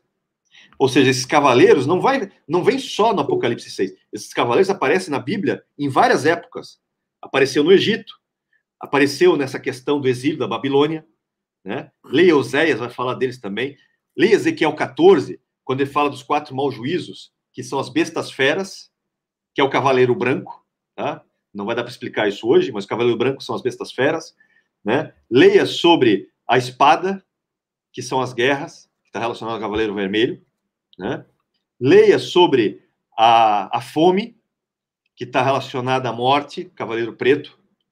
E leia depois sobre as pestes, que está relacionado, né? Desculpa, você tem a fome, que está relacionado a, ao cavaleiro preto, e você tem as pestes, que é o cavaleiro é, verde e amarelado, lá que é Cronos, o termo no, no, grego ali é Cronos, que é verde e amarelado, não é, não é cavalo amarelo, é verde e amarelado, né? Que alguns é baio e baio em alguns outros textos. Cloros, então, né? você tem os quatro cavaleiros. Isso, Cloros. Cloros que é de clorofila, né? Por isso que as folhas são verdes e tal. Você tem esse simbolismo de, de, dessa cor. Então, esses quatro cavaleiros já percorreram. Ezequiel 14 fala disso. Fala justamente desses quatro maus juízos, que Deus diz, são os meus quatro maus juízos, que vão ser lançados né, sobre as cidades, no caso, em Apocalipse 6. Então, você tem isso acontecendo no exílio, por quê? Porque eles não guardaram os anshemitas e o templo foi destruído. Que perdeu Lembra? Não destrua o templo do Senhor. Do contrário, Deus pode te destruir. 1 Coríntios 3, você agora é templo. Por isso que você não pode viver no pecado. Por isso que aquele que vive pecando cai naquele problema de, de Hebreus 10, 26, 31. Né? Aquele que vive no pecado tem esse problema, porque vai se parecer com eles quando viviam no pecado lá. Né? Aí o que acontece na nova aliança? Na nova aliança vem Jesus. Jesus vem fazer o quê? Jesus vem derramar o seu sangue. Por que o sangue? Lembra que eu falei dos números? Ó, esse aqui vale 8, tá? Esse aqui vale 9, esse aqui vale 1. Então, ratar pecado vale 18. E Jesus vem derramar o seu sangue. Por que sangue? Levíticos 17 fala, porque no sangue está a vida. Como é que é vida no hebraico? Vida no hebraico né, é rai. E rai isso aqui vale 10, isso aqui vale 8. Também vale 18. Ou seja, quando o sangue é jogado sobre o pecado, é 18 menos 18, que dá zero. Por isso que o que ele faz? O sangue de Cristo não só cobre pecados. Na verdade, o sangue de Cristo faz o quê? Elimina os pecados. Remove os pecados do cosmos, tá, gente? Cosmos. Não é só do mundo. A palavra cosmos é do universo inteiro é do tabernáculo celeste inteiro. Por isso que ele entra em Hebreus com seu sangue para derramar aqui, para trazer essa purificação, como tem no dia da expiação, porque o sangue de expiação vai aqui, lembra? É jogado aqui, depois é jogado no véu, depois é jogado aqui no altar de incenso para purificar o Santíssimo e as orações, depois ele é jogado o sangue aqui, na base do altar. Ou seja, o sangue do dia da expiação purifica tudo. E o sangue de Cristo fez exatamente isso. Por isso que em Cristo é uma nova criação. É como se em Cristo o universo tivesse sido refeito. Ou seja, aquela primeira criação que era muito boa, mas por que, era muito boa? Porque ela ainda era suscetível ao pecado, ao problema do pecado. Mas quando Cristo veio, Cristo resolveu o problema do pecado de uma vez por todas, por meio do seu sacrifício. E aí ele faz o quê? Ele faz uma nova criação. Por isso que o texto diz: em Cristo somos nova criação, ou nova criatura, depende da tradução que você faça, mas tudo se fez novo. Por isso que antes era só muito bom, mas em Cristo agora é perfeito. Então, esse processo da expiação, que vai se completar, porque a gente está o quê? A gente está na transição entre a cruz de Cristo, né? e o efeito disso em todo o universo. Porque já teve efeito no terceiro céu, você vai falar disso lá, né, quando Satanás é lançado do céu, lembra? Você vai falar disso no futuro, quando você fala do Apocalipse, né, Tiago? E aí você agora está tendo toda uma mudança para cá. Por isso que o autor de Hebreus diz que ele já reina sobre tudo, mas mesmo aparentando que ele não esteja reinando aqui, mas ele já é senhor de tudo. Por quê? Porque você olha para fora e a injustiça ainda existe. Ah, mas o já é ainda não. Nós já somos nova criatura, mas ainda não completamente. Já somos salvos, mas não completamente. Quando é que é completamente? Quando toda essa obra se manifestar. Por isso que tem o que acontece em Apocalipse. Você tem um dia da expiação acontecendo, porque a parte da misericórdia do dia, do dia da expiação já aconteceu em Cristo. Agora falta parte do juízo. Então o que ele vai fazer? Ele está fazendo agora a parte do juízo. Então por isso que você vê ele em vestes talares, ou seja, todo de branco, como sumo sacerdote no dia da expiação, né? Inclusive, ele está passando aqui pela menorá, está passando por esses elementos aqui, né, em direção ao Santíssimo, na visão do Apocalipse. Por quê? Porque todos os eventos agora relacionados ao juízo, por isso que as brasas vão ser tiradas, brasas aqui jogadas sobre a terra, né, todos esses eventos de juízo vão acontecer, só que é só a parte do juízo do dia da expiação, porque a parte da graça já foi, já foi alcançada por meio de Cristo. Né? Então, todo esse, esse simbolismo está direto nos textos, né? Não tem como você é, esquecer. Por isso que você tem o altar aqui, com as almas aqui embaixo, né? Fala da redenção que foi feita. Aí tem toda uma, uma ideia daquele que levou cativo o cativeiro. A gente não sabe exatamente é, esse processo. Né? Tem alguns textos que falam sobre isso. Não vou entrar nesse mérito hoje sobre o Seol e tudo mais. Tem muita discussão nessa questão. Mas o fato é que eles estão aqui, né, aguardando. Então, todo esse processo de expiação precisa ser terminado precisa ser concretizado. E aí é onde você vê, por isso que dá, tem as cartas sete igrejas. Lembra que Apocalipse fala do passado, presente e futuro, né? Ele fala das coisas que foram, que são e que hão de vir. Então ele está falando de eventos que já aconteceram, assim como o nascimento de Cristo, Apocalipse 12, por exemplo, né? De eventos futuros, desculpa, eventos que já estavam acontecendo naquele momento, da, daquela época de João, e eventos que vão acontecer, né? Então, inclusive, por isso que essas referências que eu citei lá, de você conhecer o Antigo Testamento, essas alusões, ecos e tudo mais, ajudam a esclarecer o quê? Toda essa questão do rito que vai me, me mostrando o que está acontecendo, porque os eventos também vão acontecendo. Lembra que tem trombeta aqui também no dia da expiação, tem uma trombeta. Além da festa das trombetas, tem trombeta aqui soando também, assim como tem trombeta em tabernáculo, né? Então tem todo um processo.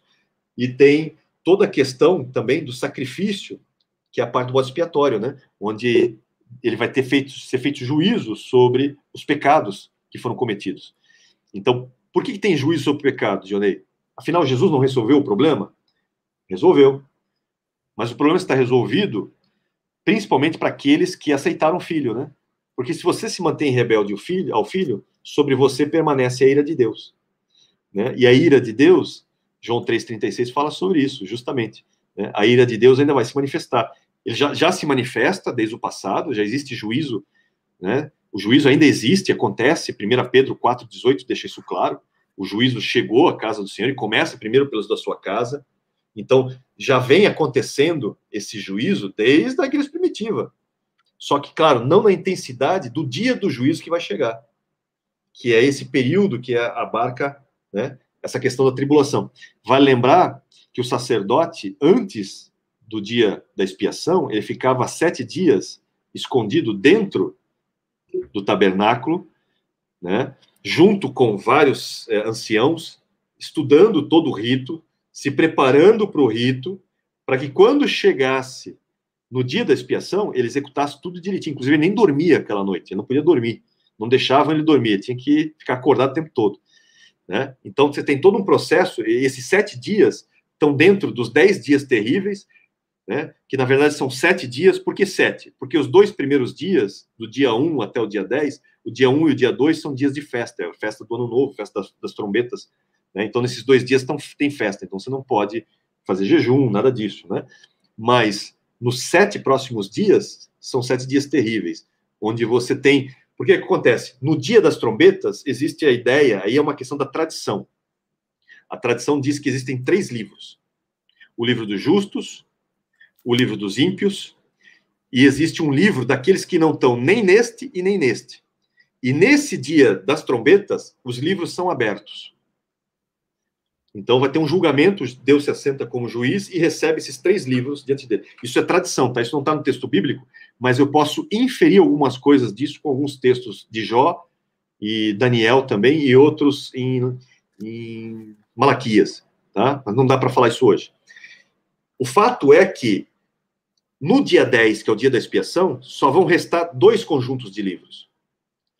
Ou o livro dos justos ou o livro dos ímpios. O livro do meio, daqueles que não estão nem num nem no outro, não vai existir mais. Por quê? Porque vai ser deflagrado que ou ele vai para o livro dos justos ou ele vai para o livro dos ímpios. É um julgamento que está tendo sendo feito e essa palavra final é no dia da expiação, né? nesse sentido, nessa jurisprudência.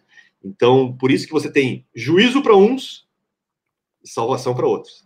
Misericórdia para uns, condenação para outros. Então, é um espelho disso que você vê em todo o texto bíblico e nas festas também. Eu já falei demais, não dá para me alongar mais, senão eu vou ser expulso daqui daqui a pouco. Desculpa aí, gente. Então tá bom. Então, assim, ó, só para a gente encerrar, então, né, essa nossa live, como eu disse, tem muita coisa, tem muito conteúdo, a gente está tentando abordar aqui de uma forma resumida todos os pontos, uh, aonde há essa, esse tesouro escondido, né? Então, assim, irmão, só para a gente encerrar, tem muita coisa no livro do Apocalipse. Só para vocês terem uma ideia, eu vou citar aqui algumas coisinhas, mas daqui a pouco eu vou gravar alguns vídeos para dar sequência na nossa série do Tabernáculo, falando sobre essas coisas. Só para vocês terem uma ideia, por exemplo, quando a gente olha para o Tabernáculo, deixa eu tentar botar aqui de novo para vocês. Olha só que legal. Quando a gente olha para o tabernáculo, até os materiais do tabernáculo, né, eles vão apontar para o Apocalipse. Por exemplo, o tabernáculo ele tinha ali uh, bronze, ele tinha uh, esses utensílios, tinha ouro, tinha prata. Mas quando a gente olha, tinha quatro cores que eram as cores dos tecidos que faziam parte, tanto da roupa sacerdotal como das cortinas e tudo mais, né? Olha só que legal. Quando a gente olha para essas quatro cores, vocês vão ver que no livro do Apocalipse, uh, olha só que interessante. A gente vai, deixa eu olhar, eu botar aqui para a gente uh, se ver, né? Quando você olha para os materiais do templo, você vê assim, ó, que no Velho Testamento Deus mandou ornar com essas quatro cores: o linho fino, branco puro, a púrpura, o carmesim e o azul celeste, né? Olha só que legal. Quando você olha para Jerusalém, se eu não me engano, Ezequiel, Deus vai dizer assim: ó, poxa, eu te peguei, eu, eu, eu, te ornei como uma noiva. Ele vai te dizer: eu te vesti de linho. Aí ele vai te dizer: botei púrpura, carmesim, pedras, ouro e tudo mais. Gente, as mesmas coisas que estão no tabernáculo, Deus está dizendo: eu fiz isso com você, Jerusalém, né? a minha esposa. Só que Deus vai fazer um relato dizendo: Mas você se prostituiu, você voltou para as coisas ruins e tudo mais, e tal, tal, tal, tal, tal. Né? Quando Deus olha para o Apocalipse, Deus vai falar da Nova Jerusalém. E olha só que interessante: não é só da Nova Jerusalém. Ele vai falar da Grande Babilônia e a Grande Prostituta. Você vê que a Grande Babilônia já não tem mais linho fino. Ele vai falar que ela está vestida de púrpura e carmesim na é verdade? E aí tem lá o cálice de ouro e tantas outras coisas com abominações. Olha a conexão, né? Deus vestiu Jerusalém terena com todas essas coisas como ele ornou o tabernáculo. Aí você vê que a Jerusalém que hoje existe, ela se prostitui. Aí você olha agora para o futuro, Deus vai falar de uma nova Jerusalém. E como é que é a nova Jerusalém? Vestida de linho fino. Aí você vai ver a Nova Jerusalém, lá tem 12 pedras. Lembra do peitoral que estava na roupa do sumo sacerdote lá no tabernáculo? Tá apontando para Nova Jerusalém no Apocalipse. Aí você vê tem os 12 fundamentos, tem as pedras como pérolas, né? Aí você tinha, tinha lá a mesa dos pães da presença. Não só a mesa dos pães da presença, que tem 12 apontando para as 12 tribos, você tinha o peitoral das pedras apontando para as 12 tribos. Na Nova Jerusalém você tem 12 fundamentos, que são 12 pedras apontando para os 12 apóstolos. Olha, 12 mais 12, nas 24 anciões. Aí você tem muita figura no Apocalipse. Por exemplo, toca a sétima trombeta. O que aconteceu? Abriu-se o tabernáculo no céu. Olha o tabernáculo no céu. Viu-se a arca da aliança. É a arca que foi vista? Não, é o trono de Deus. Mas por que, que usa a figura da arca? Porque a figura da arca apontava para o trono de Deus. Olha só que interessante. Se vo... Eu não vou explicar para vocês, eu vou só dar pincelada para você entender e você ficar curioso com os vídeos que a gente vai postar daqui uns dias, né? Olha só que interessante. João, ele diz que ele recebeu uma vara de medir para medir o templo. Olha que legal. Ele mede o lugar santíssimo, ele mede o lugar santo, mas perceba que não tem uma medida, não tem número. Por quê? Ele está falando de algo que não se mede, ele não dá medida, é algo simbólico, é algo espiritual. Mas aí é dito: deixa o ato exterior, por quê? Porque ele ainda vai ser pisado pelos gentios. Lembra do que a gente falou? O Dionei falou, né? Eu só pergunto hoje. o Dionei falou lá no início. Lugar santíssimo aponta para o céu onde Deus habita. Lugar santo também aponta para o segundo céu. Mas o ato exterior aponta para essa terra onde vivemos. O que que João está dizendo no Apocalipse? Ela ainda vai ser pisada durante 42 meses no período da grande tribulação. Né? Então você vê todas essas coisas quando você vê os mortos debaixo do altar, o Dionei comentou uma coisa legal. Tem muitas coisas ali que a gente nem vai abordar hoje. A Hades, Sheol, o mundo dos mortos, é outra história. Mas o mundo dos mortos, você vê que está ah, ligado com o altar de sacrifício. Eu estou só citando de cabeça, nem estou olhando para o livro do Apocalipse, porque isso eu vou fazer daqui uns dias. Mas olha só, o Dionei falou sobre o dia da expiação, né? O Dionei é, é desse lado. o Dionei falou sobre o dia da expiação, onde o sumo sacerdote trocava as vestes, entrava lá dentro. Então você vê um sacerdote vestido de branco diante da menorá. Você vê aquele sacerdote jogando as brasas do altar. Você vê que o sacerdote entrava lá dentro no dia da expiação e fazia sete aspersões sobre o propiciatório.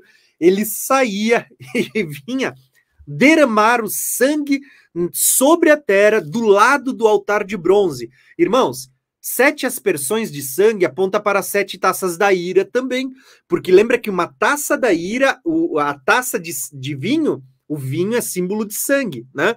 Então você vê sete anjos saindo do altar, e olha que interessante, diz assim: ó, encheu-se de, de nuvem o, o, altar de Deus e ninguém podia entrar lá até que se consumasse a ira de Deus. Irmãos, ninguém podia entrar no lugar santo até que fosse consumada aquelas sete aspersões. Olha que interessante. Lembra que o sacerdote entrava lá com o incenso e tudo mais? Tem muita coisa ele fazia sete aspersões, fala das sete taças, ele pegava o sangue, depois que terminava, né? Ele pegava aquele sangue, até eu comentei, o Dionei também comentou já, né? Ele pegava o sangue do, do touro que ele havia levado, o sangue do bode que ele havia levado, mistura tudo, vem aqui e derrama do lado do altar de sacrifício. Irmãos, se vocês olharem, ó, tem só uma conexão que eu vou fazer aqui para vocês entenderem. Lembra que a Bíblia fala que quando Cristo voltar para pisar o lagar da ira de Deus, vai correr sangue até os freios do cavalo, pô, tá, tem conexão, entende? Assim, ó, não vou nem entregar os negócios hoje para vocês ficarem curiosos e assistir os próximos vídeos. Mas o que tá eu quero certo. mostrar para vocês é existem muitas, muitas, muitas conexões. Tá? Uh, existem muitas coisas que você só vai entender o livro do Apocalipse quando você tem em mente o quê? O ministério do tabernáculo. Entendeu? Então, assim, ó, irmãos, primeiro convite que eu vou fazer para vocês eu tenho uma playlist com a série do Tabernáculo aqui. Ela tá pena na metade. A gente pena passou a parte do Templo do Espírito Santo. A gente ainda vai abordar criação, a gente ainda vai abordar uh, Apocalipse, ainda tem muita coisa pela frente. Vou convidar você para acompanhar o meu canal nesse sentido, tá? Mas, gente, eu quero finalizar por aqui dizendo o seguinte: muito obrigado por todos vocês que ficaram conosco até aqui.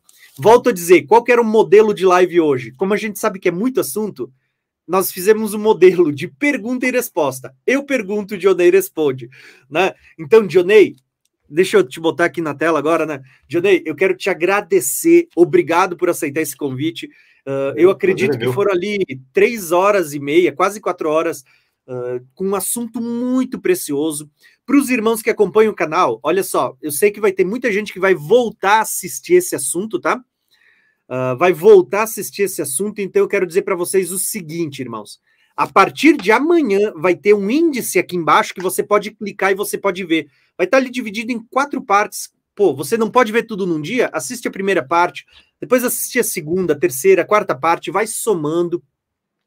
No decorrer da semana eu vou botar algumas coisas, alguns cortezinhos de algumas coisas que o Dionei falou ali que eu, acrescento, eu creio que acrescenta muito. Eu vou botar uns, uns recortes ali para os irmãos poderem ver esses pontos e relembrarem.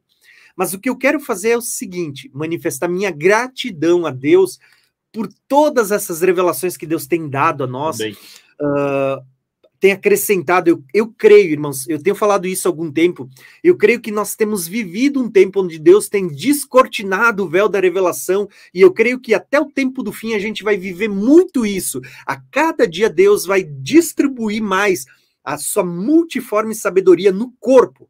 E por isso que eu gosto de estar tá unido com o corpo de Cristo, porque a gente aprende junto. Então, a minha gratidão é a Deus em primeiro lugar. Em segundo lugar, Dionei, muito obrigado. Obrigado pelo convite. Um prazer, com certeza, se tu aceitar, vai ter mais, né? E obrigado a cada um dos irmãos que incansavelmente ficaram conosco até o final, tá bom, irmãos? Olha, muito obrigado. Parabéns mesmo, porque não é fácil, não. Dionei, suas considerações finais. É, eu também só tenho a agradecer pela oportunidade, Tiago. Não, não, é a primeira vez, então já sabia que ia ser maravilhoso, ia ser ótimo. Peço desculpas porque eu falei demais em vários aspectos. E gente, eu anseio por uma live fazendo um bate-bola mesmo, porque só que daí vai ter que ser umas 10 horas, né? Não sei se o pessoal aguenta. pegar um feriadão, algo assim, sei lá. Mas até porque, nossa, tem muita coisa para a gente acrescentar, não só na matéria do tabernáculo, em tantas outras aí, tantos outros assuntos bíblicos que são fantásticos, como as próprias festas e tudo mais. Então, gente, a gente apresentou para vocês melhor que deu para fazer hoje, então agradeço a Deus por isso, porque sem Ele nada disso seria possível, né? Sem o Espírito Santo em nós, a gente no começo, inclusive, a gente orou pedindo ao Espírito Santo que nos guiasse, nos, né, nos direcionasse nessa questão, então eu espero realmente que o nome dele tenha sido engrandecido, que ele seja exaltado, que ele é o dono digno de honra, de glória. Nós somos meros instrumentos e já é uma honra gigante poder ser instrumento para auxiliar na edificação da igreja. Então, gente, analisa com carinho tudo que a gente falou, né? Analisa os vídeos do Tiago, tem um monte de vídeos sobre tabernáculo ainda. E então, nossa, isso vai só enriquecer você e sua vida cristã, para se você realmente se tornar a imagem do filho é de glória em glória, por meio do Espírito, não é por meio de nós, mas nós somos instrumentos do Espírito para poder te auxiliar nesse processo. Que Deus abençoe vocês, Deus abençoe você, Tiago, sua família. Peço desculpas para sua esposa aí, que eu acho que tomei você até quase uma da manhã, que ela me perdoe, né? que, do contrário, ela não vai deixar fazer live de novo. Mas fica tranquilo. Tá bom? Obrigado, gente. Deus abençoe. Gente, eu vou pedir desculpa para cada um dos irmãos. Teve muitas perguntas boas que a gente teve hoje nos comentários, tá? Uh, perguntas importantíssimas. Eu vou tentar anotar algumas delas. E quem sabe daqui um tempo a gente faz uma live só de perguntas e respostas. Se o Dionei aceitar, eu vou fazer esse convite em breve para o Dionei, tá? uma live só de perguntas e respostas. Eu vi que teve ali perguntas como, por exemplo, uh, por que, que os judeus têm ali um calendário diferente e qual é o erro que tem por trás desse calendário, né? Uh, teve muitas perguntas muito legais. Então, daqui a pouco a gente pode fazer uma live de perguntas e respostas daqui uns dias, tá? Tanto que eu nem venci, eu geralmente eu tô aqui administrando os comentários, eu nem consegui botar todos os comentários dos irmãos, né? justamente por causa da falta de tempo. Mas teve muito conteúdo bacana, irmãos. Então, volto a dizer, irmãos, um abração, ó, um beijão do coração e até a próxima live, tá bom? Que Deus abençoe a todos. Até